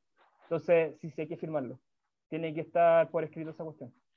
Perfecto. Hans, tú tienes un contenido sobre la ley de protección del empleo y teletrabajo, si mal no recuerdo, ¿sí? Para que lo puedas compartir, para aquellos que no respondieron sus preguntas lo, pueden, lo, puedan, eh, lo puedan leer completo y tener toda la respuesta a las dudas que quizás no quedaron claros por temas de tiempo. Sí, sí, fue muy difícil tratar de eh, condensar esta cuestión en 30 minutos. Ayer hablamos tres horas de esto, entonces... Sí, hoy, hoy tienes eso, de tres horas, ¿lo tienes? ¿Eso lo hicieron con un CN? Con el CN. Eh, no sé si quedó un video por ahí de eso. Perfecto. Mira, si está, si está ese video y, de todas formas comparte acá en, el Facebook Live de Coimpro el, el artículo para que lo puedan leer. Eh, cualquier duda o pregunta que se quieran contactar contigo, tus datos. Mis datos eh, me pueden encontrar en. Les pongo en la pantalla. ¿Siguen viendo mi pantalla, cierto? No. ¿No? Ah. Sí, no, no, no, o sea, solo veo, vemos tu cámara, no estás compartiendo. ok, compartir pantalla. Espérate, ¿tuve compartiendo la pantalla o nunca compartí la pantalla? Sí, sí, sí, sí estuviste compartiendo la ah, pantalla. Bueno, acá están mis datos eh, de contacto, se los comento también en voz. Eh, mi teléfono es el más 569 7135 9682 más 569 7135 9682 mi correo electrónico es hans.armate.cl y les recomiendo visitar armate.cl porque ahí estamos todas las semanas publicando contenido relevante eh, en relación al emprendimiento y en este tema del coronavirus hemos estado sumamente activos publicando las últimas novedades legales que han ido apareciendo día a día.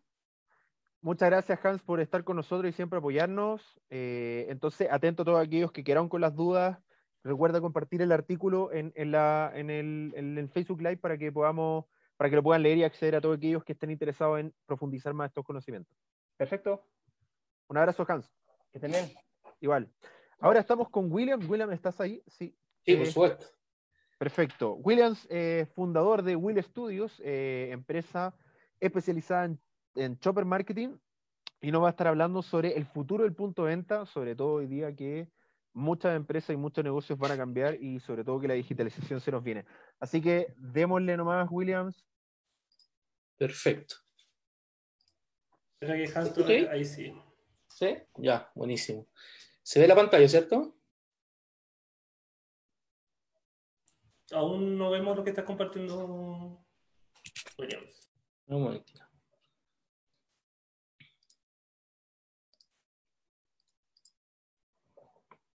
Por ahí sí.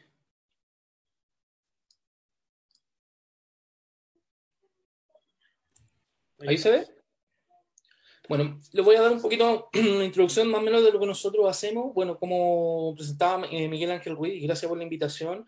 Eh, nosotros, bueno, yo soy el cofundador de Will Studios. Nosotros somos una agencia de super marketing, ya que nos encargamos básicamente de detectar los problemas que suceden en los puntos de venta, tanto así como físicos como digitales, y de alguna forma aplicamos diseño a, a estas problemáticas para solucionarlas. ¿ya? Eh, nosotros en el mercado llevamos cerca de cinco años, no, cuatro años, ya como empresa, y, pero la verdad es que llevo trabajando cerca de 15 años en este rubro. Entonces ya, de hecho, trabajamos con muchas marcas de consumo masivo, eh, marcas bastante importantes como Coca-Cola, entre otras, y algunas eh, bastante que están ahora mudando su modelo de negocio. ¿Ya? Eh, bueno, básicamente, de, de qué lo que voy a hablar yo es el futuro de los puntos de venta. A ver, aquí esto es un, un tema bastante importante porque en definitiva eh, ¿qué es lo que ha pasado con respecto al tema del estallido social? Y bueno, ahora con el tema del coronavirus, que hay muchos locales que de alguna forma han tenido que cerrar sus puertas o porque quebraron o porque de alguna forma están en zona de cuarentena y la verdad es que eh, no han podido eh, repuntar lo que fue el tema del 18 de octubre del año pasado, del, del año por tema del eh, estallido social. ¿Ya? Eh, todo lo que yo les voy a mencionar eh, va a ser, al final voy a dar un- eh, una serie de tips que son eh, cosas que se pueden hacer de muy bajo costo por parte, de, en este caso, de los dueños de las tiendas, para mejorar siempre eh, pensando en el tema de la experiencia de compra, ya que eso hoy en día es lo importante. Ya todo, hay muchas personas que hablan que de que las tiendas físicas eh, de alguna forma se van a eliminar, eso no es así. Ya lo que va a pasar es que eh, el canal digital, que en este caso es, eh, digamos, lo que más hoy día está creciendo, ya el canal digital va a ser la reina de la transacción, es decir, todo se va a comprar por internet, pero eh, la reina de la experiencia o los reyes de la experiencia van a ser las tiendas físicas, ¿ya? Y eso es lo que de alguna forma es el futuro de estas tiendas. Ya todas las cadenas de retail, que por ejemplo hablemos de Walmart, que por ejemplo a lo mejor pueden tener 300 locales en estos momentos, en el futuro, en 5 años más, en 10 años más, a lo mejor no van a tener 300, pero van a tener 120, de los cuales solamente van a ser tiendas de experiencia, donde los consumidor o el consumer va a poder interactuar con los productos directamente y poder saber cómo es, cuánto pesa, es lo que me gusta, que, que de alguna forma eso es lo que tienen que apuntar las tiendas físicas, ¿ya? Sin, sin, sin ir más allá, todas las, digamos, el canal tradicional, que son los almacenes, botillerías, kioscos, ya es el segundo canal que más ha crecido desde octubre hasta la fecha. ¿ya? El, el retail viene a la baja básicamente porque no ha innovado y no ha invertido en la experiencia de compra. Siguen haciendo lo mismo y muchas de las empresas que son competencia nuestra, que están enfocadas al área del trade marketing, eh, siguen haciendo exactamente lo mismo. ¿ya? Bueno, básicamente lo que vamos a hablar, bueno, les voy a explicar básicamente qué es lo que es el shopper marketing para y cómo lo pueden aplicar a su tienda, ¿ya? Eh, puntos de venta a nivel nacional, ya esto, básicamente cuáles son el, futuro de esto, qué es lo que va a pasar y, y a, qué es lo que ustedes tienen que apuntar. Y, lo, y por último, unos tips para potenciar tu punto de venta después de esta cuarentena, que van a ser cosas de muy bajo valor, pero de alguna forma va a significar un- un- una, una muy, una muy buena mejora en la experiencia de compra. ¿ya? Pero antes de todo, quiero decirles cómo partió esto, ¿ya? Bueno, en lo personal trabajé cerca de cinco años en la cadena de supermercados Unimar, ya trabajé como, empecé como cajero, después trabajé como reponedor, y en ese momento cuando trabajé como reponedor me di cuenta, ya, eh, mientras estudiaba, mi profesión básica es de diseño gráfico, es mi profesión base, ya, y cómo era aplicar de alguna forma el diseño en el desarrollo de nuevas problemáticas, o sea, de, desarrollo para solucionar nuevas problemáticas. ¿Y qué es lo que me di cuenta cuando trabajaba eh, al interior de estas grandes cadena- cadenas? Era que todas las empresas de alguna forma tenían un problema. En realidad tenían tres problemas que después, eh, al, al estudiarlo y al ver los distintos canales, se repetían. Era un patrón y que todavía se siguen repitiendo. ¿Ya? ¿Qué pasa? Que yo estaba encargado del, del área de no food, que tiene que ver con alimento mascota. Trabajé cin- después, cuando egresé de mi carrera, trabajé cinco años con Purina, con, en realidad con todos los alimentos mascotas, así que tengo harta experiencia en lo que es alimento mascota. ¿Ya? ¿Qué pasaba? Que llegaba eh, de alguna forma el reponedor y obviamente eh, yo le daba prioridad porque en definitiva nosotros teníamos que manejar los, los, espacios y le daba la oportunidad eh, de, de, meter todos sus productos porque era la persona que más asistía, cuando llegaban los pedidos eran más, eran más precisos, no tenían quiebres de producto. Entonces, ¿qué pasa? Que después llegaban los vendedores de la competencia, como por ejemplo Purina, ¿ya? Y veía el lineal que estaba lleno de productos de pedigrí, que es la competencia directa, y, y, prácticamente era como el culpable el yo, era como, o sea, básicamente porque era mi culpa, ¿ya? O sea, porque yo permitía eso. ¿Me entiendes? Pero el análisis de fondo y el cual no, no, no me, me, fui dando cuenta con el tiempo era que en todas las categorías pasaba exactamente lo mismo. ¿Por qué pasaba esto de que eh, a unos tenían más productos que otros? O sea, unos pueden ser por temas de negociaciones internos, ¿ya? Y otro simplemente porque no llegan los productos locales. Y eso es un tema logístico y eso es un problema que todavía tienen las cadenas y todavía tienen las grandes marcas en el tema de supermercado. Y eso se extrapola a todos los canales de, digamos, de venta, ya sea el canal tradicional, almacenes, kiosco, Oreca también. Entonces, eh, eh, es un patrón que todos, todos, todos cumplen de alguna forma. ¿Ya? Acá, eh, ¿Qué es lo que nosotros desarrollamos o sea, al interior? Porque la, la, la, idea mía era siempre como generar ventas, o sea, generar cómo, cómo podemos hacer para que de alguna forma los productos tengan mayor rotación. Esto, por ejemplo, que esta es una foto que saqué hace un par de días atrás, eh, esto no se puede hacer, básicamente. O sea, eh, perder un espacio como una cabecera de supermercado, que es un valor bastante caro, porque estas grandes empresas negocian eh, los espacios, eh, digamos, por el año completo, y, y una cadena no te sale barato, eh, perder, eh, digamos, venta por tener todos los productos de visibilidad ahí, eh, por mucho que sea Coca-Cola, es una estupidez. ¿Ya? La verdad que, que, lo que nosotros hacíamos cuando estábamos en, al interior de la cadena para poder generar más rotación de productos era hacer un cross category que era cruce de categoría. Por ejemplo, ¿qué es lo que nosotros hacíamos? Ubicábamos, por ejemplo, en el mismo cabecera Coca-Cola, en el centro poníamos todos los piscos usar. ¿Ya? ¿Por qué? Porque de alguna forma nos apalancábamos la venta que tenía Coca-Cola para incentivar el tema del consumo del pisco y hacer el tema de la piscola. En este caso, perfectamente Coca-Cola podría haber negociado una cabecera en, compartida con, con, en este caso, con PepsiCo, que si bien eh, es la competencia en tema de lo que es bebida, pero en lo que es snack puede hacer una buena, digamos, un buen cruce de categoría. Entonces tú te llevas tu Coca-Cola y te llevas un snack. ¿Me entienden? Eso es básicamente el consumo de cruce de categoría. ¿Ya? Bueno, y a lo largo, tal como les mencionaba, a lo largo de estos años, nos dimos cuenta que eh, los patrones, cuáles eran los principales problemas que tenían las marcas, eran primero rutas de, rutas de venta, atención al cliente. O sea, hoy en día eh, las grandes empresas, por mucho que vendan mucho, hay muchas fuerzas de venta de estas empresas que están, son bastante deficientes, sobre todo en el canal tradicional. Y yo creo que si algún almacenero o algún kiosquero nos está viendo en estos momentos, lo debe saber. ¿ya? El segundo problema es el tema logístico de despacho. O sea, hay casos, y a mí me ha tocado analizar grandes empresas que de alguna forma quebraron, quebraron, digamos, el año 2019, donde nosotros hicimos un estudio en, en, en, canal tradicional y nos dimos cuenta que, por ejemplo, el tema de los pedidos, que, por ejemplo, pasaba un día, el vendedor un día lunes, hacía el pedido y el pedido se demoraba una semana en llegar. Entonces, eso no puede ser, pero eso aún sigue pasando. ¿Por qué? Por un tema, problema logístico que tienen las mismas empresas y los servicios adicionales que son básicamente de reposición eh, y, y, y, entre otros asociados que están muy, muy enfocados, están muy asociados al tema de las grandes cadenas de retail. ¿Ya?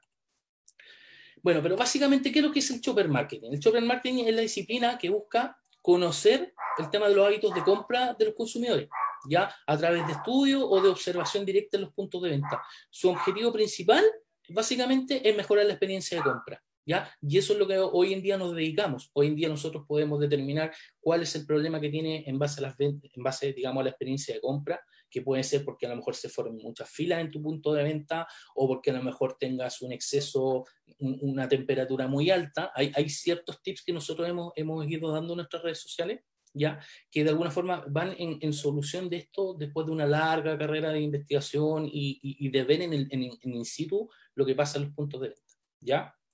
Obviamente el tema de mejorar la experiencia de compra eh, genera también un incremento progresivo en venta. ¿ya? Y eso, eh, bueno, lo han hablado todos los expositores anteriormente que, que han pasado por este webinar.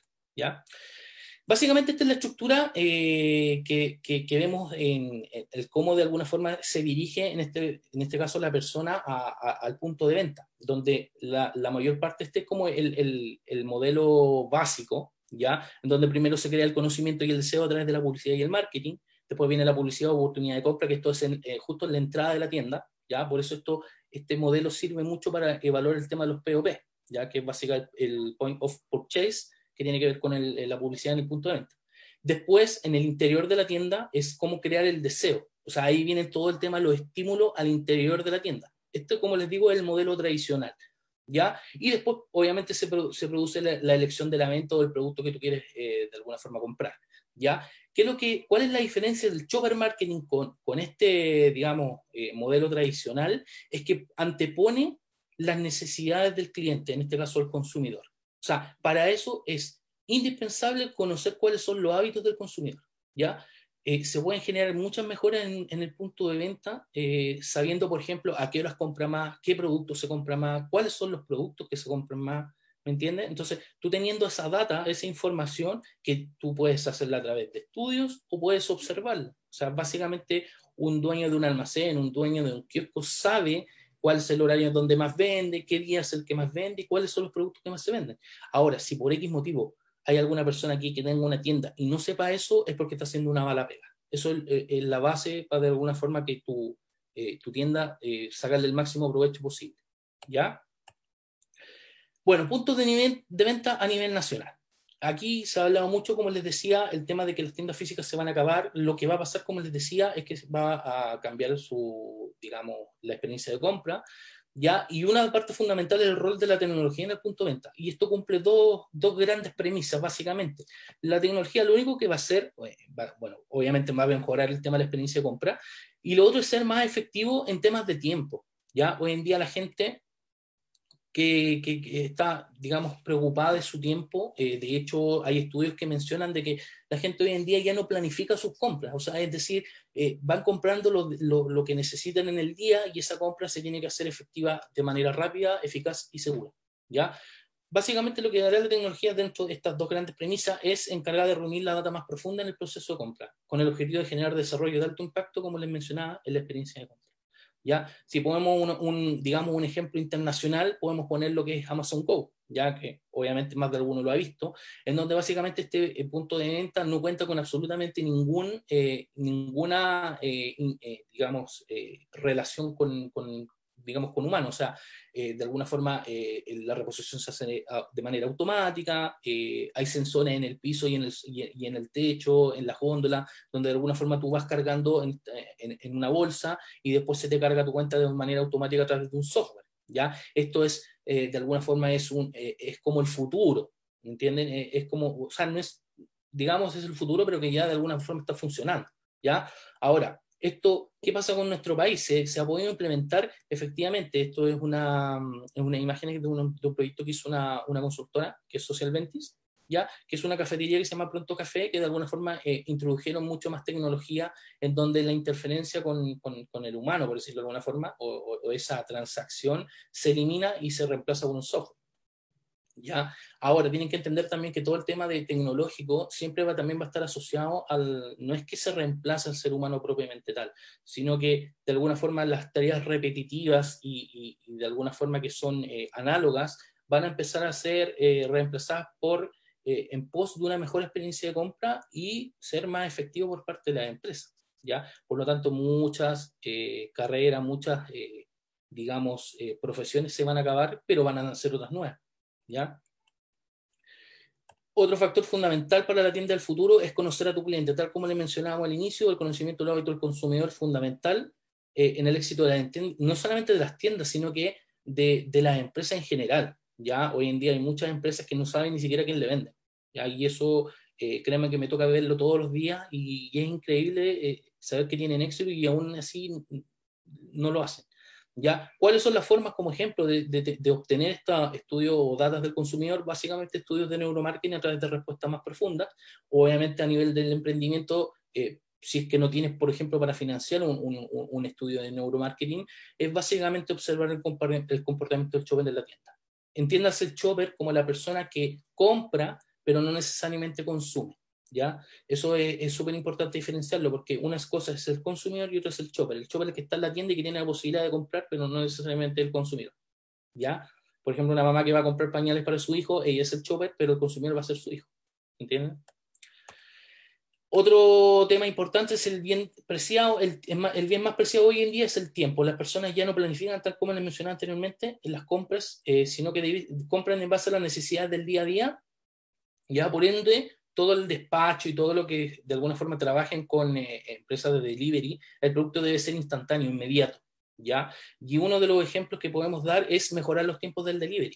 ¿ya? O, eh, digamos, en, el extranjero o, o, a nivel latinoamericano, ya hay tiendas que funcionan 24/7, ya tiendas físicas, obviamente todo con, todo el tema legal que corresponda, con las personas que tengan que trabajar en horario, o bien con temas de eh, tecnologización. ¿Ya? Eh, el otro factor fundamental es crear ecosistemas, el tema del tan eh, utilizado concepto de la omnicanalidad. Acá el tema de la omnicanalidad, que todos hablan del tema la omnicanalidad y todo el tema, eh, resulta que hay muchas empresas que dicen, no, yo estoy presente en todas las redes sociales, yo tengo e-commerce, tengo todo esto, pero en definitiva, tú cuando eh, no solamente estar presente, sino que ser un actor eh, partícipe, un actor activo dentro de estas plataformas. Hoy en día, cuando tú compras por un e-commerce en una gran tienda, ya el problema, imagínate que tú tienes un problema que te llega un producto que no es. ¿Qué es lo que primero te dicen las grandes tiendas? Ok, con el ticket de cambio, diríjase a la sucursal y haga el cambio de su producto. Entonces, eso eh, esto no, puede, no puede pasar. O sea, si hoy en día pasa, eh, lo que primero tienen que poner esfuerzo las empresas, más que a lo mejor generar un sistema tan, tan preciso, es generar estas políticas. Es decir, la gente lo que busca hoy en día que ya no reconoce eh, las redes sociales como, como aparte de, de, las tiendas físicas o como aparte de lo que es el e-commerce. Ya todos, de alguna forma, las empresas tienen que enfocarse a dar soluciones por cualquier, por cualquier vía. ¿ya? Ejemplo de formato, tiendas físicas, comercio electrónico, redes sociales, marketplace, que básicamente eh, tiene que ver con temas de eh, arriendos de espacios virtuales, ¿ya? Y eso es lo que de alguna forma también voy a dar unos tips eh, con respecto a, a los kioscos, los emprendedores, que, pues, cómo pueden acceder a estos a estos marketplaces. entrega a domicilio, el click and collect, que también lo, ese, ese término lo acuñó Falabella, ya compra en línea y retiro en tienda, ya que eso de alguna forma está antes del 18 de octubre tenía mucho éxito porque te permitía controlar tiempo. O sea, eh, hoy en día cuando tú compras por un e-commerce te dice va a llegar tal día, pero entre las 9 y las 18 horas. Entonces, ¿qué pasa si tú tienes que salir y no vives con otra persona? Entonces, chuta, me tienen amarrado, me, me, me encarcelan en mi casa eh, para tener que recibir el producto. Y eso hoy en día no puede pasar. Otro tema fundamental y lo que se viene para el tema, bueno, que ya de alguna forma se está implementando y, y, ha tenido un, impacto bastante importante en el tema de la compra, es la, la, constante perfección de la compra fácil. ¿ya? Eh, ¿Cuál va a ser, digamos, el medio predilecto? O, y esto estamos hablando de que ya un par de meses, ¿ah? ni siquiera ya es un tema de años, será a través de los asistentes virtuales, Siri, Alexa, Google Assistant. Ya será dominante. ¿Ya? Eso es fundamental entenderlo. Entonces, ¿qué es lo que va a pasar ahí? Que todo el tema transaccional se va a pasar al tema de voz. O sea, tú le vas a pedir a estos asistentes virtuales, oye, necesito tal producto y créanme que los asistentes virtuales ya tienen tus preferencias. Te están analizando día a día, saben qué es lo que consumes, saben a qué programa te, metes a tal hora. Entonces, eh, digamos, ya ellos tienen esa información de ti por ende, cuando tú pidas una pizza, sabes que te gusta la pizza con tales ingredientes, sabes dónde vas, ¿me entiendes? Entonces, eh, de alguna forma, la, la, la, experiencia de compra va a mejorar notablemente y todo va para allá. O sea, la menos transacción posible en, en términos de, de, usabilidad. ¿ya? Ahora, lo que no quiere decir, como les mencionaba al principio, que las tiendas vayan a desaparecer. O sea, para generar el tema de la omnicanalidad, la tienda física pasa a ser una parte muy importante dentro de, este, de estos pilares de comunicación. ¿ya? Bueno, este tema de la compra fácil va a ser tan importante que, básicamente se configurará como un, subcanal de ventas dentro del canal digital, ¿ya? En donde de alguna forma eh, va a ser mucho más precisa tu elección. Y bueno, un poquito como para ir llegando al tema de, finalizar esto, eh, cómo de alguna forma, claro, todos estos son desarrollos macro y que de alguna forma, a lo mejor por todo el tema de la crisis, o hay emprendedores que a lo mejor no lo pueden hacer ahora, pero sí hay otros tips, hay otras cosas que de alguna forma tú puedes mejorar, o si que tienes tu tienda física, ¿ya? Obviamente considerando dependiendo de la tienda que, que tengas. Primero, con todo este tema del, del, del término del, de la cuarentena, uno de los factores fundamentales va a ser el tema de mantener los protocolos mantener los protocolos de higiene, ¿ya? Va a tener el tema de los protocolos de higiene. Ya, eh, eso va a durar por un, largo tiempo hasta que de alguna forma no se encuentre el tema de la vacuna eh, por el tema de la pandemia que últimamente ha, ha, azotado a nivel mundial. ¿Ya? ¿Cuáles son un ejemplo de los que pueden hacer y otros no? Ejemplo básicamente de certificación. Obviamente esto es un tema opcional, un proceso de certificación es bastante engorroso eh, en términos económicos, no es tan barato, ¿ya? Pero sí lo que pueden hacer es a través de, de, de esto generar protocolos con todas las personas, protocolos de limpieza con todas las personas involucradas, delivery, etcétera. O sea, eh, la limpieza y la higiene va a ser un tema fundamental post cuarentena. ¿ya? Pensar tal vez en, en, en, el caso, por ejemplo, de las personas, o en este caso que tengan tiendas de comida, pensar en algo en el, cuando al momento de enviar eh, en, en, un envasado extra, ya en caso de envío de comidas opacas y hermético también puede ser una opción, ya que de alguna forma esas son opciones un poquito más de bajo costo y que, que post cuarentena se van a agradecer. ¿Ya? Tal como le decía, la colaboratividad y la alianza, ¿ya? Eh, las personas que piensen o que tengan eh, en este momento su tienda física y que de alguna forma nunca evaluaron la posibilidad de tener una tienda online, eh, tienen que hacerlo. ¿ya? Eh, de hecho, con todo lo que ha pasado, va a ser parte fundamental del éxito de, de, del futuro de sus tiendas.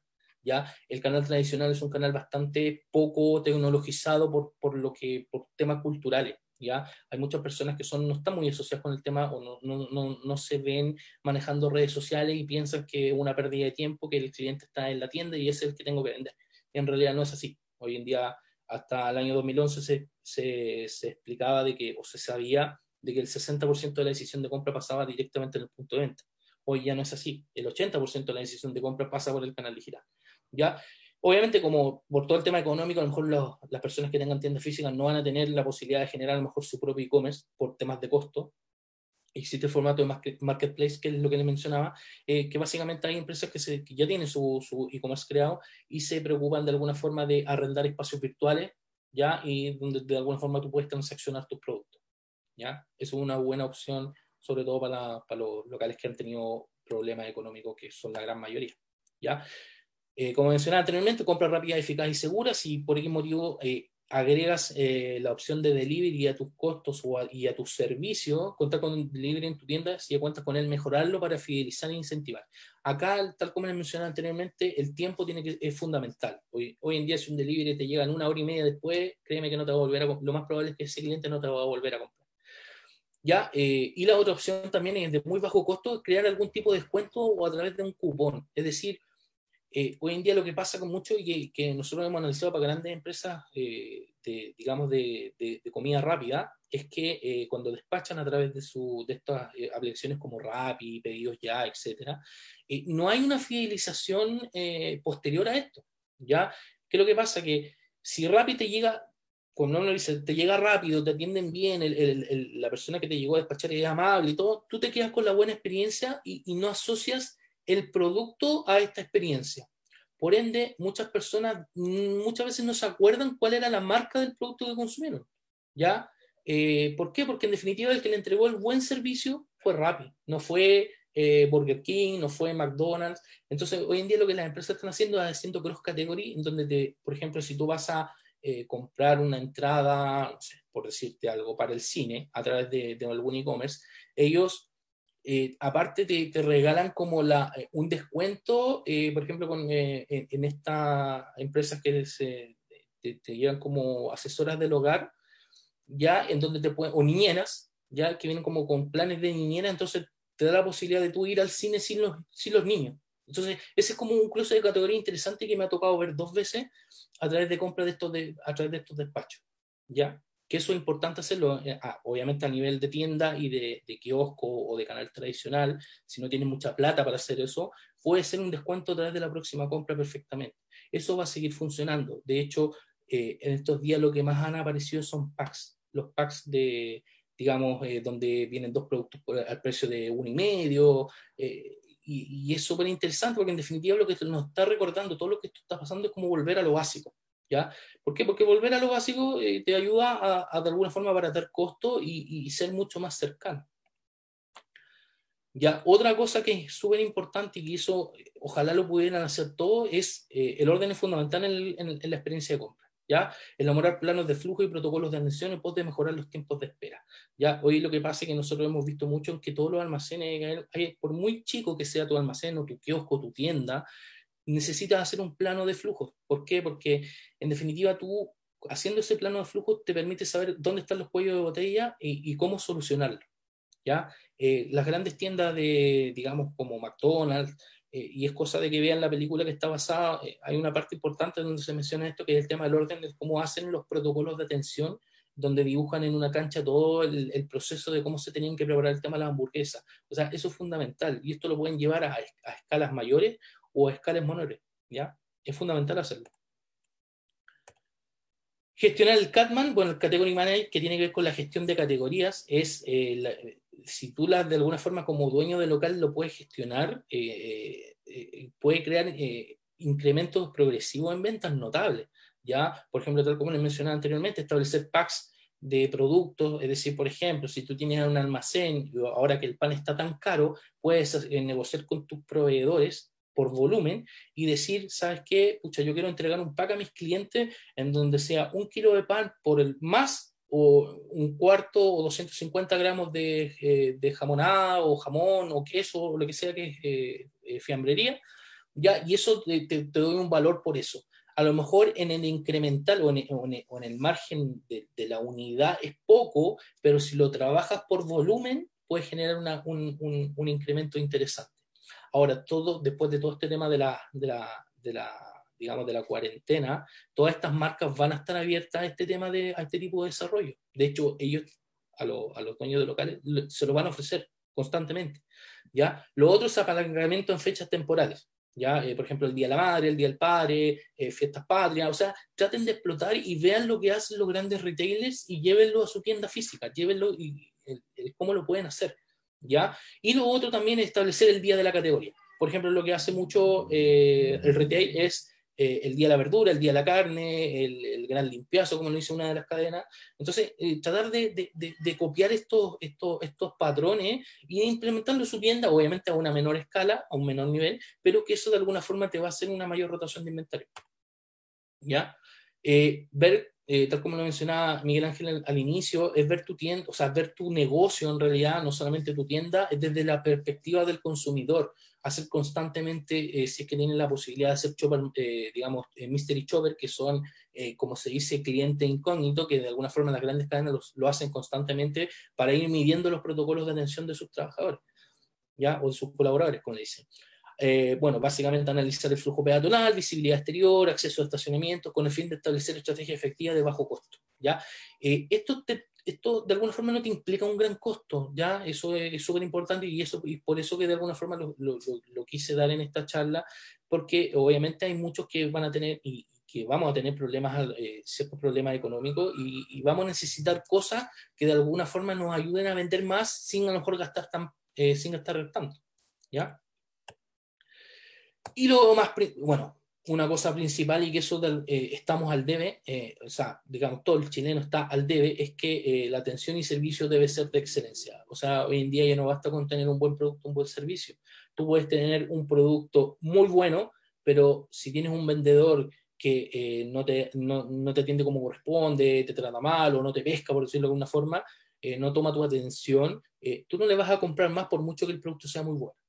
En cambio, puedes tener un producto a lo mejor no tan bueno, pero tienes una excelente experiencia de compra, tienes un vendedor que está preocupado, que te está fidelizando constantemente, entonces, eh, obviamente a ese tipo es al que le vas a comprar, ¿ya? Y hoy en día, eh, como les mencionaba, el segundo canal de mayor crecimiento ha sido el canal tradicional, los almacenes, kioscos, todos, por todo lo que ha implicado este tema de la pandemia, no solamente, sino que del estallido social.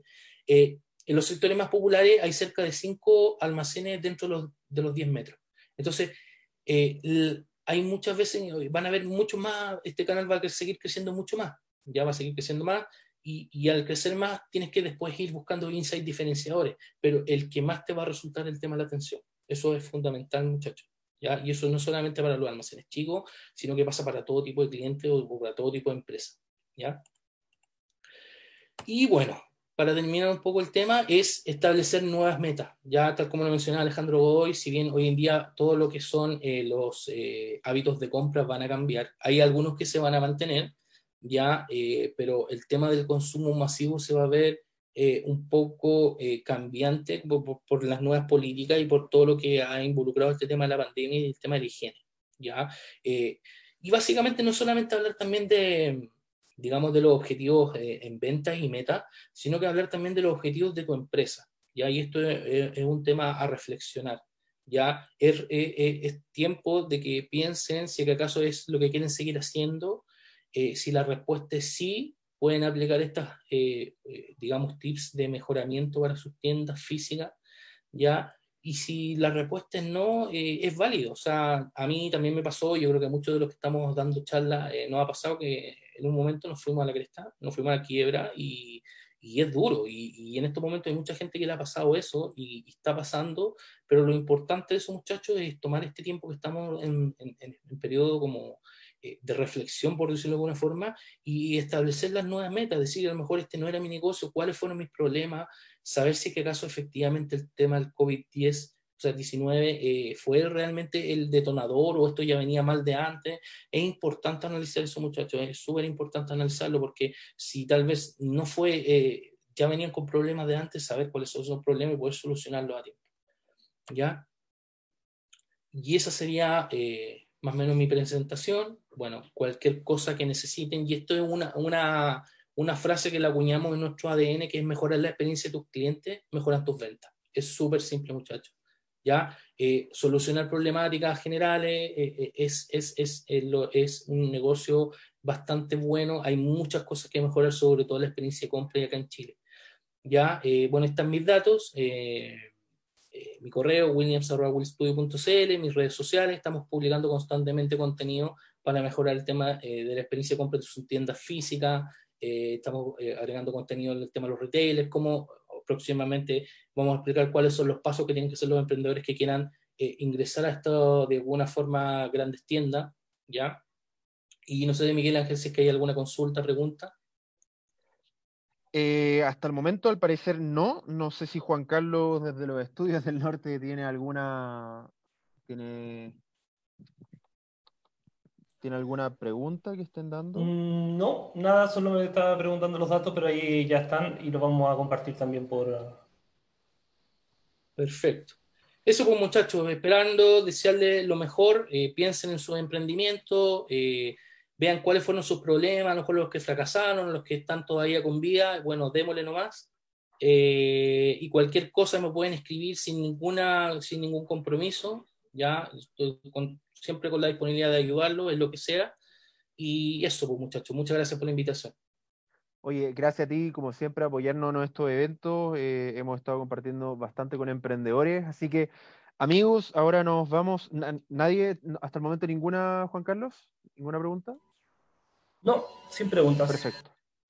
Perfecto. Entonces, ahora nos vamos a ir a una break de almuerzo. Vamos a estar de vuelta a las 3 de la tarde. La transmisión va a mantenerse para que ustedes puedan, eh, eh, puedan conectarse, eh, seguir conectados. a las 3 de la tarde vamos a volver con cuatro charlas más, así que no se preocupen, van a seguir habiendo contenido. Tremendo estas listas se vienen a las 3 de la tarde, así que no hay nada más que agregar, Juan Carlos. no, no por ahora, solamente que vamos a dejar en, una pantalla de espera y a las 3 retomamos con toda la, las grandes charlas que vienen durante la tarde. Amigos emprendedores, nos vemos a las 3 de la tarde. Vayan a comer, vayan a almorzar, no se desmayen. Chao, chao.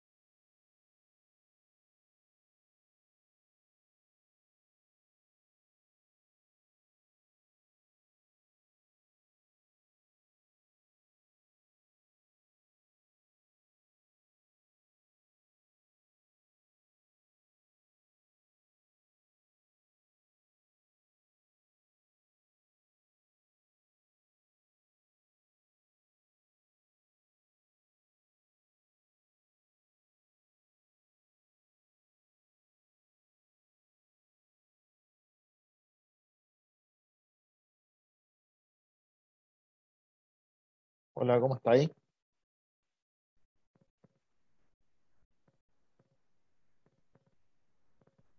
Hola, Juan Carlos. ¿Me escuchas? ¿Escuchamos bien? Perfecto. Ah, perfecto, ya, buenísimo. Estaba preocupado. Bacán. Bacán, bacán. Estamos. Vamos a esperar hasta las 3 para que la gente se conecte. Vamos a volver a recompartir en cada uno. Yo hago eso lo mismo. Vale. Espérame 5 segundos. Y Diego dice mañana cara palo a las 7. Ya, a ver.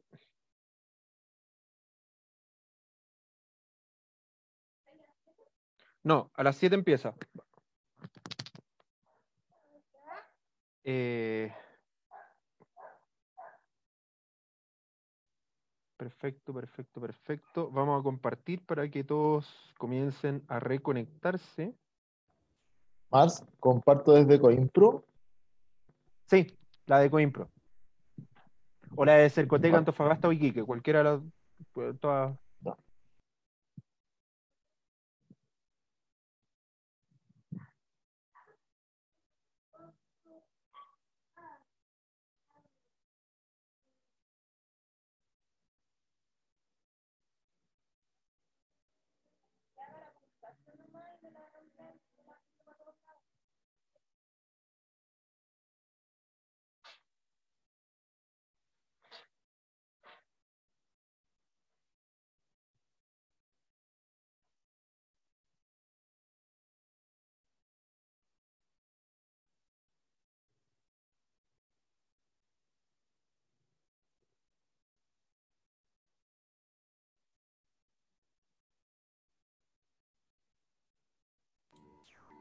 Ahora sí, pensé que recién que me estaban escuchando. No, no, no, estaba ahí muteado. Sí, y estuve hablando harto rato mirándolo. ¿De verdad? Cosas que pasan en vivo. Oye, tenemos hasta ahora 40 personas que están listas para el inicio de la segunda etapa. Perfecto. A todos los que están conectados, estas 40 personas que están atentas, les comentamos que a las 3 partimos. En este momento estamos compartiendo en redes sociales para que eh, la gente se reactive y vuelva, vuelva a entrar. Aquellos que se fueron a almorzar, a comer o están tomándose algo en sus casas. Y de hecho ya está conectado el charlista a las 3 de la tarde que está a saber ahí, que pueda saludar. Oye, las charlas, comentar las charlas de la mañana que estuvieron muy buenas y tuvimos un pic de conexión y viewers eh, súper interesante. ¿ah? Sí, sí. Oye, ahí comentó mi suegra, trátala bien, por favor. ¿Qué comentó? Pero muy bien, eh, interesada en el, en el webinar. Sí. Quedó grabado, o sea, puedo ver luego nuevamente, sería genial para repasar todo bien. Sí. Oye, eh, ¿qué te pareció la experiencia? Ha estado, ha estado espectacular, ha estado espectacular, ha tenido, ha tenido una buena convocatoria, ha tenido una muy buena convocatoria. eh, esto lo hicimos con el cariño, lo armamos entre todos, sin, sin recursos, más, más que nuestros computadores y nuestro tiempo. eh, comenzamos a invitar, invitar gente, invitar municipalidades, se sumaron de forma muy fácil.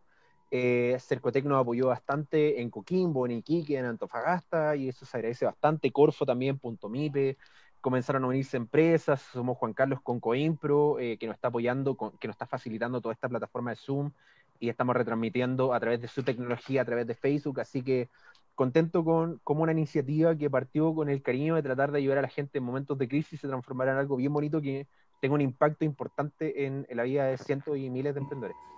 Sí, la verdad es que comparto contigo, fue una iniciativa tremenda. eh, a pesar de que es poco tiempo para, la, para, para cada expositora, pero se tratan de Sí. temas puntuales y la idea es esa, pues, generar una red no solamente local de los emprendedores y, con, la, las personas que ya tienen más experiencia, sino que se pueda generar un vínculo.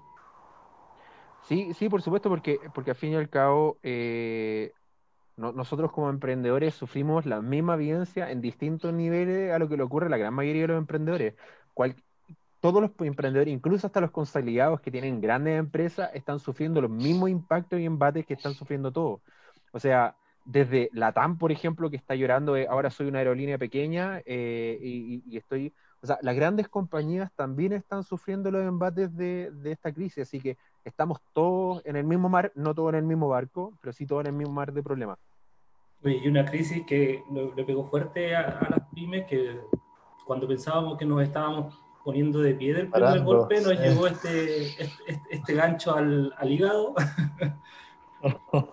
Sí, o sea, de, hecho, duro. lo- 2019 ya era un año lento per se. Eh, la crisis social acrecentó esa lentitud y frenó todo. De hecho, todas las grandes empresas me decían, háblame en mayo.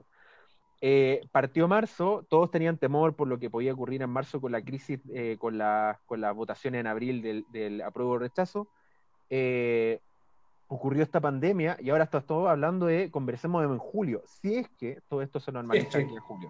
Sí, es que- Entonces, y, y ningún, ningún emprendedor, por más nivel que tenga de ingreso, puede soportar seis meses sin producir ganancia.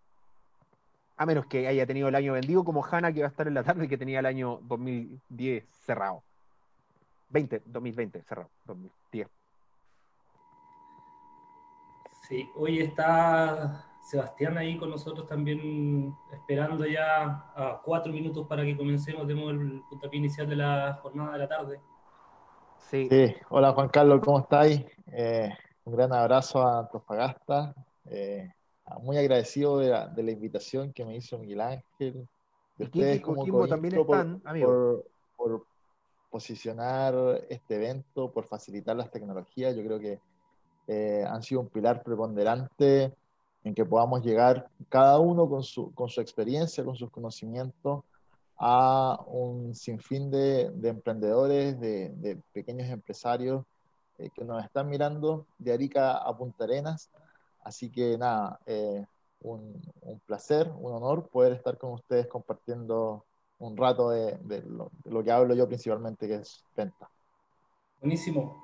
Estuvimos en perfectos casi, bueno, la perfección es muy grande la palabra, pero estuvimos muy bien sincronizados con las presentaciones de la mañana. La verdad es que Sí.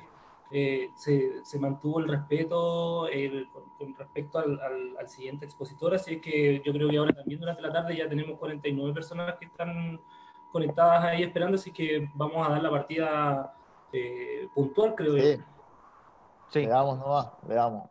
Sí, o sea, finalmente a la mañana respetamos muy bien los tiempos. De hecho, terminamos con cuánto, unos 5 o 6 minutos de retraso eh, en general, que- y que fue simplemente porque tuvimos complicaciones en la mañana por, por retransmitir, pero, pero fuera de eso, son cosas que pueden ocurrir en un vivo. eh, eh, contentos de esto y contentos que Savera por fin pueda sumarse a nuestra Sí, iniciativa. por fin, Lo, invita- por lo fin. invitamos a muchas eh, Sí. iniciativas que tuvimos y por temas de, evidentemente, De agenda, agenda, de eh, agenda. eh, no podíamos y, feliz de que ahora sí se pueda sumar. No, no, gracias, gracias Miguel, gracias Mars, el hombre más deslenguado de, de Chile. Es un placer compartir pantalla contigo. Nada, por fin pudimos, pudimos eh, reunirnos después de tantos intentos, así que feliz, feliz, feliz. Oye, yo creo que Juan Carlos le damos nomás, estamos No, correctos. partamos puntuales, nos quedan dos minutos, esperemos Perfecto. que se ya va subiendo los números de, de- de personas Comparto conectadas. pantalla. Sí. Eh, si puedes compartir pantalla, por último Eh, conversamos voy- en voy a background. probar- voy a probar de inmediato mi pantalla.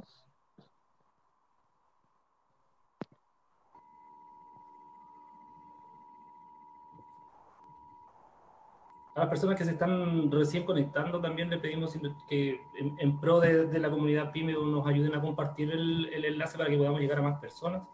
Sí, por supuesto, a todos los emprendedores compartan este enlace, compartan el en vivo para que más emprendedores se puedan conectar, eh, puedan disfrutar de estos conocimientos, no se pierdan. Van a quedar de todas formas live en la página de Coimpro y en cada uno de los que retransmitió. Eh, y probablemente, cada, bueno, que después a cada expositor se le pueda hacer pedir eh, eh, las charlas para que se las puedan acceder y aquellos que eh, quieran y accedan se las compartan sin ningún problema. Eh, Sí, recordemos ¿ah? que estamos saliendo también en vivo por, por los fanpages de Cercotec, Antofagasta y Cercotec Tarapacá. sí, Ah, buenísimo. Estamos en vivo por Cercotec Antofagasta y eh. Tarapacá. Y también damos gracias a Cercotec Coquimbo, que junto con su Centro de Desarrollo de Negocio envió a toda su base de datos de emprendedores que participaron en el evento que tuve el año pasado y fue muy lindo en Coquimbo, en la región de Coquimbo. y también a los centros de desarrollo de negocios, los cuales participé, así que eh, también gracias a ellos y a cada municipalidad que ha participado. Acá hay varias municipalidades detrás, está Peñarolén con su centro Yuno, el, el, la, el, área de fomento de Viña del Mar, de Macul, de la Florida, de, eh, de Peñarolén mismo, así que feliz de que muchos entes públicos y municipales estén participando y nos estén apoyando. Todos los, todos los fans del lado sur de Santiago de Es que estuvo muy bien eh, esta iniciativa, eh, bueno, era necesaria creo yo, así es que eso, recordémosle a la gente que puede hacer sus preguntas y también a ti, Sebastián, te, te, ponemos eh, conocimiento que vamos a estar recolectando las preguntas de todos los fanpages donde está siendo transmitido y al cierre, unos cinco minutitos al cierre de tu charla, eh, les dedicamos el espacio para responder todas las Perfecto. Ahí me, las haces tú, Juan Carlos. Entre Miguel Ángel y yo te hacemos la... Para, estar más, más eh, enfocado en la presentación que en la... Exactamente. Sí, Perfecto, Así que, gracias. por mi parte, gracias. me voy a... Juan Carlos, ¿le damos, listos? ¿Le damos rec nomás, Juan Carlos? Vamos. Vamos, vamos, vamos. Ya, vamos, perfecto. En la cancha tuya está Sebastián Saavedra con nosotros, experto en ventas.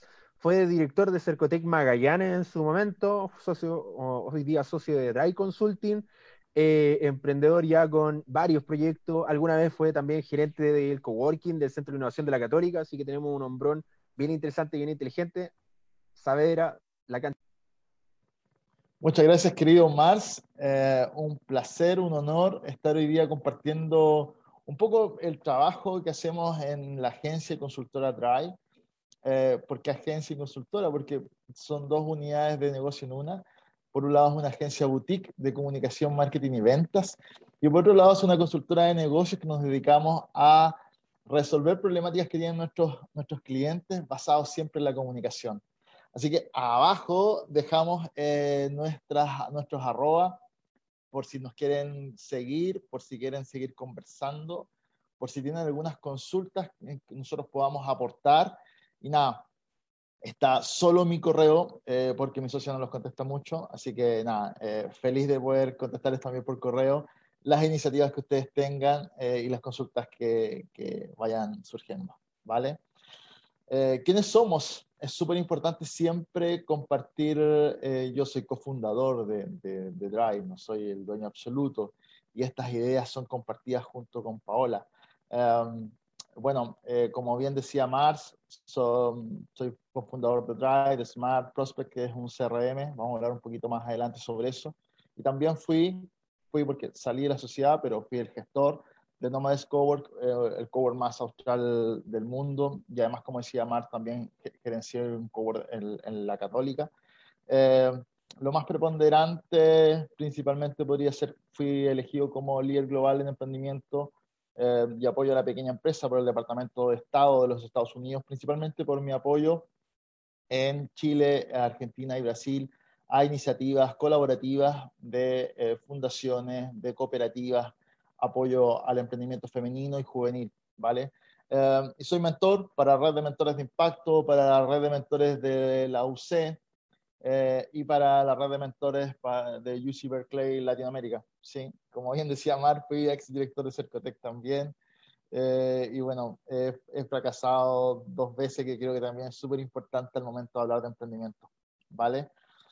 He vuelto a poner esta lámina, lo puse en un post eh, hace, hace pocos días, eh, porque el mundo cambió nuevamente, la había sacado porque decía, bueno, todos los, los speakers están hablando que el mundo ha cambiado y, y es como más de lo mismo. Eh, yo creo que nos cambió la vida en, en, tres semanas, así que eso pusimos nosotros en nuestras redes sociales, en tres semanas una pandemia cerró empresas, terminó de deprimir el consumo y evidenció que somos analfabetos digitales, ¿sí?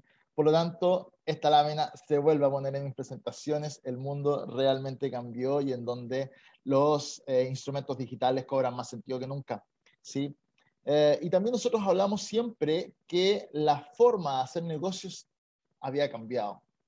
¿sí? Entendemos que eh, las metodologías ágiles de trabajo son fundamentales, la incorporación de método en el hacer del emprendedor es trascendental y bueno, también creemos que el ciclo de venta de tu negocio cambió, ¿sí? eh, con esta crisis que, como bien decía eh, Juan Carlos y, y, Miguel Ángel hace un rato, el 2019 venía relativamente lento en relación al 2018. Gracias a Dios, a nuestra agencia le estaba yendo bien, estábamos con números bien interesantes, pero llegó la, la crisis social, eh, nos tiró al suelo y nos estábamos levantando y nos llega esta maldita pandemia que nos tiene nuevamente repensando qué hacer con nuestros negocios. ¿sí? Y lo primero que nos sucede al momento de eh, encontrarnos con una crisis, esto es intencional, no es eh, que nos hayamos ido a negro, pero sí, nos vamos a negro. ¿sí? Generalmente las crisis nos paralizan. Y eh, como vengo de una familia también de comerciantes, mi papá eh, vendía, vendía almuerzos, vendía comida en una, una, especie como de persa, ¿sí? en Salamanca, la cuarta región.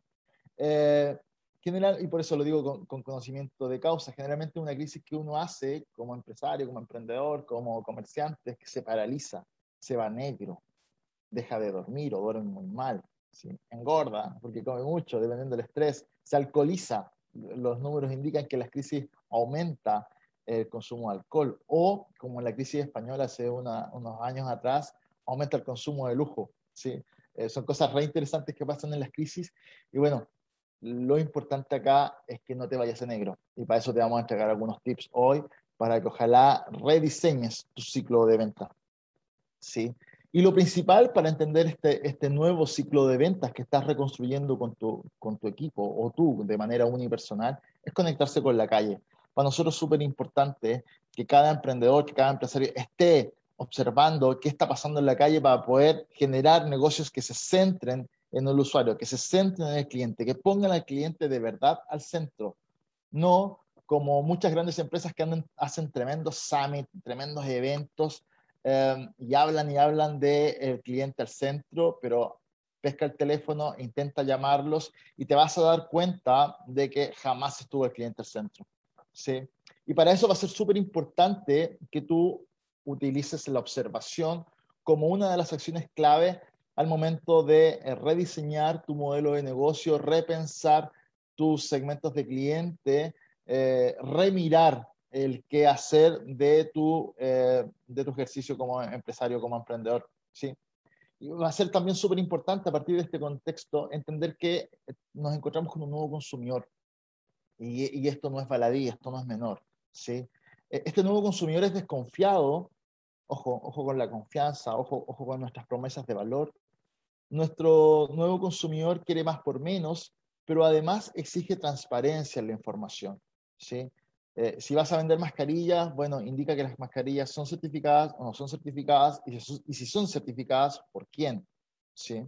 Eh, si vas a, a, vender, no sé, si vendes verdura y te das cuenta que el plátano aumentó como un 70% el precio, explica por qué aumentó en un 70% su precio el plátano y cosas tan sencillas como esa van a generar una conexión con tu cliente que más adelante te vas a dar cuenta que permite que, permite que eh, el cliente se fidel, fidelice, que para nosotros eso va a ser clave.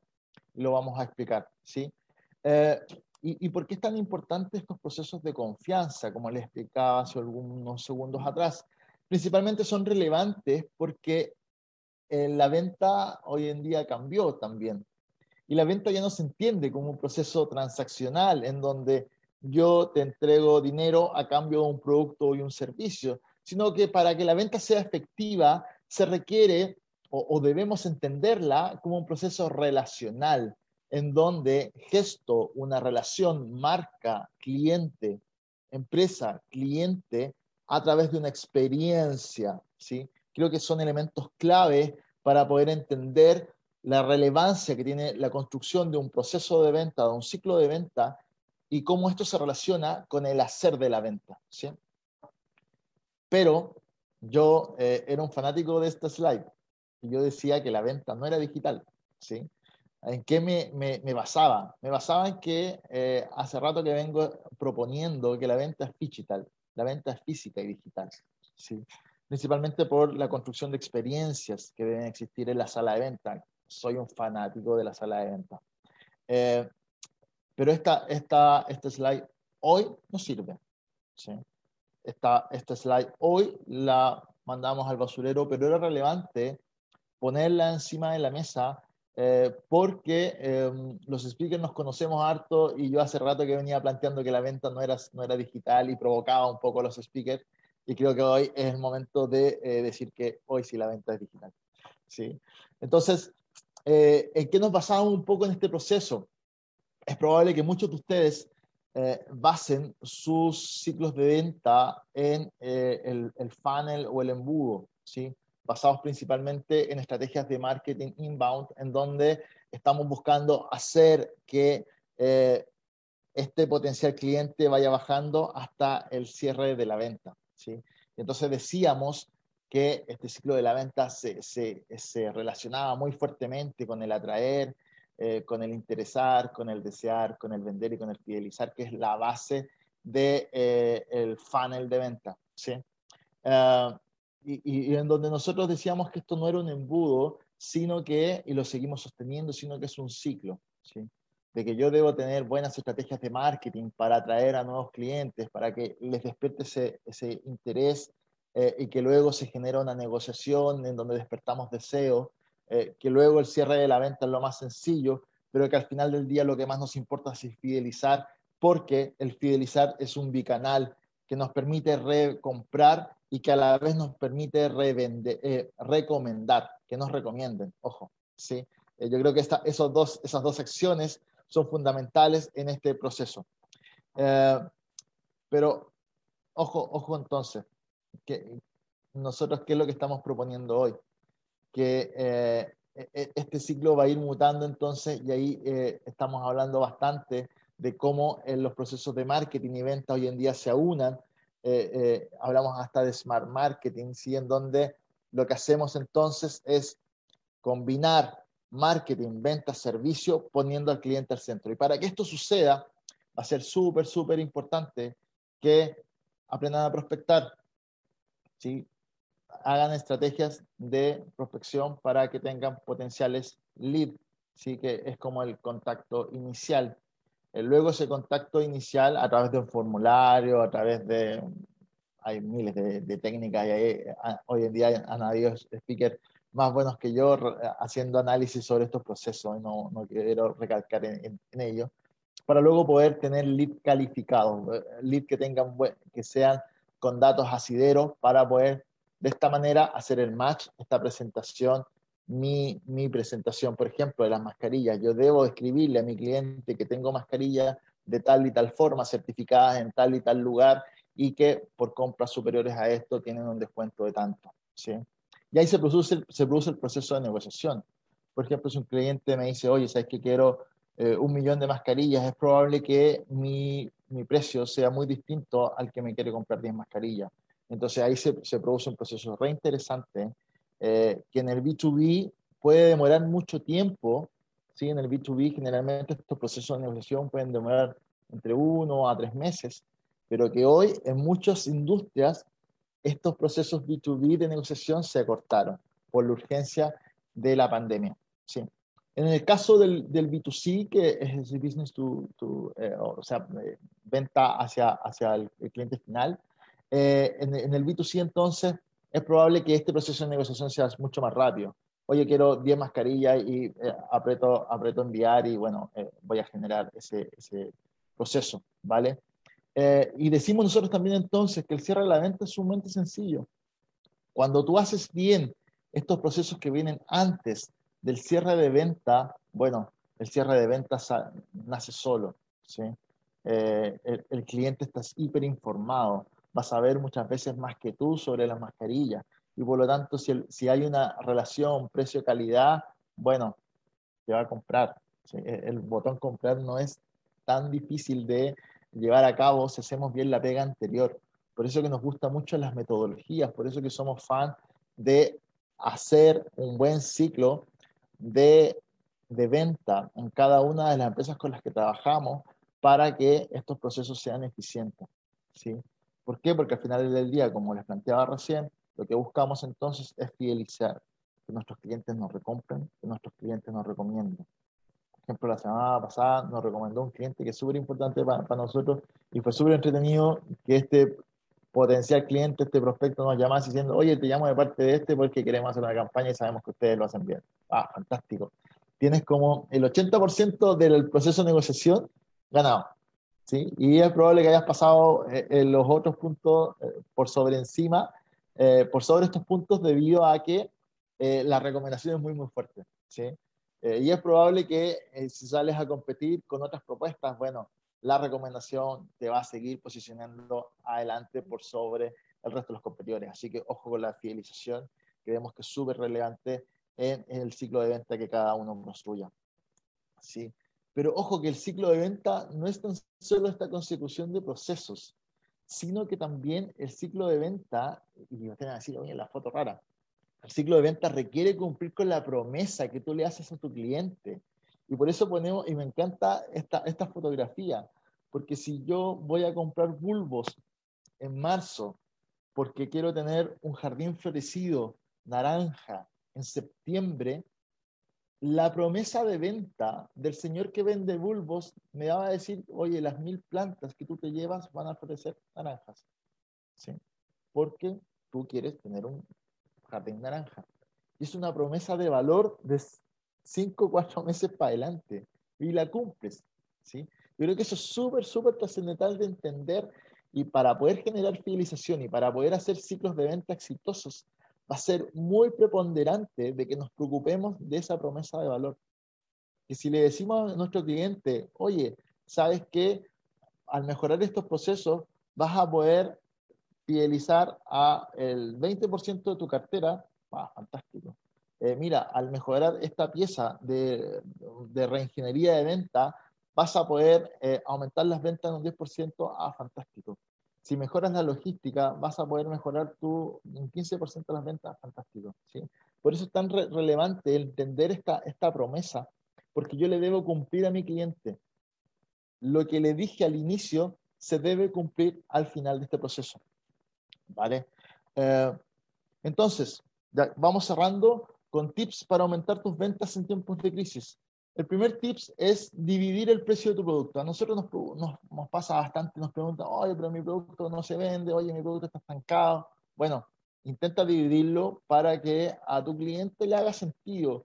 Generalmente eh, esto pasa mucho con productos caros, lo pongo entre comillas porque depende de cada uno del, del bolsillo, eh, pero que se hace mucho más atractivo el momento de dividirlo y posicionarlo de esa forma. Oye, diario te cuesta 500 pesos. Ah, como que hacemos match más rápido. ¿sí?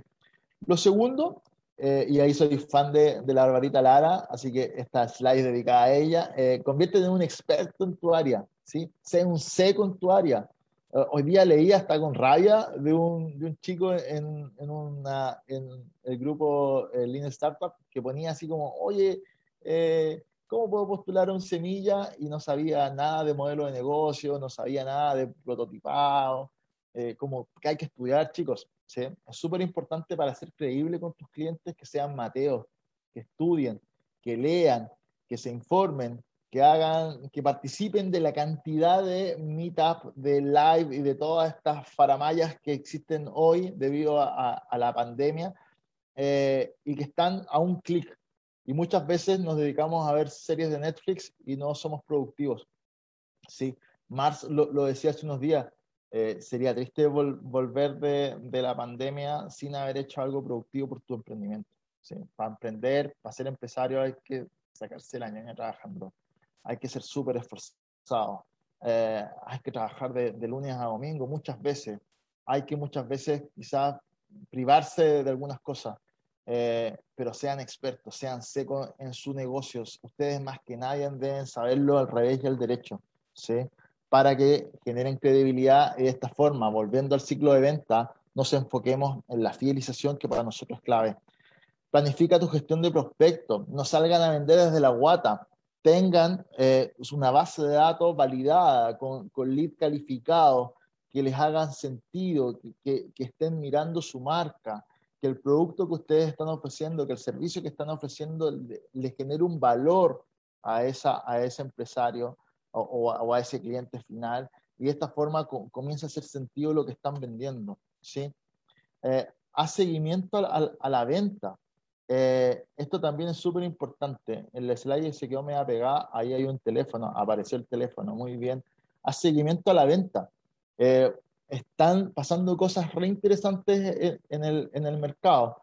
Generalmente las promesas de entrega no se están cumpliendo. ¿sí? Entonces, como las promesas de entrega no se están cumpliendo, ponle foco al seguimiento a la venta. Mantén a tu cliente informado. Oye, ¿sabes qué? Tuvimos cinco controles sanitarios, no alcanzamos a llegar a la hora, me voy a trazar una hora más. ¿Sabes qué? Me estoy demorando 12 horas en entregar el producto. ¿Sabes qué? Me estoy demorando una semana en entregar el producto. ¿Sabes qué? Voy a tener a fin de mes el producto. ¿Sí?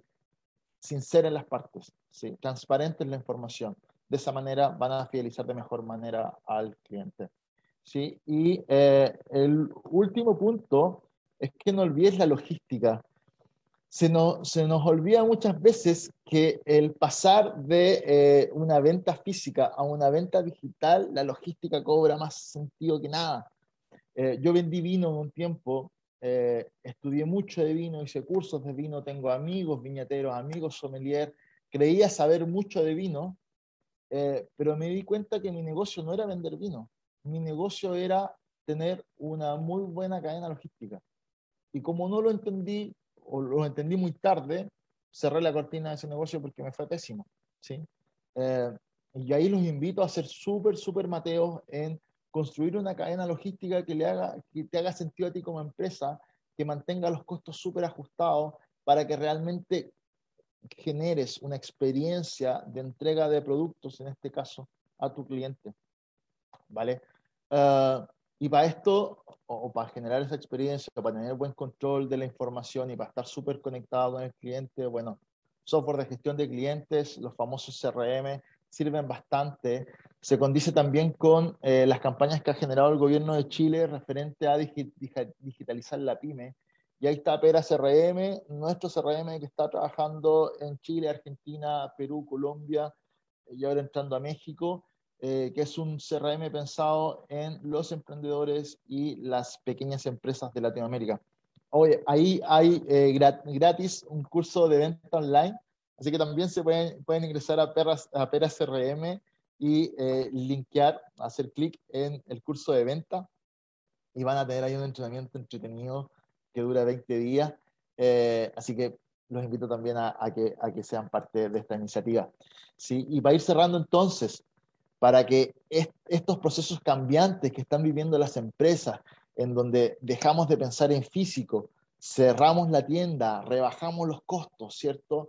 Y nos estamos concentrando solo en digital, tengan disposición a cambiar. Si antes no hacían campañas digitales en Google Ads, en Facebook Ads, en Instagram Ads, eh, en todas las redes sociales, bueno, es el momento para actuar, es el momento para hacer, es el momento para transformar tu campaña de marketing digital. Como te decía recientemente, hoy en día han estado hablando bastantes expertos sobre este tema y creo que hay una oportunidad relevante allí. Bueno, si no tenías logística para llegar con tu producto a la casa de tu cliente, bueno, es el momento para meterlo en tu, en, tu flujo, entender que vas a tener que diseñar una cajita bonita y que vas a tener que llegar con una experiencia eh, en este caso física, a la casa del cliente, pero que viene de una cadena digital, ¿vale?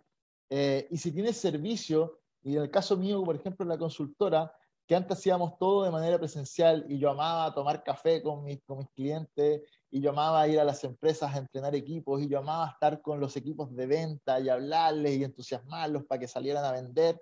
Bueno, hoy en día lo estoy haciendo en digital.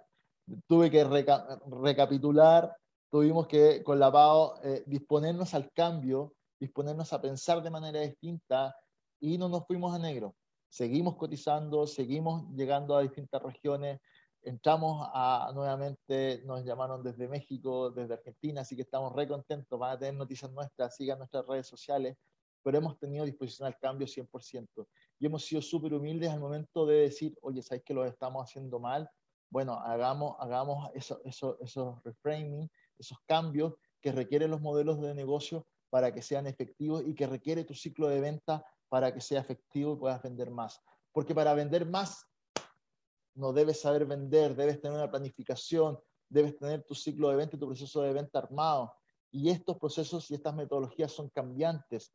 Yo decía hace seis meses que era muy relevante la sala de venta. Bueno, hoy en día las salas de venta se van a cerrar, hoy en día todo va a ser digital y eh, esos modelos cambiaron, pero sí lo que no ha cambiado es el proceso y el ciclo de venta que está más vivo que nunca y la pandemia no se lo va a llevar. Así que nuestra humilde invitación como Drive es que no debes saber vender, debes saber planificar tu ciclo de venta, debes saber entender, hacer match eh, de tu ciclo de venta con tu modelo de negocio para que te comience bien y te atrevas a vender. Un abrazo grande, sea Saavedra. Gracias, Seba, por tu charla. Ahí están los datos de Seba y eh, Drive Consulting y Paola por si quieren sumarse. Hay, una pregunta, te la voy a buscar, espérame, espérame, Jote. Pamela Vergara dice, gracias Sebastián, pero ¿qué, qué, qué hacemos cuando nos subieron los precios del insumo?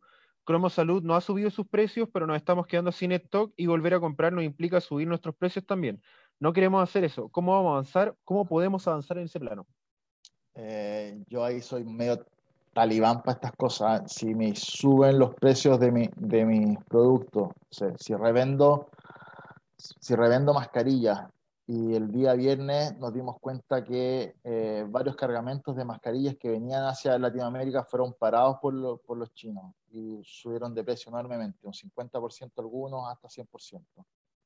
No tenés nada que hacer, son las reglas del mercado, vas a tener que subir tus precios. Sí, mi invitación es a estar muy pendiente de lo que está haciendo tu competencia. Hazle a la competencia Mystery Chopper, hazle el cliente incógnito, cotízala a la competencia eh, y estén, tenéis que estarla mirando palo a palo. ¿sí? Eh, porque eh, hoy en día estas transformaciones que estamos experimentando y, y, estos procesos de venta se basan también en el precio. Hoy en día el cliente muchas veces, yo la mayoría de las veces dejó de elegirnos por valor, como era eh, eh, lo que planteábamos en emprendimientos tecnológicos hace mucho rato, como olvídate del precio y piensa en el valor de la marca. Bueno, chao con el valor de la marca, piensa en precio, porque estamos en una crisis y eh, el precio va a cobrar más sentido que nunca. Eso. A César Ríos dice, ¿qué pasa si las cosas de hacer negocio han cambiado, pero el Estado no ha cambiado? y complica aún más los trámites para las pymes, salvo el servicio de impuesto interno. Oh, César Ríos, un gran abrazo a Magallanes, César, eh, un académico de, la Universidad Santo Tomás. Eh, un gran abrazo hacia él. Eh, mira, yo he sido bastante crítico, no tanto en Facebook ni en Instagram, que son como más misceláneas esas redes sociales, sino que en, Twitter y en, y en, LinkedIn, sobre el valor que tiene preponderante en este momento Servicio de Impuestos Internos, Tesorería General de la República, Ministerio de Hacienda, Ministerio de Economía. Creo que han sido sumamente reactivos.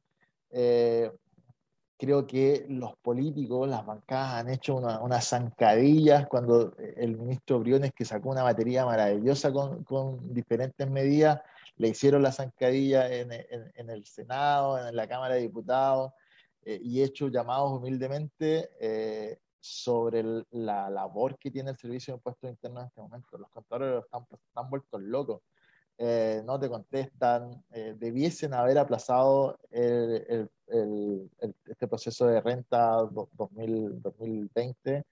Eh, no sé, yo de verdad soy muy crítico, yo creo que no, las políticas públicas como el Servicio de Impuestos Internos y Tesorería General de la República no nos han acompañado nada sí eh, evidenciar el gran trabajo. Yo soy fan de la Corfo y de Cercoteca, así que creo que han estado acompañando, sacando los instrumentos eh, la Corfo sobre COVID-19, que creo que lo están haciendo súper bien.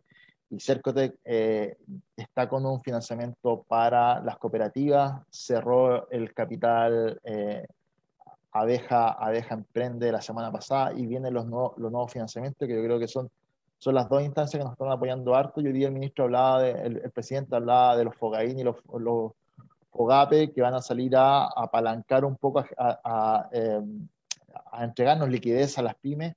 Así que yo creo que se están haciendo cosas interesantes, pero mi crítica a impuestos internos y tesorería general de, la República, con un silencio eh, nunca antes visto, eh, merece toda mi crítica y mi, mi desazón con respecto a lo que están haciendo. Eh, Juan Carlos, no tenemos ninguna otra pregunta desde, desde ya, desde los estudios del norte.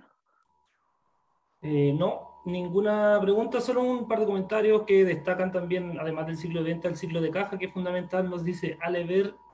¿Y qué más? Eso por ahora estaba todo súper clarísimo y me sumo al, al, último comentario de Sebastián. Eh, con respecto a los fondos que estuvieron abiertos a nivel nacional, recordemos que hay eh, unas regiones que están descentralizadas y que van, están próximos a abrir eh, otros fondos eh, también. Así es que a todos los emprendedores que estén muy atentos a las convocatorias próximas que vienen de Cercotec. Sí, fantástico. Savera, muchas gracias por tu participación, por tu tiempo. Un abrazo, un abrazo psicológico. está, está, Bárbara, está Bárbara y verdad, sí, está Bárbara. Sí. Savera, muchas gracias. Un abrazo. Chao, chao. Gracias, chicos. Chao, chao. Bárbara, ¿cómo estás? ¿Estás ahí? ¿Puedes oírme? Sí, acá estoy. ¿Cómo están? Bien, gracias, Bárbara. Qué bueno. Oye, súper contenta con la, con la invitación a participar. La verdad es que he estado atenta a todos los conferencistas, speakers que han aportado esta mañana con un contenido de valor maravilloso. Así que agradecer la oportunidad de aportar yo creo que tenemos que entender que en este periodo, ¿cierto? La colaboración juega un papel súper importante y eso es lo que estamos haciendo, entregar un granito de arena. Así que gracias por la invitación. Gracias a ti por participar. Eh, Bárbara es, eh, ha sido jefa de carrera, eh, coordinadora de carrera, ahí me corriges después, ha estado trabajando, ayudando a emprendedores, escuchando a emprendedores, hablando de storytelling, de, de habilidades blandas, así que hoy día nos va a compartir cómo crear valor en redes sociales. Algo muy importante hoy día, sobre todo que el mundo está invitándonos a hacer live y a hacer webinar y a compartir nuestro conocimiento. Así que, Bárbara, el escenario es tuyo. Gracias por esa presentación. La verdad es que, bueno, ya les comenté, contenta. Yo creo que en este periodo a los emprendedores nos ha pegado muchísimo. Todos me imagino que hemos pasado por incertidumbre, un poco de ansiedad frente al panorama eh, y por eso es que nos tenemos que reinventar y estar dispuestos a estos cambios. Les comento un poquito de mí, ya que Marx hizo ahí la presentación, pero bueno, mi nombre es Bárbara Contreras, tengo 27 años, eh, hoy día soy docente de recursos humanos, me encanta muchísimo la educación, ya lo hago por vocación total. Y amante del café, de la lectura, me encanta filosofar. Aquí me estoy tomando un cafecito, Así que si alguien por ahí tiene datos de libros maravillosos, ah, los recibo muy bien.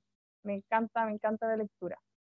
Y bueno, lo que hago es, finalmente, yo soy profesional de recursos humanos y todo este, este periodo, hace seis años por lo menos, que vengo trabajando en, en ámbitos de la formación, de capacitación, con entrenamientos, con consultorías, con capacitaciones, tanto en el ámbito público como privado, y en un principio partí con un foco social, estuve trabajando con muchas municipalidades, haciendo un camino de trabajo con emprendedora, con los trabajos de más capaz, etcétera, y con jóvenes también, entregándole habilidades comunicacionales, habilidades blandas. Trabajé mucho con el tema de la empleabilidad. Así que ha sido un camino maravilloso recorrido como conferencista también, así como dijo Marx, la educación me encanta y en algún minuto estuve trabajando como directiva de Santo Tomás y hoy día haciendo docencia. Pero bueno, después de, todo este camino que por supuesto ha sido de altos y bajos, yo creo que cada emprendedor se tiene que estar reinventando constantemente. En enero y febrero empecé a hacer full unos entrenamientos y capacitaciones en, en oratoria, en comunicación, estoy formando conferencistas ya fue difícil, por supuesto, el año pasado con el tema de la crisis social. Eh, cuando parte marzo se partió con todas las ganas de reinventar y cuando yo dije, wow, va todo bien, pasa esta, esta emergencia sanitaria y tuve que formar todo este contenido y este conocimiento, por supuesto, de forma rápida y acelerada a eh, entrenamientos online. Y, primer dato que le doy a las personas, o sea, no, necesitamos tantos recursos. Por ahí en la mañana, me acuerdo que Rafa lo dijo también, dijo, no necesitamos a veces, cuando no hay mucho presupuesto, tantos recursos, o sea, hoy día estamos ocupando las plataformas de Zoom para hacer nuestras reuniones y nuestro entrenamiento. Lo que sí tiene que haber detrás una planificación y eso es lo que yo quiero hablar, me hacía mucho sentido lo que comentaba anteriormente Sebastián, esto de que la venta no es solo venta, o sea, tiene que haber una estructura y trabajo detrás. Así que bueno, habiendo comentado eso, les comparto mi presentación de hoy.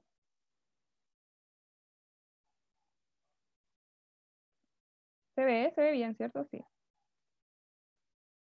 ¿Cómo crear contenido de valor en redes sociales? ¿Se ve la, la pantalla compartida? Sí, Bárbara, se ve. ¿Sí? Ah, súper. Ah, verdad que estamos con delay acá. Ya, súper. ¿Cómo crear contenido de valor en redes sociales? El objetivo de hoy de esta mini charla, debido al tiempo, es dejarle dos conceptos súper claros y que el primero es alineamiento de marca y segundo, estructura y planificación de tu contenido. ¿Por qué es importante en este escenario generar contenido? Yo creo que está sumamente clarísimo, ¿verdad? Porque hoy día estamos en un periodo en donde nuestra estrategia se tiene que centrar totalmente en el cliente, en generar vínculos, en generar confianza, en fidelizarlos, en seguir en la memoria de ellos, qué importante, porque a lo mejor hoy día todos los que trabajan con personas, por decirlo así, a lo mejor terapias, coaching, qué sé yo, a lo mejor es mucho más fácil transformar su conocimiento en un producto, en un servicio que pueda ser vendible fácilmente a través de las redes sociales, pero es distinto es cuando hay bazar, cuando hay producto, ¿verdad? Pero sí hay que generar contenido porque hay que estar en la memoria de nuestros clientes. Tenemos que preguntarnos hoy día, ¿qué siente mi cliente? ¿Cómo le está pasando? llamarlo, ¿cierto? Generar esos vínculos, generar esos lazos que nos va a permitir a lo mejor cuando todo esto pase, si Dios quiere pronto, ¿verdad? Ya tener esa, esa confianza y haber hecho este camino. Y mira, yo les comento un poquito rápidamente una línea de lo que es el marketing. Yo creo que Mars también nos habló mucho en la mañana sobre eso o sea, de las estrategias de marketing que, por ejemplo, desde 1900 solo se centraba, y lo vamos a hacer con el ejemplo de Coca-Cola, que es mucho más fácil que se pueda visualizar, las características se centraban en el producto solo en lo que es, ¿cierto? Las características y a lo mejor los beneficios que tenía ese producto. Coca-Cola de tal sabor, listo. Yo creo que nosotros todos ya sabemos que esta es una estrategia sumamente antigua, pero lamentablemente todavía está pasando mucho. Todavía hay personas que a sus redes sociales solo suben en forma de venta las características de sus productos y sus servicios. Y eso no ayuda en absolutamente en nada porque lo pudiésemos leer en tu manual, en una página web, no estás creando valor ahí. Después nos acercamos un poco al 1950, donde la estrategia se centraba en la experiencia que este cliente tenía con el producto o servicio. En el fondo lo que te hacía sentir, y ahí ya hablamos de las gráficas, por ejemplo, que Coca-Cola usaba ya más confianza, seguridad, que la Coca-Cola es refrescante, ¿verdad? Había toda una experiencia a través de este producto o servicio. En el año 2000 ya se empieza a hablar de la identificación con el producto o servicio. En el fondo, ¿quién eres usando mi producto o servicio? Y Coca-Cola ya desde el 2000, ¿cierto? Nos empieza a introducir este concepto de felicidad nos vamos al hoy. ¿Qué creen ustedes mirando la gráfica? Que hoy día la estrategia se centra en la valorización del producto y servicio. ¿Qué significa eso? Lo que me inspira ese producto o servicio. Si vemos la gráfica, aquí estamos hablando de que me inspira cercanía, felicidad, me inspira amor, cariño por mis seres queridos. Hay toda una experiencia que me inspira. Ahora, llegar a inspirar, la verdad es que no es fácil, ya no, no, no es cosa fácil, hay todo un camino detrás. Ya entonces si miramos todas las estrategias, yo creo que ahí ojalá ustedes se puedan identificar dónde están y si no están entre el 2000 o el hoy, ¿cierto? De la identificación con el producto o servicio o lo que inspira, estamos bien atrasados en la estrategia de generar contenido en nuestras redes sociales. Inspirar tiene que ver no solo con el concepto romántico que a veces se le da, ojo con eso, no solo los que son motivacionales van a inspirar a las personas, pero tiene que ver con un, con un llamado a la acción. Este producto o servicio, ¿qué me genera? ¿Verdad? ¿Me mueve? ¿En qué me inspira? ¿En qué me motiva? ¿En qué me, me hace tomar acción? Si me mueve o no me mueve, ¿verdad? Yo recuerdo que eh, tengo un amigo, Isaac, que él es conferencista también, y se subía al escenario y la verdad es que tenía una forma en su oratoria y su comunicación bastante buena, bastante correcta. Pero recuerdo una conversación que tuve con él que a mí me generó bastante significado y la pude internalizar muy bien, porque él me decía que aún así sentía que no llegaba a la gente, que no, no inspiraba a las personas.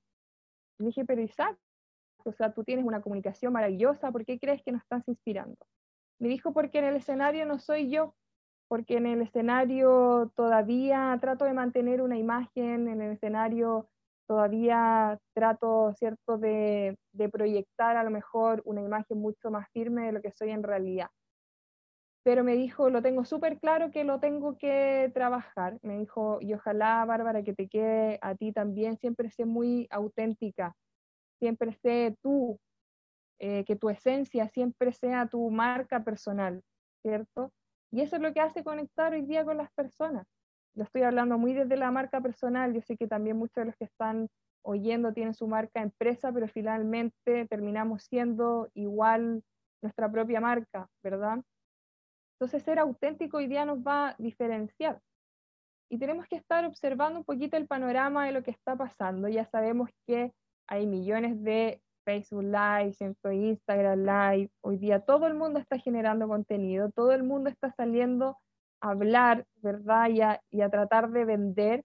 Pero tenemos que ser muy observadores en el fondo y, y también que nos quede como como recomendación a nosotros, ¿ah? o sea, es súper positivo porque vamos a encontrar contenido de valor como este, como lo que ha pasado hoy día desde la mañana, pero también van a haber muchas personas, y ojo con esto, y tengamos cuidado, ya esto es un, paréntesis, tengamos cuidado porque hay muchas personas que van a ocupar esta instancia, van a ocupar esto que está pasando como una forma de generar miedo y de manipularnos también para comprar bajo el miedo.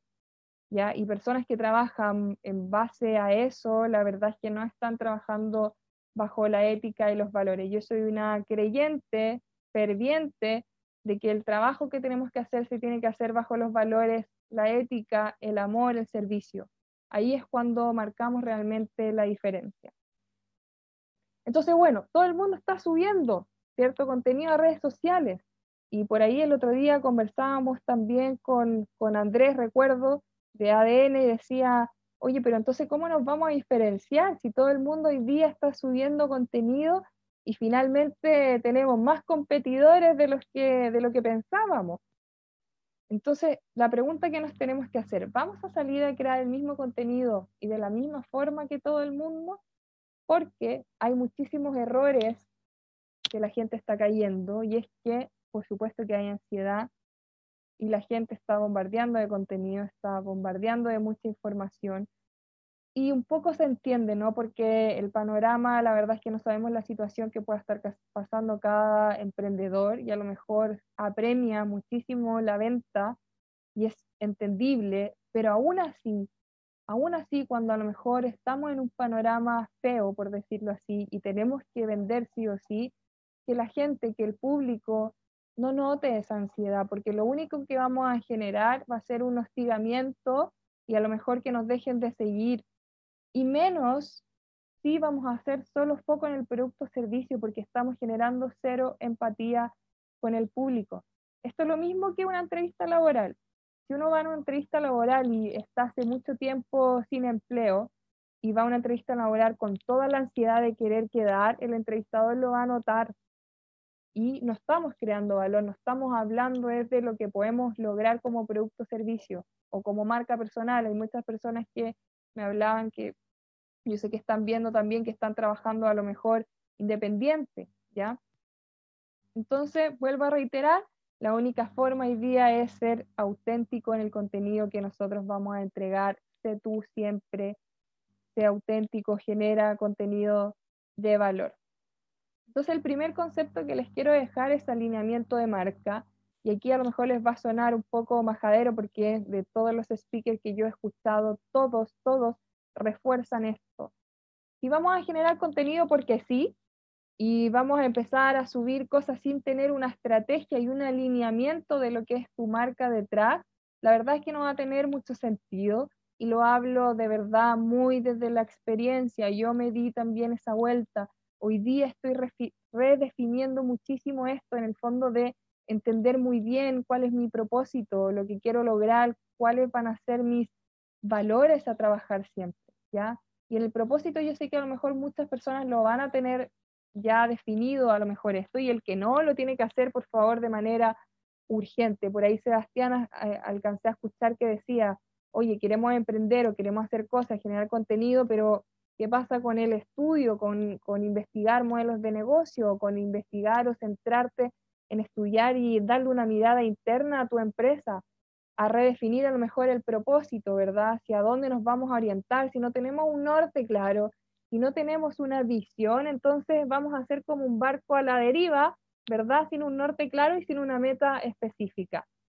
Los valores lo mismo, hoy día lo que hablábamos, la gente compra por la confianza que genera. ¿Qué valores? ¿Cuáles van a ser tus tres valores que siempre van a estar presentes en tu contenido de valor? Y eso por supuesto que se tiene que trabajar y se tiene que ver al resto.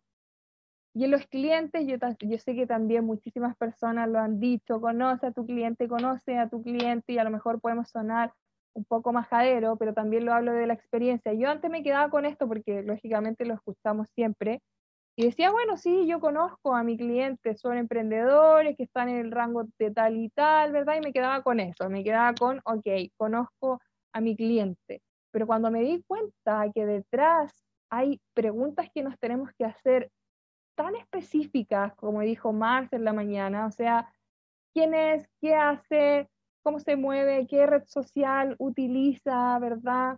En, mi caso, que tiene que ver más con temas de asesoría y trabajo directo con las personas en entrenamiento, qué autores lee, ¿verdad? ¿Qué autores le gusta, ¿verdad? ¿Qué le motiva, qué le mueve, qué le hace rabiar, qué le interesa, qué le apasiona, qué le entusiasma? sea, si yo sé que le entusiasma, desde ahí va a partir la generación de mi contenido, directamente enfocado a ese público específico.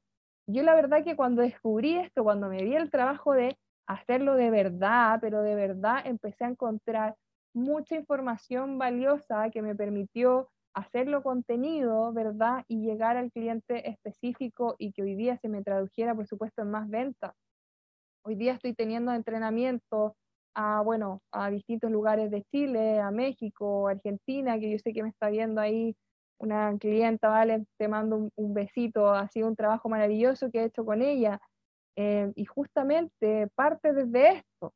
Ya Valeria tiene un conocimiento, por ejemplo, maravilloso, pero no sabía cómo estructurarlo y partimos desde la estrategia. Valeria, ¿qué quieres? ¿Cuáles van a ser tus valores? ¿Cuál va a ser tu cliente? ¿Cómo te vas a enfocar? y después partimos el trabajo de entrenamiento más de, conferencista, ¿ya? Y tu oferta de valor, recomiendo, hay un autor chileno que se llama Héctor Sepúlveda, que es el creador del método Power Pitch. Me entrené con él y la verdad es que también fue un mundo que descubrir, ya, porque la oferta de valor, ya también lo han remarcado bastante, tiene que ver con cómo vas a llevar a tu cliente de una situación A a una situación B, en qué lo vas a acompañar. Ni siquiera estamos hablando del cómo todavía, ni siquiera estamos hablando ni del producto o servicio. ¿Qué genera eso? ¿Cómo hace que tu cliente en una situación A, a lo mejor desde un dolor, desde un problema, desde una necesidad, tu producto o servicio lo va a acompañar a una situación B? Esa es la oferta de valor que nosotros tenemos que generar.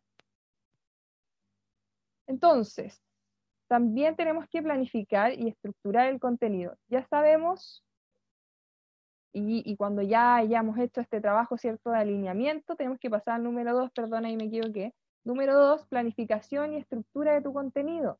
Ahora la pregunta es, cuando ya definí todo, ¿qué voy a comunicar? ¿Cómo voy a comunicar a través de, ¿cierto?, qué elemento, qué producto, y hoy día puede ser, lo decía Cristian también hoy día, o sea, hay webinars como lo de hoy, ¿verdad? Lo voy a transformar en un ebook. voy a hacer infografía, los típicos tips, te voy a dar los 10 tips a lo mejor de cocina, recetas saludables, etcétera, etcétera, ¿ya? La verdad es que tenemos bastante instancia de dónde se puede definir ese contenido. Pero acuérdense, lo vamos a hacer pensando en dónde está mi cliente, porque ya hicimos esa parte.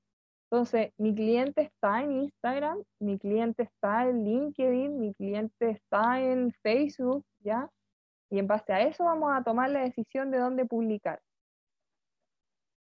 Y el contenido de valor tiene que eh, ser atractivo en cuanto a, a fondo y a forma, por supuesto, tiene que aportar, lógico, tiene que ser práctico, tiene que ser útil para la persona, tiene que ser atractivo visualmente, tenemos que preocuparnos de esa parte también y tiene que ser inspirador. Entonces, ¿qué le quiero yo transmitir a las personas que nos están viendo en esta mini charla? Que no solo importa él, tengo que subir contenido ahora ya y bombardear las redes sociales, importa mucho la estrategia, importa mucho la parte donde yo defino mi marca, donde yo defino mi propósito, mis valores más que la información en sí, importa en hacerse este tipo de preguntas. ¿Dónde voy a publicar? ¿Cuándo? ¿A quién? ¿Y por qué? Son las preguntas claves que se tienen que hacer antes de empezar a transmitir este contenido de valor. Hay una pregunta del público que quiero responder de las personas que llenaron el formulario y decía, he tomado un entrenamiento en oratoria y he logrado subir videos a redes sociales con mi contenido, recetas saludables, pero no necesariamente se me ha convertido en venta. ¿Qué estoy haciendo mal? Primero, no estás haciendo nada mal porque yo creo que la persona que está tomando acción, ¿verdad? Se agradece y está en el camino de ahora hay que redefinir la estrategia, eso es otra cosa. Pero, ¿qué pasa en, este, en esta ocasión? Yo sé que hay muchos talleres y hay muchos entrenamientos que hoy día son de oratoria y que han salido a hablarte también de tienes que subir contenido a redes sociales, entrénate en oratoria y que está muy bien, ¿ah? porque entrenar la habilidad comunicacional hoy día es clave, ¿cierto? Porque nos va a ayudar a comunicar en todo aspecto. Pero la habilidad comunicacional es algo que se va a entrenar, ¿cierto? A largo plazo mediano o largo plazo y que se va a entrenar con la práctica. ¿Ya? Entonces, no solo porque sepas comunicar y a lo mejor de la forma correcta en redes sociales, como lo está haciendo María, ¿cierto? Con sus recetas saludables, no solo eso va a hacer que se generen ventas, por supuesto. Entonces estos entrenamientos te dan, ¿cierto? La parte de habilidad comunicacional, pero no te dan esta estrategia. Entonces, no estás haciendo nada mal, qué bueno que hayas podido empezar a subir videos a redes sociales, pero tienes que redefinir la estrategia y espero con esta mini charla también haberte podido ayudar un poco con, con esa estrategia de lo que tienes que redefinir. Hay muchas personas que también eh, me han preguntado y me han dicho, bueno, yo tengo un talento maravilloso, tengo un contenido, sé de música, sé de arte, sé de cocina, y no he logrado transferir eso porque no sé cómo hacerlo, cómo, cómo transformarlo en un producto. Esta es la instancia donde tienen que hacerlo ya. Yo con mis clientes he logrado eso, han tenido el conocimiento, lo han transformado en una asesoría, lo han transformado en un curso, ¿verdad? Su, su conocimiento y hoy día están teniendo clientes, hoy día están teniendo ventas. Entonces, lo primero es empoderarte con eso, es tener la confianza de hacerlo, eh, es decir, que tú puedes con la responsabilidad que también requiere, porque otra de las dudas siempre son, oye, a lo mejor no soy el especialista en, no llevo 20 años de experiencia, no tengo el título que me hacía falta. Y es cierto que tenemos que ser muy responsables por temas de ética, tenemos que ser coherentes, ¿cierto?, con, con lo que vamos a enseñar, con el contenido que vamos a transmitir eso es la base. Hay que prepararse, sí, por supuesto que sí, pero también tienes que partir. No esperes tener los 10 años de experiencia, no esperes tener el título para partir. Si puedes partir hoy, ya hacerlo, hazlo, hazlo ya, no esperes, eh, porque al final nunca nos vamos a sentir 100% preparados. Ya esas son excusas que nos ponemos. Parte ahora ya. Mira, si tú superaste algo, si tú hiciste algo, si tú tienes el conocimiento que adquiriste, que aprendiste, ya estás en posición de enseñarle a otra persona que no tiene eso que tú tienes, entonces tienes que salir a hacerlo ahora ya. Entonces, bueno, ya sabemos dos cosas importantes hoy día, que es primero, antes de generar contenido, lo tengo que alinear con mi marca, y lo segundo es que tengo que darle sí o sí estructura y planificación al contenido, porque no es solo por subir contenido.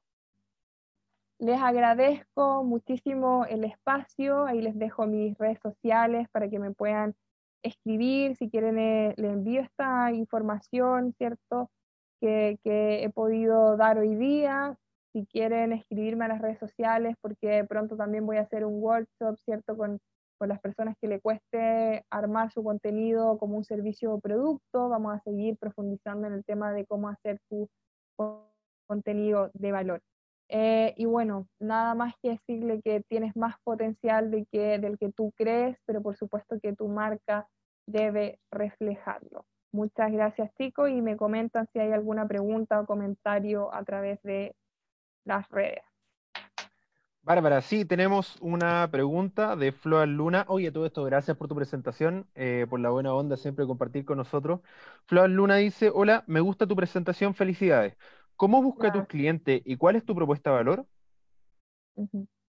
Mira, ¿cómo busco mis clientes? La verdad es que tomando cursos, haciendo el estudio correspondiente, hay muchos libros de marketing, ¿verdad? En donde te ayuda justamente a entender estas preguntas desde primero tu propuesta de valor, ¿cierto? Entonces, como te comenté, las preguntas clave a hacerse son muchísimas. ¿Dónde está mi cliente? En qué rango etario está, qué nivel socioeconómico tiene, qué red social utiliza, ¿verdad? Eh, qué le gusta, qué le motiva, y en base a esa información que yo voy a obtener, voy a generar mi contenido de valor. Si yo sé que le motiva, puedo perfectamente hacer un video, una infografía que esté direccionada a ese cliente. Y la propuesta de valor, como tú preguntaste, tiene que ver con cómo yo acompaño a este cliente, cómo lo hago pasar de una situación A a una situación B. Perfecto. Gracias, Bárbara, por tu respuesta. Al parecer no hay más preguntas para ti. De todas formas, si tienen cualquier pregunta con Bárbara, sí, claro. Eh, creo que cambiaste la, la slide donde aparecen tus datos. Ahí están. Ahí está para que le hagan preguntas a Bárbara sobre todo su contenido, sobre eh, cómo transformar eh, cualquier tipo de, desde un oficio hasta un conocimiento y transformarlo en un contenido atractivo para redes sociales. Así que muchas gracias Bárbara por estar. Eh, mira, Cra Valeria Soledad dice, muchas gracias Bárbara por tu presentación muy clara y profesional. Muchas gracias. Que estén bien. Una pregunta desde el. ¿Ah, sí? antes, que, antes, que, te vayas, sí. Desde. ¿Y qué creo, según tu opinión, qué va primero, el cliente o la propuesta de valor? Mariana. Oye, buena pregunta. Yo creo que la propuesta de valor, porque si no nos conocemos, si primero no nos miramos y decir, oye, ¿cuál es mi talento real, verdad? ¿Qué es lo que yo puedo hacer por otras personas? ¿Cuáles son mis habilidades, verdad? Cuál ha sido mi experiencia con los resultados que he logrado en mis clientes y en base a eso, ¿verdad? Yo puedo identificar entonces a quién me voy a dirigir, pero tenemos que tener súper claro primero nuestra habilidad, nuestro talento, nuestra propuesta de valor para después poder definir entonces con esto que yo tengo, con estas habilidades, dónde está ese cliente, quién es y también decirle que este es un camino a largo plazo, uno lo va definiendo y lo va conociendo a medida que va teniendo cliente en el camino a prueba y error. Cuando nos direccionamos hacia un lado, nos damos cuenta que no está ahí nuestro cliente, que tiene otro perfil. Es algo que lo vamos descubriendo día a día, la verdad. Genial, muchas gracias, eh, Bárbara, por tu, por tu respuesta.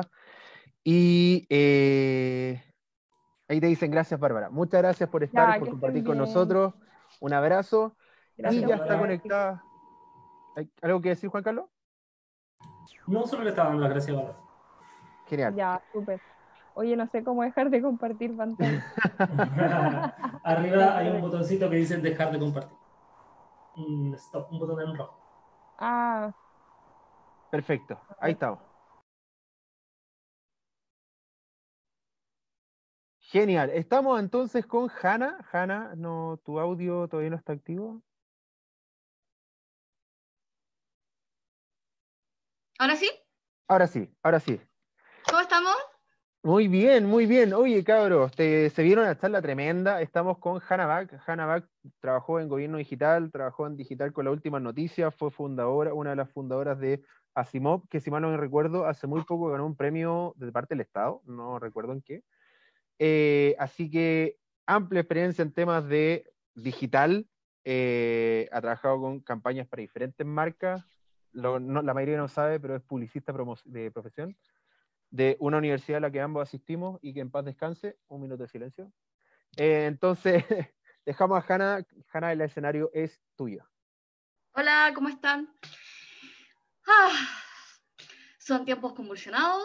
eh, yo diría que estamos todos en una salud mental bien delicada. Los que tienen familia, les mando saludos y saludos a sus múltiples eh, personalidades múltiples que deben salir justamente porque son tiempos convulsionados y es extremadamente difícil trabajar y para los que han perdido su empleo es un escenario bien, bien, bien complejo eh, para proyectar qué diablos hacer y qué es lo que se viene y todo. Eh, la charla, o sea, algo de contexto, yo acabo de crear mi empresa en el 2019, firmamos como la escritura hace menos de un mes, más o menos. Yo creo que probablemente si alguien te dijera así como, oye, pero ¿cómo la-?" es como creaste una empresa y todo el mundo como que es- internamente dice, oh, por Dios, Eh, porque es un año donde tú decís, como ¿quién te va a comprar? Y nosotros vendemos como servicios extraños, vendemos servicios de consultoría de tecnología, entonces como, entonces, claro, yo vengo, vengo de la historia de decirles que es como, oye, ¿sabes qué? Eh, vamos todos a morir, definitivamente, emprendamos. O sea, es un súper buen momento para emprender justamente porque o eh, necesitas parar la olla o en realidad descubriste que ponerte la camiseta no era tan buena idea porque no se pone la camiseta por ti, eh, o porque en realidad hay muchas oportunidades, especialmente en, en cosas que todavía no existen, porque las empresas tradicionales claramente en este modelo, así como donde son súper dependientes de banco y todo, como que en realidad no funcionan tan bien. Y pequeñas empresas funcionan mejor que grandes empresas, porque tienen menos operación que cargar. Entonces, todas las empresas medianas en realidad han estado pasando bastante mal habiendo hecho esa introducción y tomando el chiste de, desde 2019 para siempre recordar que inicié mi empresa, esta es la, cuarta, esta es la tercera empresa que hago, la tercera empresa, una, la, primera que fue de publicidad, la vendí, eh, la segunda que fue de tecnología y esta es mi tercera empresa, así como me gusta emprender. ¿Por qué? Porque no me gusta tener jefe. Esa es la principal razón de por qué uno no debería tener. Eh, entonces, bueno, el inicio de esta charla, sí, esta charla está, a nivel de diseño está horrible, ¿sí? Es para que ustedes se concentren, no quería colocarle fotos ni colores ni nada de eso, me parece que el, contenido es importante que ustedes lo escuchen. Van a ver ciertas palabras en Comic Sans, que es como la letra oficial de las mamás, y eh, la gente profesional que por alguna extraña razón la considera graciosa, así que las cosas importantes están destacadas en Comic Sans. Comic Sans es un tipo de letra. La van a ver porque es comedia cursiva, pero bueno. Entonces vamos a morir, emprendamos. Lo primero es que estamos en una circunstancia bien particular, eso significa que tenemos cuarentena, tenemos restricción de movimiento, eh, los restaurantes no pueden funcionar, solamente el delivery puede funcionar, dependemos de tener un despacho que antes no lo teníamos considerado, y todos nuestros arriendos super mega hiper caros, que estábamos en lugares eh, bacanes, ya no sirven absolutamente nada porque hay menos tráfico. Entonces, todavía, evidentemente, estamos esperando que coronavirus, el COVID-19, deje de ser eh, un mal virus como el verde y pasa a ser un virus amable como el morado.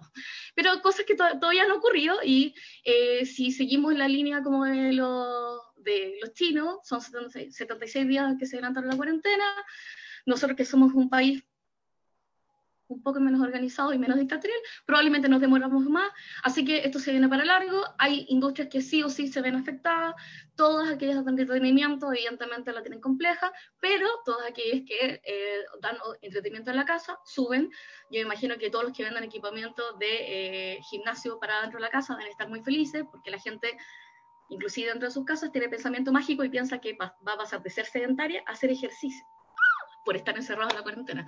Pero pasan un montón de cosas nuevas eh, y nuevas oportunidades porque la gente está en su casa y está aburrida. Entonces, por ejemplo, yo descubrí que mis proveedores de cosas de pintura se les agotan las cosas. ¿sí? Fui a comprar papel y no había. Entonces, eh, uno podría decir, oye, ¿sabes qué? Igual hay oportunidad. Oportunidad para quienes, para aquellos que puedan atender, atender en línea, aquellos que pueden despachar, aquellos que sepan cómo sacar, sacar salvoconducta. Eso significa que hay también un montón como base de afectación digital que tiene que ocurrir para poder hacer estos servicios y, y negocio. Y sobre todo, tener también eh, algo como el criterio PYME que el criterio PYME es como te mando un requerimiento, es como si vas a tener horarios de atención, me tienes que indicar cuándo van a ser esos horarios para yo no quedarme esperando como Penelope. Bueno, evidentemente ya a estas alturas ya descubriste que la puesta de camiseta vale poco, hay empresas que es como, ¡ay, qué buena la camiseta!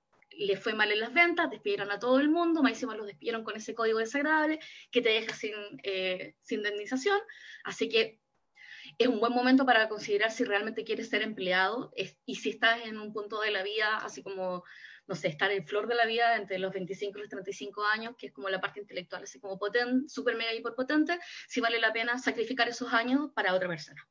Eso es lo primero. Lo otro es que evidentemente ningún trabajo es a prueba de pandemia. Hay empresas que sí se pusieron la camiseta y aún así están a duras apenas. Entonces también te hace pensar si realmente es seguro tener, estar en una empresa que no sea la tuya. Pensando sobre todo que uno siempre tiene jefe donde dice, hoy podríamos ahorrar en esto y, y, bueno, y cuando estás en tu propia empresa puedes hacer esas cosas y no tienes que pelear decisiones inteligentes. Y lo otro es que también hemos descubierto que al parecer el papel higiénico te inmuniza sobre el COVID, que se fue acabando. Cosas extrañas que uno descubre en medio de la pandemia. Algunas verdades sobre el emprendimiento si nunca has emprendido y has sido eh, empleado toda tu vida es que primero no es glamoroso no es como Silicon Valley, No es como, eh, no es como Facebook, no tenemos garage. En Chile a lo más que sería como el patio de la casa. Eh, no es glamoroso, y no es glamoroso para nada. O sea, antes era menos glamoroso porque no existía tu presión un día, ¿cachai? Ahora es como, oh, pero, o sea, y uno tiene que pasar como en notaría, pero no, no es glamoroso. Por ningún lado. es, es desagradable, eh, tus parientes no te entienden, a lo más como que ahora te entienden porque en realidad hay que parar la olla igual, entonces pero no es glamoroso, hay muchas horas de, de, desesperación, es muy solitario, es extremadamente solitario, especialmente si no vienes de una familia con más emprendedores. En mi caso, mi mamá era emprendedora, entonces yo siempre, como ella dijo, me parecía un poco natural tener tu propio negocio, pero para los que son los primeros emprendedores de su familia van a escuchar muchos comentarios tontos. Ay, pero ¿para qué? Si podrías conseguir un trabajo oye, pero esto es el medio de que consigues un trabajo, ¿verdad? Y van a, conocer, van a escuchar un montón de cosas. Por otro lado, también, por, también hay una cosa de muy de que los emprendedores están haciendo algo que les gusta y en Chile están muy castigados a hacer algo que te gusta. Entonces también te dicen así como, no, pero como que trabajan en eso y todo. Y mucha gente te va a tirar caca con ventilador. Pero ahí hay historias de, geniales como el de Bici Providencia, que era un era una pareja que llevaba 15 años trabajando en bicicleta, nunca había podido conseguir hacer el negocio porque sus bicicletas siempre eran más pesadas, más caras y todo, y hicieron estas piezas que, de bicicleta que no se podían robar porque básicamente no sirven absolutamente para ninguna otra bicicleta. Y, eh, eso. Si me escucho lento, me tienen que decir que no, no lo voy a notar. Eh, no es autoempleo, eso significa que si tú no, quieres, no estás buscando la ganancia, no deberías emprender. O sea, siempre el negocio es, oye, ¿me alcanza para pagarme el sueldo? ¿Estoy bien? No, ese es el peor negocio ever. No, tú tienes que pensar cuánto vas a marginar por cada negocio. Eso significa que tienes que calcular el presupuesto. Los emprendedores, por alguna razón, no les gusta el presupuesto, no sé por qué. Y eh, ya dije que no es fácil. No es fácil porque tienes que aprender un montón de cosas. al principio eres como un chinchinero, ¿cachai? Como tocáis el bombo de servicios publicitarios, tocáis el bombo de proveedores, eres el contador, eres el que vende, eres el que responde en redes sociales, eres el que saca la foto y al mismo tiempo estés sacándole los flatitos a la guagua. O sea, es todo eso al mismo tiempo. Y tu vida doméstica no se interrumpe cuando eres emprendedor. Y si trabajas en tu casa es todavía peor. Entonces es importante entender que cuando el momento que dices que vas a hacer emprendimiento, tienes que hacer un seteo mental, ¿cachai? Como de toda tu familia, de este emprendimiento, ¿cachai? No me puedes sacar la fruta. Que tengo en las bolsas para poder entregar. Es como, oye, no, los Super 8 no te los puedes llevar para la casa. Y todas esas cosas, yo me llevaría Super 8 en realidad. Ah, y lo otro es que todo el mundo te trata como si tuviera coronavirus. Los bancos no te quieren dar crédito eh, y, onda, y Santa Isabel, que supone que es la que te conoce, ¿cachai? No, te desconoce, o sea, mal, onda. gente no te quiere tocar, ¿cachai? Porque sabes que le, porque le quieres vender algo, ¿cachai? Y como... Y bueno. Y eh, lo otro es que en realidad la gente se porta pésimo. La mayoría de la gente es súper compleja de trabajar, los empleados son complejos, las medias gerencias son complejas, los cuidadores son complejos, los vendedores son complejos.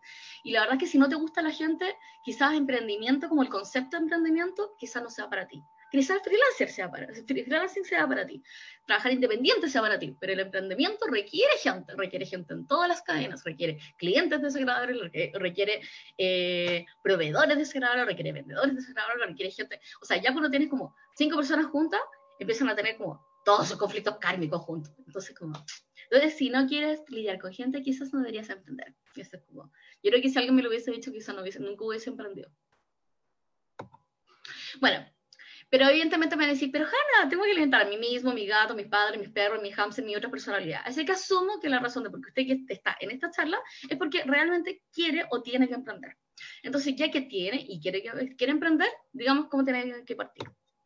Entonces, primero, algunas reglas. Cuando estás haciendo el diseño de lo que va a ser tu emprendimiento, evidentemente partir con gastos no tiene sentido, porque a menos que tengas capital de trabajo, no tienes dónde, dónde pagar los gastos. Entonces siempre va a ser operar desde tu propia casa, operar desde tu propio computador, utilizar herramientas gratuitas. Eh, por ejemplo, si eres diseñador, puedes utilizar, no tienes Sketch, pero puedes ocupar Figma, que es F-I-G-M-A, que es un software para poder hacer diseño y es gratuito y funciona en línea. Puedes ocupar canva.com. Eh, no, no voy a contratar un diseñador, sino en realidad voy a contratar un, sistema de plantilla, me voy a meter en Bato, voy a gastar 15 dólares para una plantilla de sitio web, menos gastos. O sea, si tú partes con, yo para poder hacer mi negocio necesito 30 millones, cagaste. O sea, no, mal, mal, mal, mal, mal. En tiempos así, si tienes liquidez, la guardas. A menos, yo creo que máximo yo estaría dispuesto a gastar, no sé, 3 millones de pesos o 4 millones de pesos, que estoy entendiendo más o menos qué es lo que estoy armando. Y entendiendo cuál es el ticket promedio de lo que estoy vendiendo. Sí, para poder vender, onda, sí, para poder vender, no sé, un ticket promedio, que es más o menos como la compra promedio que voy a vender, de 15 lucas, no me voy a estar gastar 3 millones. ¿Por qué? Porque son 3 millones dividido por ticket promedio de 15, 15 lucas. Entonces se van a dar cuenta cuánto tienen que vender. Ese es como el cálculo mínimo. El menos gastos implica de todo, de no hacer el gasto, definir, definir cuál es el gasto básico que tengo que realizar y ese gasto cuánto impacto tiene en la mayor ganancia que puedo obtener. Y lo otro es menor, o sea, menos stock detenido. Una de las cosas, como tienes capital de trabajo poco, porque evidentemente si sales de, como tienes, no quieres tener stock detenido, o sea, no quieres tener plata detenida. Eso significa vender, o sea, vendes y compras, no al revés. Eh, si eres en el caso de un en, el caso de un profesional que vende HH, no tienes stock detenido, pero si tienes horas no, no, no rentadas. Entonces, en el caso nuestro, que son como de servicio, lo que tenemos que hacer es que en nuestras horas libres lo que hacemos son productos que potencialmente nos van a ahorrar tiempo en el futuro. Desde eh, herramientas automatizadas, desde modelos generados, desde eh, por ejemplo, si eres un profesor y preparando la malla de curso, aunque todavía no hayas vendido, nada. ¿Por qué? Porque en el caso nuestro, todo HH perdido es HH no ganada. Después, eh, algunas reglas, valor agregado. O sea, si vas a estar haciendo lo mismo que el otro, te van a medir por el precio. Punto. Punto. Finito. Eh, entonces necesitas generar valor agregado. ¿Cómo se define el valor agregado? El valor agregado no es algo que define tu suegra, tu abuelo, tu mejor amigo que dice, oh, qué bacán, me encanta. No, el valor agregado está dependiendo por el usuario, por la persona que te va a comprar el producto. Entonces, si le estás vendiendo al vegano, el vegano el valor agregado es que le des un producto razonable en precio, pero que le garantice que la gallina fue feliz. Y eso.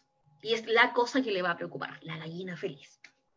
Pero si una gallina feliz con huevos de 5 lucas cada uno, no va a funcionar. Pero un valor agregado, la gente está dispuesta a pagar hasta X monto por el valor agregado. Entonces, por ejemplo, eh, que te lo vayan a dejar a la casa, que en realidad sea una caja, una caja, una caja de verduras, pero sea la misma caja de verduras, pero con cierta variación. Y lo otro es que, por regla sí o sí, hay que tener margen. O sea, no puedes salir a vender a costo al principio porque después no vas a poder nunca subir el precio. Y eso es una regla de aquí hasta el quebrado de aquí. Un cliente que está dispuesto a que tú te rebajes el precio al costo es un cliente que no va a estar dispuesto a pagarte más lo que vale. Eso es como cosas que van a aprender del tiempo. ¿Y sabes cómo es como, no, pues que vas a ganar experiencia? No. Tú como emprendedor, tú puedes decidir a quién le vas a regalar. Y el que siempre la regla va a ser, si lo quieres regalar, lo regalas a alguien que lo necesite y que no lo pueda pagar que lo necesite y que en realidad sea un caso de éxito, así como sí o sí, o, eh, no sé, o porque quería aprenderlo y nadie está dispuesto todavía a, que, a pagarte para poder aprenderlo, por ejemplo. Después, eh, para poder empezar a definir el tema del emprendimiento, lo otro tiene que ver con las expectativas. Entonces, como si tú necesitas 300 lucas para poder sostenerte más o menos, más menos al mes, ¿cachai? O 500 lucas o 700 lucas o whatever, ¿cachai? Y, y dices que vas a vender alfajores, lo que tienes que hacer es el cálculo mensual de cuántos alfajores necesitas vender. Al no hacer ese cálculo, y me pasa con muchos emprendedores, ¿cachai? Que es como, oye, quiero vender esto, ¿cachai? Pero ¿cuánto necesitas al mes? 3 millones. ¿Y cuántos alfajores tienes que vender para poder venderlo al mes? X. Y es como, ¿y eres capaz de vender X? ¿Cuánto vendiste el último mes? Y hay una cosa como de secuencia. La secuencia es como el embudo, es como la gente, la cantidad de gente a la cual le puedo mandar. Entonces, como, ¿a cuánta, o sea, cuántos amigos puedo acosar, caché, por Facebook, caché, que son gorditos lechones que le puedo vender a alfajores?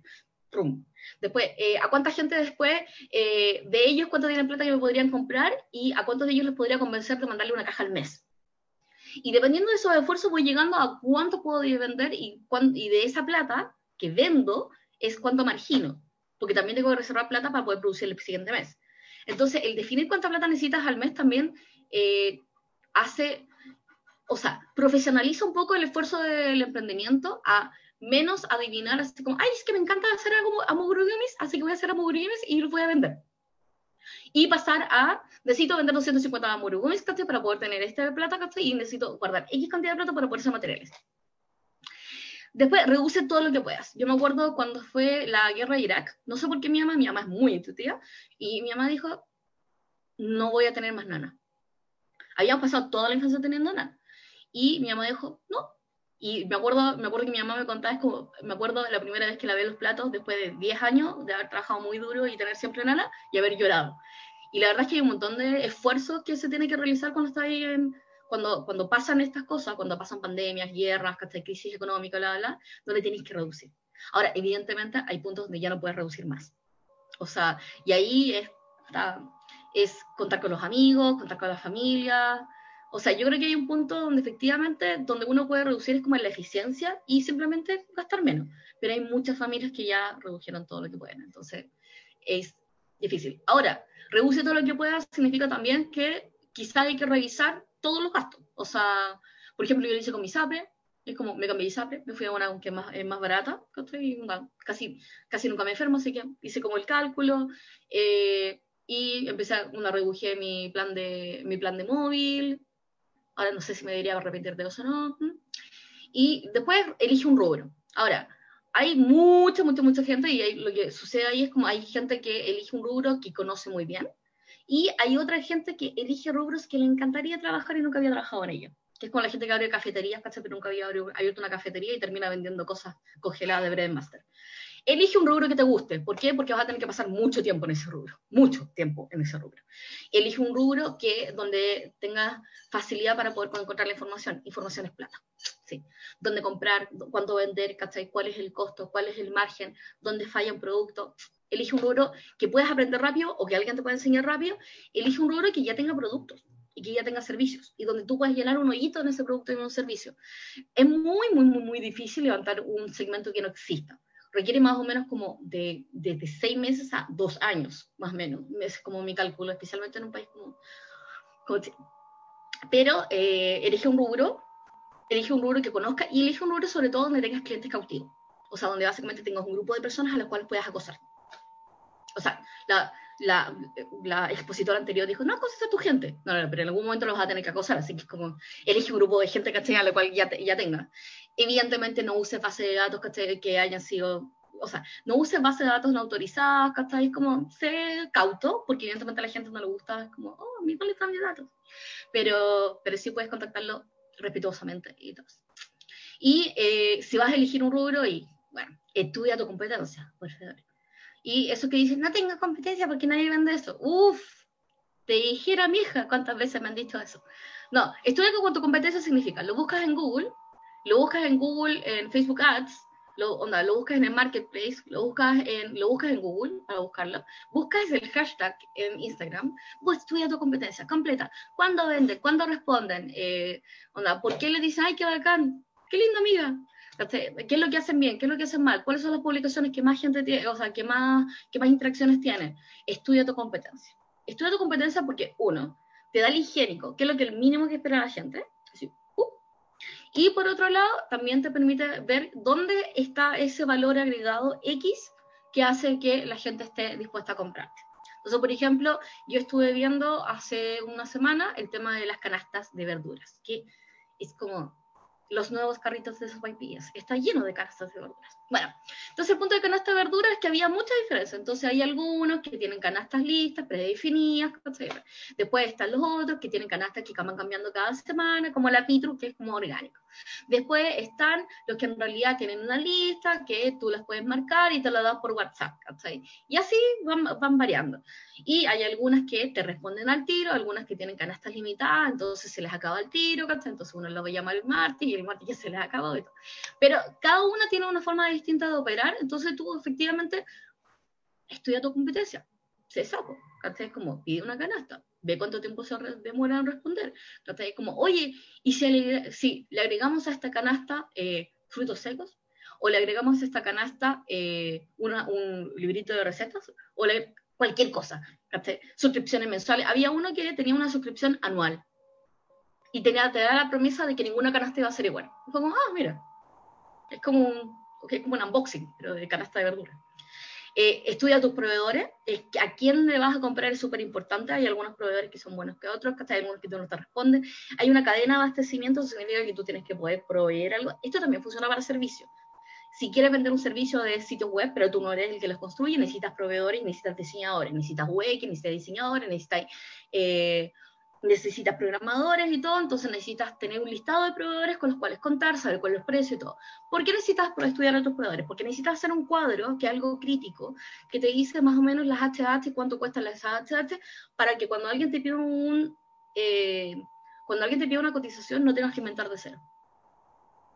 Eso me ha pasado. Eh, después, estudia tu barrio. Hay una herramienta que se llama mientorno.cl que es de MapCity, que si tu, si tu negocio es georreferenciado, se si vaya por temas de cuarentena, así como vas a entregar solamente en tu cuadra, mi entorno.cl tiene como una distribución de cómo está distribuida tu cuadra, así como por grupos socioeconómicos y todo. Eso es lo que interesante porque son como herramientas que te permiten así como estudiar qué hay alrededor. De hecho, lo mismo podrías hacer con, el, con Google y revisar restaurantes en una cuadra, y, o eh, negocios alrededor de una cuadra parece razonable para poder encontrar para poder encontrar negocios que estén basados georreferenciadamente. Después define tu producto. El define tu producto es una definición que es como conceptual. Ahora, ¿por qué es importante? Porque eh, la gente no siempre, o sea, la gente no siempre compra lo que es solamente producto, sino también compra lo que implica ese producto. Entonces, en algún momento la gerente de Nestlé me decía, que era la encargada de Nido, me decía, nosotros siempre sabemos que nuestra marca funciona muy bien porque hay gente que cuando se acaba la leche nido le agregan una leche adentro del tarro. Y sabemos que es porque ella siente que, que le están dando algo bueno para su hijo. Y fue como... Entonces, entender esa vinculación hace que, por ejemplo, no cambie la lata de la leche nido. es como, porque hay vinculaciones con respecto al producto. El para qué lo usan, por qué lo compran, por qué tú y no tu vecino. O sea, todos están vendiendo, todos están saliendo a emprender, hay chorro mil, hay chorro mil ofertas, es como para poder entender por qué lo usan. Entonces, por ejemplo, oye, voy a vender kettlebell, que son estas pesas rusas. Ah, quizá lo que debería hacer es, oye, voy a, voy a regalar sesiones y ejercicios con kettlebell y al mismo tiempo voy a dar un descuento del 5% para todos los que ven mi video para comprar mi kettlebell. Y podría venderlo a través de un link en Facebook. O sea, eso es como parte de para qué lo usan, por qué lo compran. Muchas veces hay productos que no, como no sé usarlos, no lo compro. Por ejemplo, la copa menstrual. Eh, o eh, que en realidad tienen usos distintos que los que yo lo hago. Es como, no sé, no se me ocurre en este momento que podría ser, pero es como, pero en realidad yo lo compro para que, o sea, no sé, por ejemplo, compro una consultoría, eh, una consultoría de gestión ágil, pero lo compro para que no se vayan a sindicato, ¿cachai? Y no me demanden por ser una empresa aburrida. Después es que una vez que defines tu producto, prototipa rápido, carajo. ¿Cachai? Es como, hay, o sea, si eres mujer, nosotros hemos sido criadas para ser perfeccionistas. Es como, todavía no está listo, todavía no está perfecto. Y como, le falta una pintita. Y es como, acá, créale a otro y básicamente o a otra y diga, amiga, usted puede, vos dale, esto está listo. Prototipa rápido porque básicamente todos los productos que saques van a necesitar modificaciones posteriores, eso es súper importante. Nada que sale al tiro de tu mente es exactamente lo que quiere comprar tu usuario, ¿cachai? Así que en realidad necesitas prototipar. ¿Cómo puedes prototipar? Puedes prototipar creando el producto, que es como, hola, voy a armar la canasta de verduras, o en realidad puedes hacer un GIF en canva.com que muestra verduras sacadas por internet, o que en realidad es un PDF o es un JPG que se comparte a través de WhatsApp, o hago un sitio que no es el sitio definitivo, pero un sitio suficientemente bueno para poder cargar productos, o en realidad prueba un producto, por ejemplo, oye, voy a hacer clase, onda, oh, yo creo que podría vender clases. Entonces, ¿qué es lo que hago? ¿Monto mi propia plataforma? No.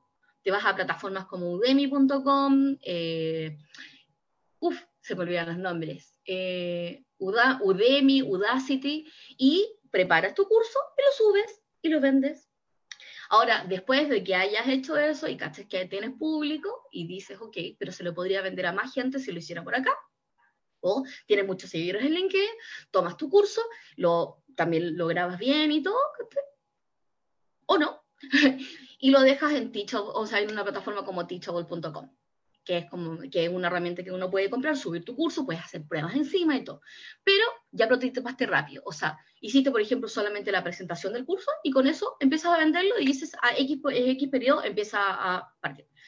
Eh, también puedes hacer curso por, eh, por, por Whereby, que es una plataforma gratuita de videoconferencia, hacer tratamientos por Skype, pero todo requiere un prototipado. Algunas veces puede ser desde el programa de capacitación, puede ser una muestra, eh, puede ser una primera consulta gratis, puede ser cualquier cosa. Un prototipado básicamente lo que te prueba es lo que la gente está comprando, por qué lo está comprando, quién te lo está comprando y si te lo quieren comprar. Entonces, el prototipado es algo que va a tener Después, si tienes producto, eh, si tienes producto, en realidad lo subes a Mercado Libre, puedes hacer un mercado shops, igual el, o sea, el porcentaje, el porcentaje de, de, comisión tampoco es bajo, pero uno podría también partir por Facebook. Yo diría que Facebook en estos momentos tiene tanta, tiene tanta atracción que en realidad ciertos productos, por ejemplo, modelería, es algo que Facebook se está viendo.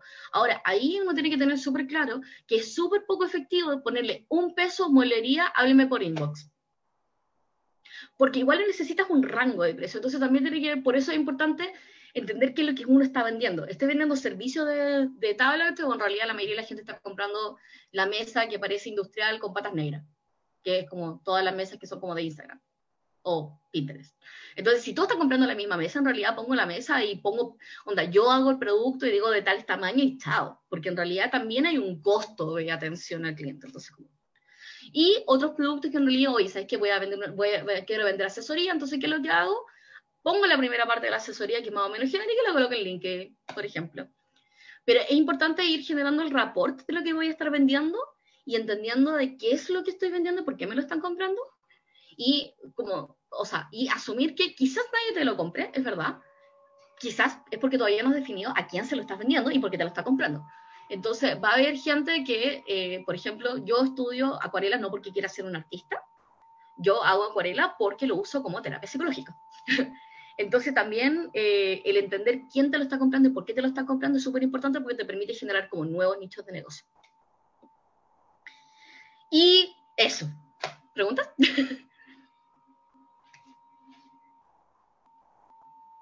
Ana, gracias por tu charla. Siempre tan... ¿Me pasé? Ah, no, justo. No, está justo. De hecho, yo estaba así como, no, está inspirada, se va a pasar. Y no, terminaste justo. Eh... Hasta el momento. ¿Tienen preguntas? No hay preguntas, no se ven preguntas. Igual hay un delay, así que veamos si hay alguna pregunta pendiente. Estoy revisando también en los otros móviles. Sí, ve, si Antofagasta y Kiki hacen preguntas. Eh, hasta el momento acá por lo menos no hay. Creo que lo divertido, o sea, para ver que para ver qué emprendas es que en realidad lo más natural que te surge cuando estás ahí cuando estáis pensando así como, oye, voy a, querer, voy a querer emprender, es como que te compren exactamente lo mismo que estáis haciendo cuando estáis bajo sueldo. Y no funciona así. En general, las empresas tienen muchos cargos que son inútiles. Y muchos trabajos que son inútiles y repetidos. Y que en realidad no son comprados por separado. Es como, te van a comprar un equipo, pero no te van a comprar el servicio de consultoría de bla, bla, bla, bla, bla. Porque hay cargos que están inflados. Entonces, es como cuando estáis en el área de servicio, es súper importante llegar a un punto donde, oye, sabes que necesito agarrar, o sea, necesito hacer un producto y hacer un servicio que sea único y distinto a lo que yo estaba dispuesto a vender antes. Entonces, por ejemplo, eh, si era del, del, rubro de venta, encontrar algo que vender debería ser fácil para poder vender al mismo segmento al cual estabas vendiendo, por ejemplo. Y eh, el ejercicio espiritual de poder encontrar algo que estáis vendiendo es bien particular. O sea, es como necesitas sentar, necesitas eh, entrevistar a gente a la cual, con la cual hayas trabajado y preguntarle qué necesitan. No preguntarle si estarían dispuestos a comprar lo que tú estás ofreciendo, sino qué necesitan, qué es lo que necesitan comprar ahora. Y si no necesitan comprar ahora, quizás tienes que ver otro rubro. Y hay muchos, de hecho yo conozco a un ingeniero, a un ingeniero de la católica que terminó haciendo bancas de esas reversibles porque era lo que le compraba. Entonces, como, Sí, bueno, pasa mucho que la gente que estaba contratada y termina, eh, va, comienza en el mundo del emprendimiento, replica los modelos que tenían en su empresa. Y tienen gerencias, subgerencias, jefatura, y tú me como... No, no, sí, no tiene sentido. O sea, si vas a armar una empresa, o sea, yo creo que en el ideal, encontrar, encontrar un producto que vender, encontrar un grupo al cual vendérselo, es lo más importante cuando estás comenzando a emprender. Es como, es como el desde, ¿cachai? Y de ahí el desde puedes hacerlo copiando a otro, pero si vas a copiar a otro, sí o sí tienes que tener la regla de, eh, de, tener, de tener una definición de valor agregado muy clara. O sea, ¿por qué te van a comprar a ti? ¿Por qué, por qué no a otro? O sea, es como... Pero si no tienes eso, se complica mucho, mucho, mucho, mucho la planificación. Hanna, dos cosas. Karina Riquel me dice muy interesante, muchas gracias. Y Pamela Vergara dice, eh, Hola, yo tengo una consulta. Quiero, quisiera saber cómo llego a más personas que conozcan y también me compren. Eh, si no todos los seguidores de Instagram eh, me están recomendando comprando. Yo creo, o sea, a ver, el boca a boca, a ver, existen, o sea, esta es como la parte ñoña de la conversación. En general la gente va a querer reforzar cognitivamente sus compras especialmente cuando está comprando algo caro. Entonces dice, hoy, onda, hoy compré esto y como yo lo compré es demasiado bueno. No, nunca no diría eso, no compren esto, ¿cachai? Porque soy estúpido porque lo compré, ¿sí? Entonces, el ejercicio de por qué la gente tiene que expresar en tu Instagram por qué lo compró y cómo le sirvió. Para poder hacer eso y para poder hacer esa conversión, en el texto de Instagram le tienes que hacer un prompt y tienes que hacer una invitación a que la gente exprese ese tipo de cosas. ¿Por qué? Porque la gente dice, oh, a mí me pasa eso, yo lo voy a comprar por eso. Entonces, ¿me sirvió para eso? Sí, lo voy a comprar. Ahora, depende, ¿qué, vende Pamela? Eh, Pamela Vergara, si mal no me equivoco, la misma que compartió de Crono Salud. Asumo que es de salud. Si no, Pamela, me corriges, por favor, en el, en el audio. Eh, no, sabemos hasta el momento, pero, pero si mal no me equivoco, creo que la misma comentó de Crono Salud, que vende artículos de, eh, de salud. Ya, si vende artículos de salud, en realidad ahora estar en Google AdWords, si no en Instagram. O sea, por tema de, por tema de instancia, ¿cachai? Probablemente el, el CPC está un poco más caro porque va a haber más empresas vendiendo, pero debería estar en todos los lugares donde se busque la gente. Es como... Tamara, Godoy pregunta... Tamara Godoy pregunta, habló de dos plataformas para generar contenido, Canva, ¿y cuál era la otra? Es eh, canva.com y Figma figma.com. La gracia de Canva es que viene con plantilla, entonces si tienes cero gusto de diseño es bacán. Sí, perfecto. Oye, Flor, cuéntame. Eh, espera, Benjamín Moreno de Antofagasta dice, ¿cómo publicar mis primeros productos? Por ejemplo, ¿cómo es, qué es lo más importante que hay que decir? Ya, lo primero es que hay que, o sea, depende, a ver, hay un concepto en diseño de servicio que se llama viaje del usuario, que es básicamente el ciclo lógico que toma la gente para poder tomar la decisión con respecto a un producto. Entonces, en el ciclo de usuario, el usuario descubre que tiene la necesidad. Entonces uno podría decir, oye, ¿sabes que cuando, cuando la persona descubre necesidades como, ¿tienes picazón? Puedes entrar en ese punto Y ahí entra tratar de resolver ese punto. Entonces, como dice, genero contenido que esté relacionado a picazón. Es como las cinco formas de detectar que tienes caspa y tu producto es el que resuelve caspa. Después, en realidad, lo que puedes hacer es las cinco, o sea, cinco maneras de resolver eh, que tengas caspa. Es como te pones tu solución dentro de cinco que ya existen. O sea, dentro de un grupo de cinco que ya existen. Eh, o testimoniales, que es como, oye, yo tuve este problema, lo resuelvo así. Genero un contenido donde la gente resuelve un problema y así muestro mi expertise. Es como, o eh, haces el tutorial del cómo paso a paso. Hay muchos tipos de formatos de cómo uno puede presentar un, un producto. Un producto en acción, un producto siendo usado por alguien, un producto, el cómo se hace el producto, depende mucho, depende mucho. Es como o sea, es como, si me van a hacer preguntas, necesito que me digan como más o menos el rubro para poder entender la pregunta. Pero yo diría Vergara, que Vergara Vergara de insumos clínicos, arriendo de catres y de ruedas, ortopedia para adulto mayor. Era la pregunta de, eh, Instagram. Dile, ah, o sea, todo el rato, todo el rato, todo el rato, insumo tiene que ser por Google AdWords. Tu competencia está por Google AdWords y yo diría que un poco, o sea, de gente, o sea, mi, mi recomendación es que tenga dos entre comillas, dos líneas de producto. Una que es más cara, que es la que se vende por Google AdWords, porque el CPC de Google AdWords es mucho más caro, y una más barata, que sea como de consumo, eh, consumo domiciliario, entre comillas, y que es, más barato, que se venda por Facebook Ads. Perfecto. Esa sería mi recomendación. Oye, hay dos... Y yo puedes segmentar. De hecho, ahí mi recomendación es que apunte no a la gente que va a usar esos productos, sino a la gente que cuida a esa gente que usa esos productos. Eso significa que sería gente como entre 30, no, como 40, 55 más o menos, que tiene padres mayores que hasta entonces los cuida. Perfecto. Hay, hay dos comentarios. Creo Juan Carlos tenía una pregunta después de los comentarios. Así. Eh, Florian Luna dice: frenética, didáctica y completa presentación. ¿Quién puso atención? Ganó Insect, Insect valioso. Gracias. Otro de Francisca Correa, que entretenida la parte, eh, eres para dar tu presentación, me hiciste acordar de mi hermana, te felicito, Hanna. No, eh, gracias.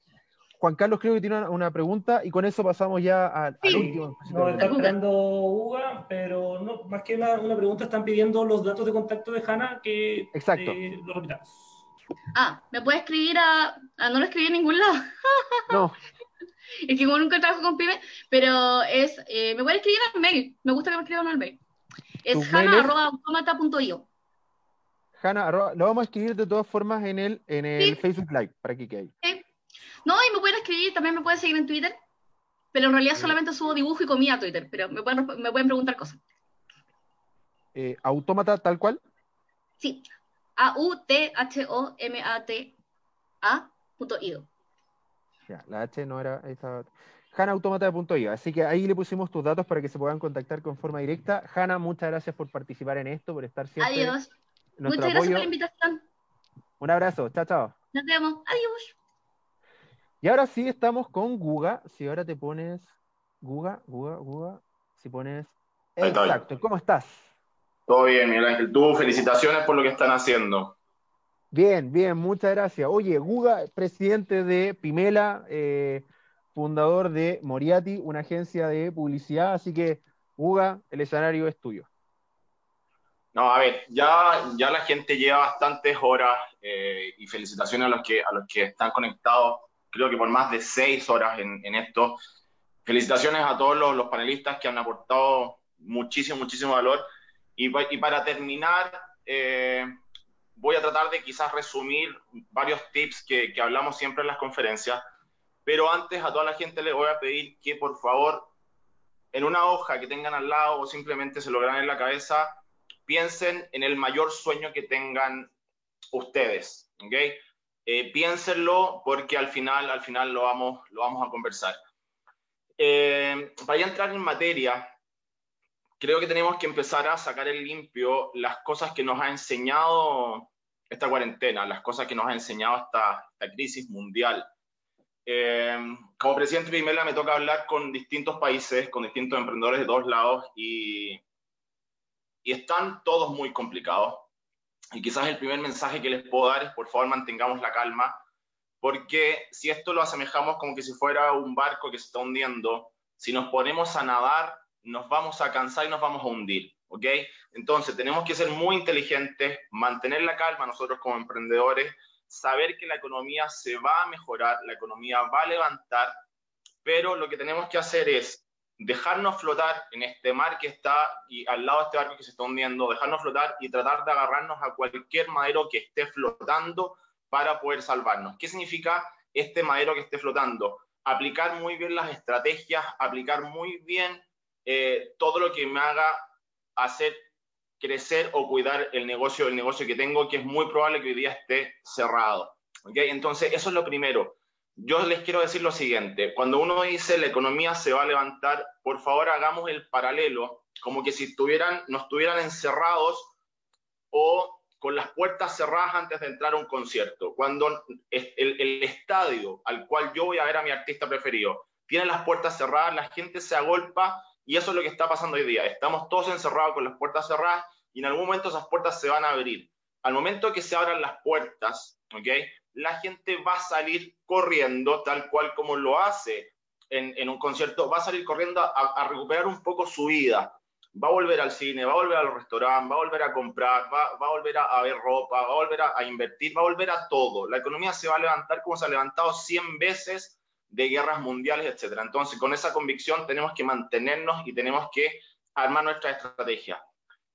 Lo que nos enseñó esta, esta, lo que nos está enseñando día a día esta cuarentena es empezar a darle valor o recordar el valor que tienen cosas fundamentales, que quizás se nos habían olvidado porque son detalles muy mínimos, ¿ok?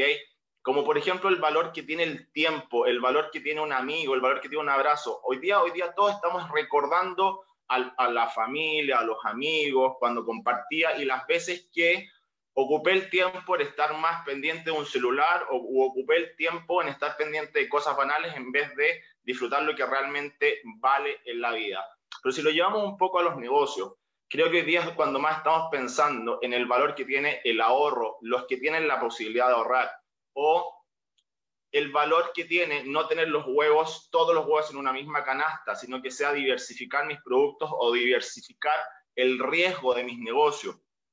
La importancia de las redes sociales, la importancia de haber tenido una web muy bien parada y no solamente un mail, la importancia de que esa web idealmente tenga un carro de compra que me permita hoy día vender online. Porque esa frase que siempre nos dicen de eh, disfruta hoy porque no sabes si hay mañana. Fíjense a lo que nos enfrentamos. Nos cerraron las puertas a los negocios de un día para otro. Y tenemos que ser suficientemente inteligentes para reinventarnos. A título personal, tenía, tenía una gira de, por, por tres países, Canadá, Estados Unidos y México, con 17 conferencias pactadas, conferencias que ustedes saben unidades de 300 personas más o menos, y no se pueden hacer. Y hay que salir inmediatamente a reinventar para llevar esto a un sistema online de conferencia. Pero para lograr eso, lo primero que hubo que hacer fue mantener la calma. No les miento, va a dar pena, nos va a dar ganas de llorar, pero acá tenemos que quitarle el sentimentalismo a los negocios. Los negocios son para generar billetes, no para otra cosa, ¿ok?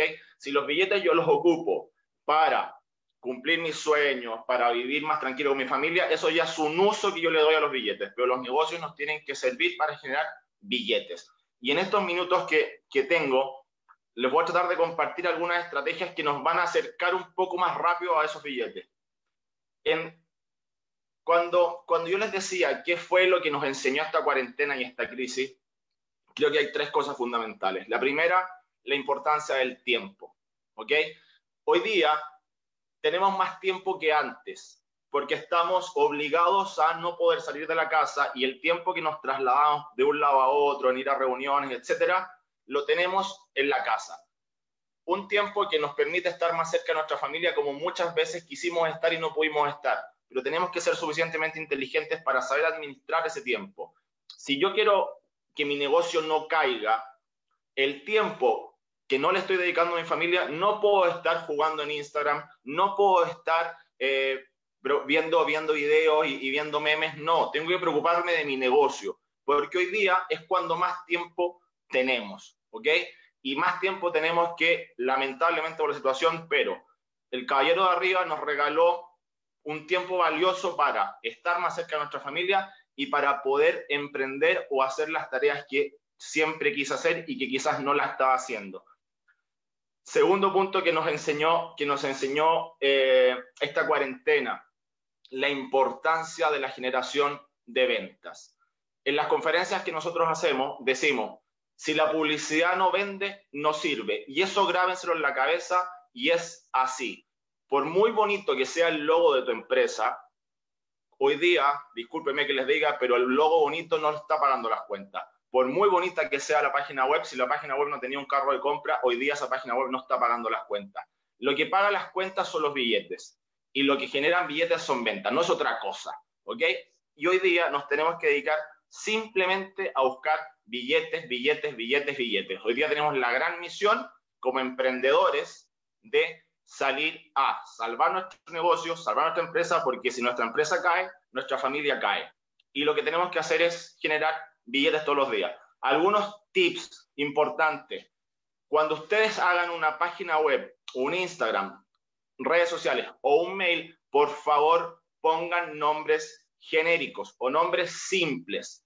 Si ustedes tienen, por ejemplo, una página web que tiene una W entre medio, una H entre medio, o está escrita en inglés, o en alemán, o en portugués, o lo que se quiera, si yo digo esa página web, es muy poco probable que la gente me recuerde y es muy poco probable que la gente pueda escribirlo sin una falta de ortografía. ¿Ok? Por ejemplo, mi empresa. Mi empresa se llama Morati. ¿Ok? Morati se escribe con dos T y además es eh, Morati Estrategia, o sea, con una S final. Ya decir eso ya es complicado. Pero si ustedes me preguntan la página web mía, yo les voy a decir asesoratebien.com. Ustedes entran a asesoratebien.com y los lleva por dentro a la página de la empresa. Entonces, ¿qué quiero decir? Si yo vendo, por ejemplo, eh, vendo choclos en Paine, choclos de paine.cl. ¿Ok? Independiente que la venta de choclos tenga el apellido de mi abuelo, que es de, que es de apellido Roquefort. No sé ni siquiera cómo se escribe Roquefort. ¿sí? Pero sí la gente se va a recordar de choclosdepaine.cl. Entonces, por favor, vamos a la simpleza. Creo que esto nos está enseñando justamente eso, volver a lo simple. Después, no segmenten. Traten, por favor, de no segmentar. ¿Por qué? Cuando ustedes juegan a la segmentación, y esto es contrario a cualquier persona que lo diga, ustedes están jugando con un, con un plano de dardos cada vez más chico. Si esto fuera eh, un juego de dardos, estarían jugando solamente tratando de apuntarle al centro. Si ustedes empiezan a abrir esto, ¿ok? Y empiezan a apuntarle a lo que venga, a lo que sea, van a estar cayendo con el dardo en el, en el número 10, en el número 20, en el 50 y van a empezar a sumar billetes, ¿ok?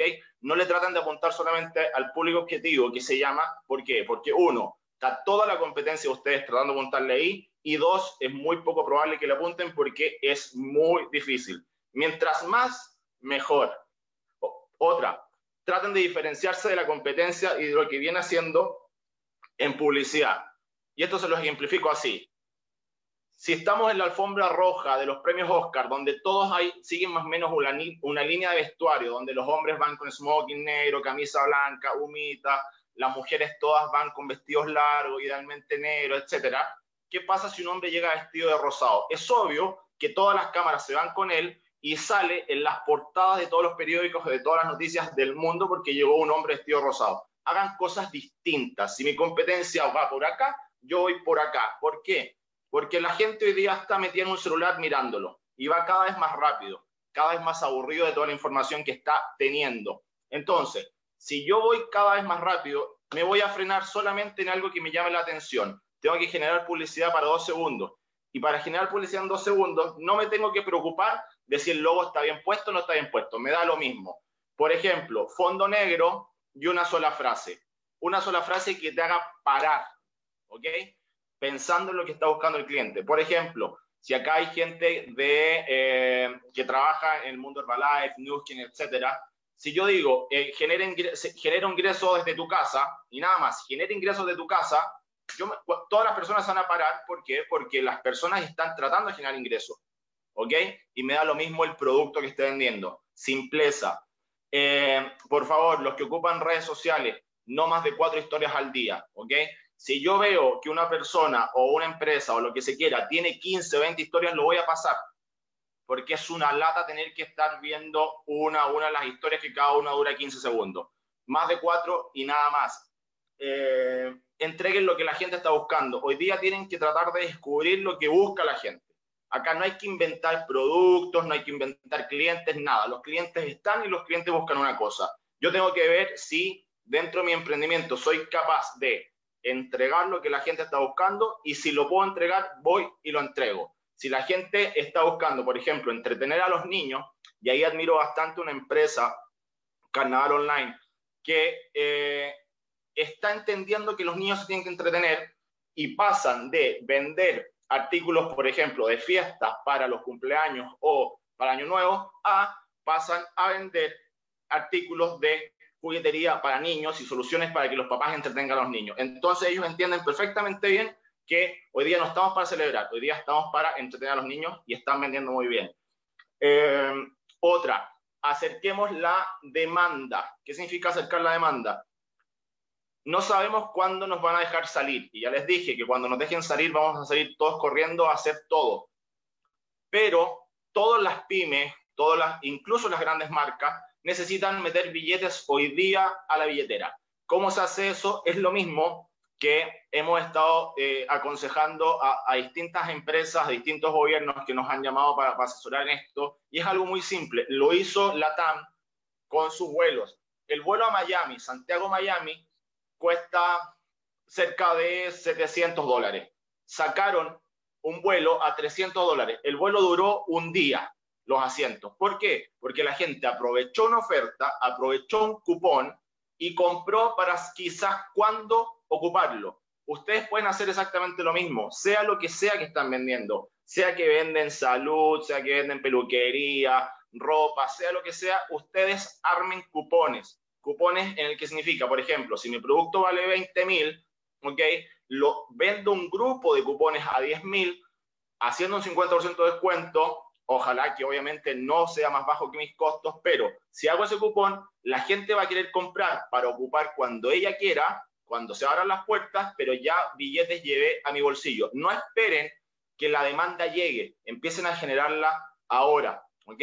Otra cosa muy importante, la venta no es otra cosa que un juego matemático, ¿ok? Aquí no hay secretos en la venta, no hay gurús de venta, no crean en gurús, no crean, no crean en grandes maestros, grandes mesías. Hay un solo mesías que esta semana lo estamos recordando y es Dios. No es otra cosa. Aquí no hay gurús de nada. La venta es un juego matemático que mientras más vendedores tengo o mientras más locales tengo, más vendo. No es otra cosa. ¿Ok? Entonces, hoy día que mucha gente está en su casa sin hacer nada o mucha gente quedó lamentablemente sin trabajo, ellos están buscando alternativas de trabajo. Ellos están buscando alternativas de generar ingresos. Esa gente se puede convertir en vendedores freelance de cada uno de ustedes. Búsquenlo en las redes sociales, publiquen ofertas laborales desde LinkedIn. Ayer, ayer una marca que también con la que estamos trabajando lo subió, lo subió a LinkedIn, una oferta laboral y decía, se buscan vendedores automotriz, porque una marca automotriz, vendedores de rubro automotriz en modelos freelance y comisiones. En una hora llevaban 200 currículos enviados para gente que quizás sabe que un amigo quiere comprarse un auto y va, lleva a ese amigo, da el dato de ese amigo en la automotora y la automotora le paga. Corta y simple. Entonces, ustedes pueden hacer lo mismo. Si yo vendo, por ejemplo, fiestas o lo que sea, si yo lo que hago es tener más vendedores que estén vendiendo mi fiesta o que estén vendiendo mis productos de cocina o que estén vendiendo mi ropa, estoy haciendo que más personas estén hablando de mí y más potenciales clientes caen. Entonces, ahí les dije algunas, algunas cosas que les pueden generar flujo inmediato de dinero porque necesitamos flujo hoy día, ¿ok? Hoy día estamos preocupados de cómo salvamos nuestros negocios, no estamos preocupados del logo, si bonito o no es bonito, etcétera, etcétera. Cómo generamos muchos mejores negocios, ya se los dije, se los resumo. Un nombre simple e idealmente genérico, como el que les dije que era el mío, asesoretebien.com o choclosdepaine.cl. No segmenten, mientras más personas sepan de ustedes, mejor diferenciense de la compañía, sean esa persona que llega a la alfombra roja a los Oscars vestido de rojo, eh, no más de cuatro historias en Instagram, eh, entreguen lo que el cliente lo que el cliente está buscando. La gente está buscando ciertas cosas hoy día, entréguenselo. Eh, generen la, la, demanda inmediata con cupones de descuento e idealmente aumenten los números de vendedores. Hoy día LinkedIn está plagado de gente que necesita trabajar y ustedes van a, además de cuidar su negocio, van a aportar a que cientos y miles de familias puedan tener trabajo. Cuando, cuando comenzamos esto, eh, les, les, dije por favor que pensaran cuál es su mayor sueño. ¿okay? Creo que la cuarentena y, y esto que está pasando en el mundo nos hace reflexionar muchísimo, muchísimo. Miguel Ángel, dime si está bien el video que te pedí, si podíamos poner. Y, y, la pregunta que les hice tiene mucha relación con un video que ideal, ojalá podamos ver en esta transmisión. Quizás va a tener con un poco de delay, pero ojalá que, que se pueda ver. Confírmame, Miguel Ángel, si se puede ver. Lo, lo, voy a empezar a compartir ahora. ¿Lo comparto al tiro? Sí, sí, por favor. Perfecto. Eh...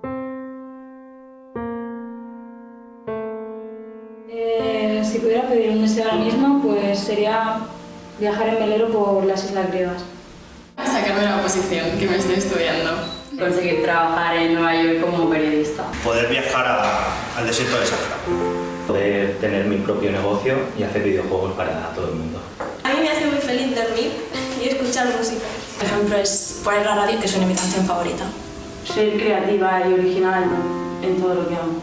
Lo que me hace más feliz eh, es pasarlo bien con mis amigos y estar con mi familia.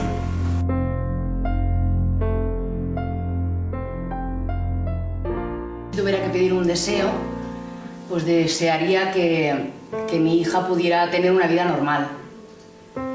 Y lo que me haría más feliz es poder estar todos los días pues, con mis cuatro hijas y mi marido, cosa que casi nunca puedo hacer pues a mí me haría feliz que no hubiese enfermedad en el mundo. Lo que más feliz me hace es levantarme por la mañana y ver a mi hermana bien. Que se hallara la cura para todas las enfermedades. Lo más importante en la vida para mí es mantener la ilusión y, y disfrutar cada día de las pequeñas cosas que, que a veces se nos olvida el valor que tienen, pero... Hace feliz el poder ver la calle, el poder salir a dar un paseo yo sola y el poder disfrutar de las simples flores. Lo que más feliz me hace ahora mismo es mirar a mi madre y saber que no tiene ninguna preocupación. Es despertarme cada mañana, ver a mi hija ahí y ver cómo lucha. Ver cómo lucha por salir adelante, por vivir. Si pudiera pedir un deseo, mi deseo sería poder caminar. Lo que me hace más feliz es poder que me toque el aire en la cara.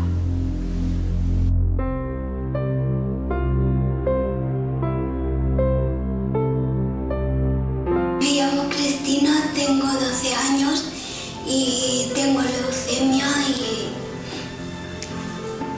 llamo Monse, tengo 38 años y lo que hago es, eh, a ver, hace 14 años tuve leucemia y ahora tengo una hija que está pasando por la leucemia. Y lo que me dedico es a cuidarla y a estar por ella. Me llamo Nuria, tengo 14 años, eh, estoy en de la ESO, vivo en Madrid y tengo un osteosarcoma en la pierna derecha. Es cáncer de hueso.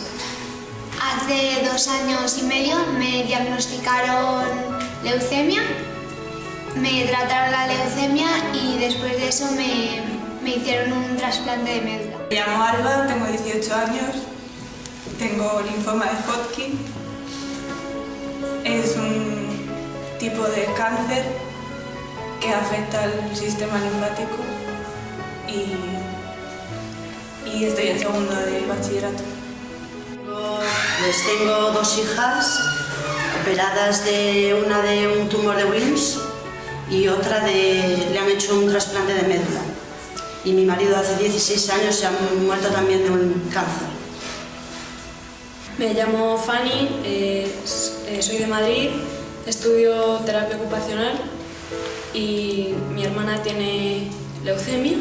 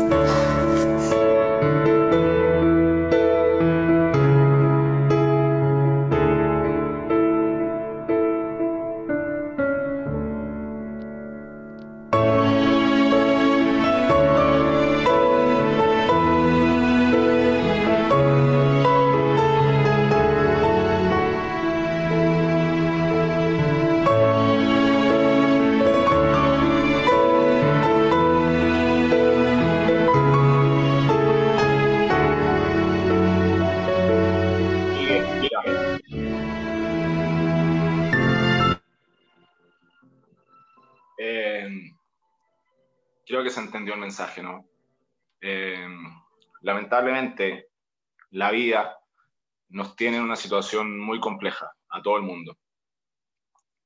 Pero no esperemos, tal cual como decía eso, no esperemos perder las cosas pequeñas para darnos cuenta que eran muy grandes. Porque es así, y la cuarentena nos enseñó a eso, que las cosas pequeñas son grandes cuando se pierden. Tenemos hoy día todo para comenzar a ser felices desde adentro, desde, desde nuestra casa, de nosotros mismos. Y hoy día tenemos también la gran posibilidad de hacer crecer nuestro negocio. Contra toda adversidad, salir adelante. Pero nunca olviden lo que realmente importa, que esa gente que camina al lado de ustedes. Les mando un abrazo muy grande, mucho éxito, porque de esta salimos sí o sí todos juntos.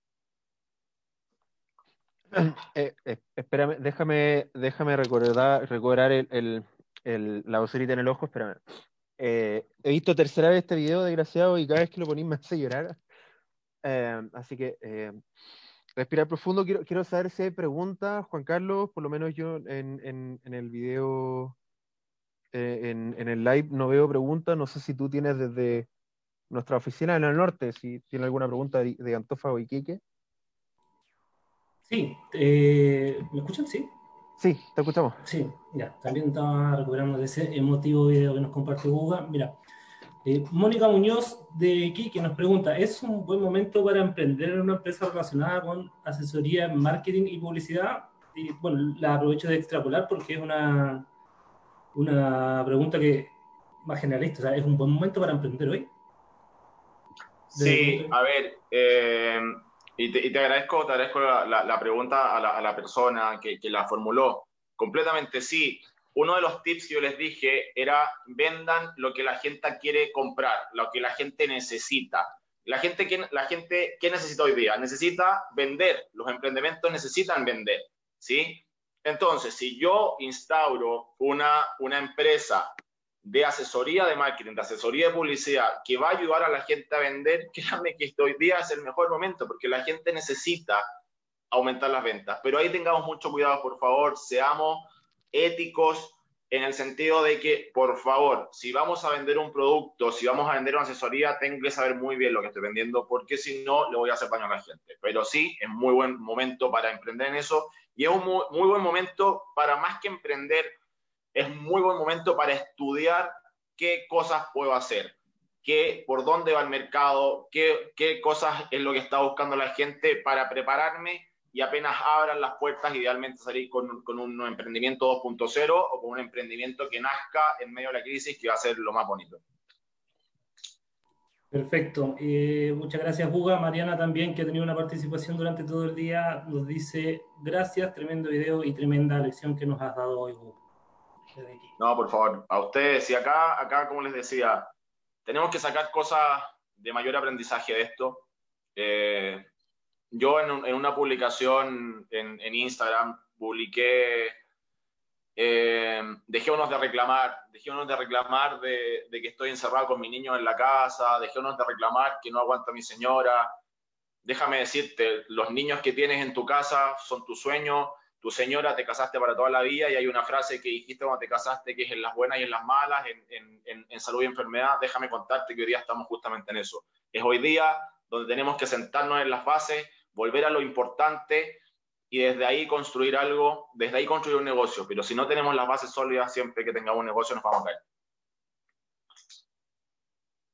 Bueno, Hugo, gracias, gracias por participar, gracias por siempre apoyar las iniciativas que tenemos, desde, desde tu experiencia, desde Pimela, eh, por los contactos que nos diste con las municipalidades correspondientes, por las empresas a las cuales le enviaste la información. Así que gracias, viejo, por siempre estar y, y apoyar esta instancia. No, como te dije, de esta salimos todos juntos y, y ahora cuando más tenemos que, tenemos que unirnos. Así que salimos todos. Un abrazo, viejote. Muchas gracias. No sé si hay otra pregunta, ¿no? Juan Carlos. No, no. Solo muchos comentarios para Google en agradecimiento por, por esta, esta, exposición. Así que también me sumo al, a, a, tu comentario, Miguel. Tremendo, Guga. Muchas gracias. Y a todo el equipo que participó hoy día. Sí, muchas gracias, muchas gracias en verdad a todos. Felicitaciones. Eh, Chile necesitaba esto y ustedes como, como, embajadores del emprendimiento en Chile, de verdad muchas gracias y felicitaciones. Y ya un abrazo grande a todos los que, los que estuvieron acá durante todas las horas, los que se integraron después, los que, los que, con los que tuve el honor de compartir. Un abrazo grande. Gracias, gracias BJ. Oye, eh, ha sido una jornada maratónica, eh, lo hicimos maratónica, con todo el cariño. Sí con todo el cariño y el corazón, eh, solo con la idea de poder ayudar a otros emprendedores, de poder compartir nuestra experiencia, poder compartir conocimiento. Es un momento crítico para todos, todos lo hemos pasado en distintos niveles mal. Y, ahora es cuando, la, la, otra vez compartí una publicación que es, existen dos tipos de personas en este momento, las que se salvan solo y los que eh, trabajan de forma colaborativa y, y, en estos momentos donde más necesitamos colaborar y ayudarnos unos con otros. Así que esta iniciativa la hicimos con mucho cariño para eso apoyar a todos los emprendedores que están conectados, a los que estuvieron durante todo el día. Eh, tuvimos un promedio por solo los 100 durante la mañana, ahora solo los 70. Hay 65 personas conectadas en estos momentos viendo, viendo este live. Así que a todos los emprendedores que están viendo esto, compártanlo con otros emprendedores. Muéstrenle este video, va a estar disponible en, en la fanpage de Coimpro para que la puedan seguir viendo.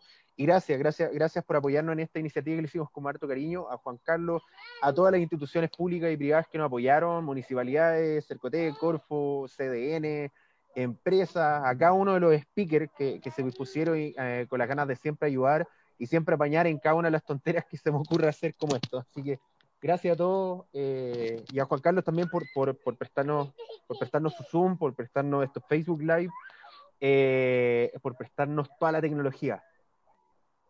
Cerramos entonces.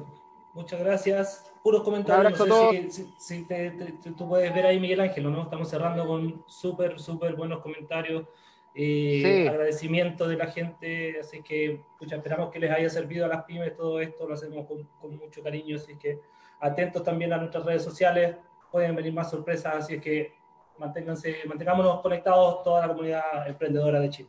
Sí, antes de irme, quiero, quiero hacer un repaso a los comentarios que están diciendo ahora. Francisco Correa dice, gracias a todos los que, eh, gracias por todo este seminario que hicieron, estuvo todo muy bueno, los felicito. Florian Luna dice, todo esto es un regalo, gracias a todos. Jennifer Glure, salimos más fortalecidos y listas.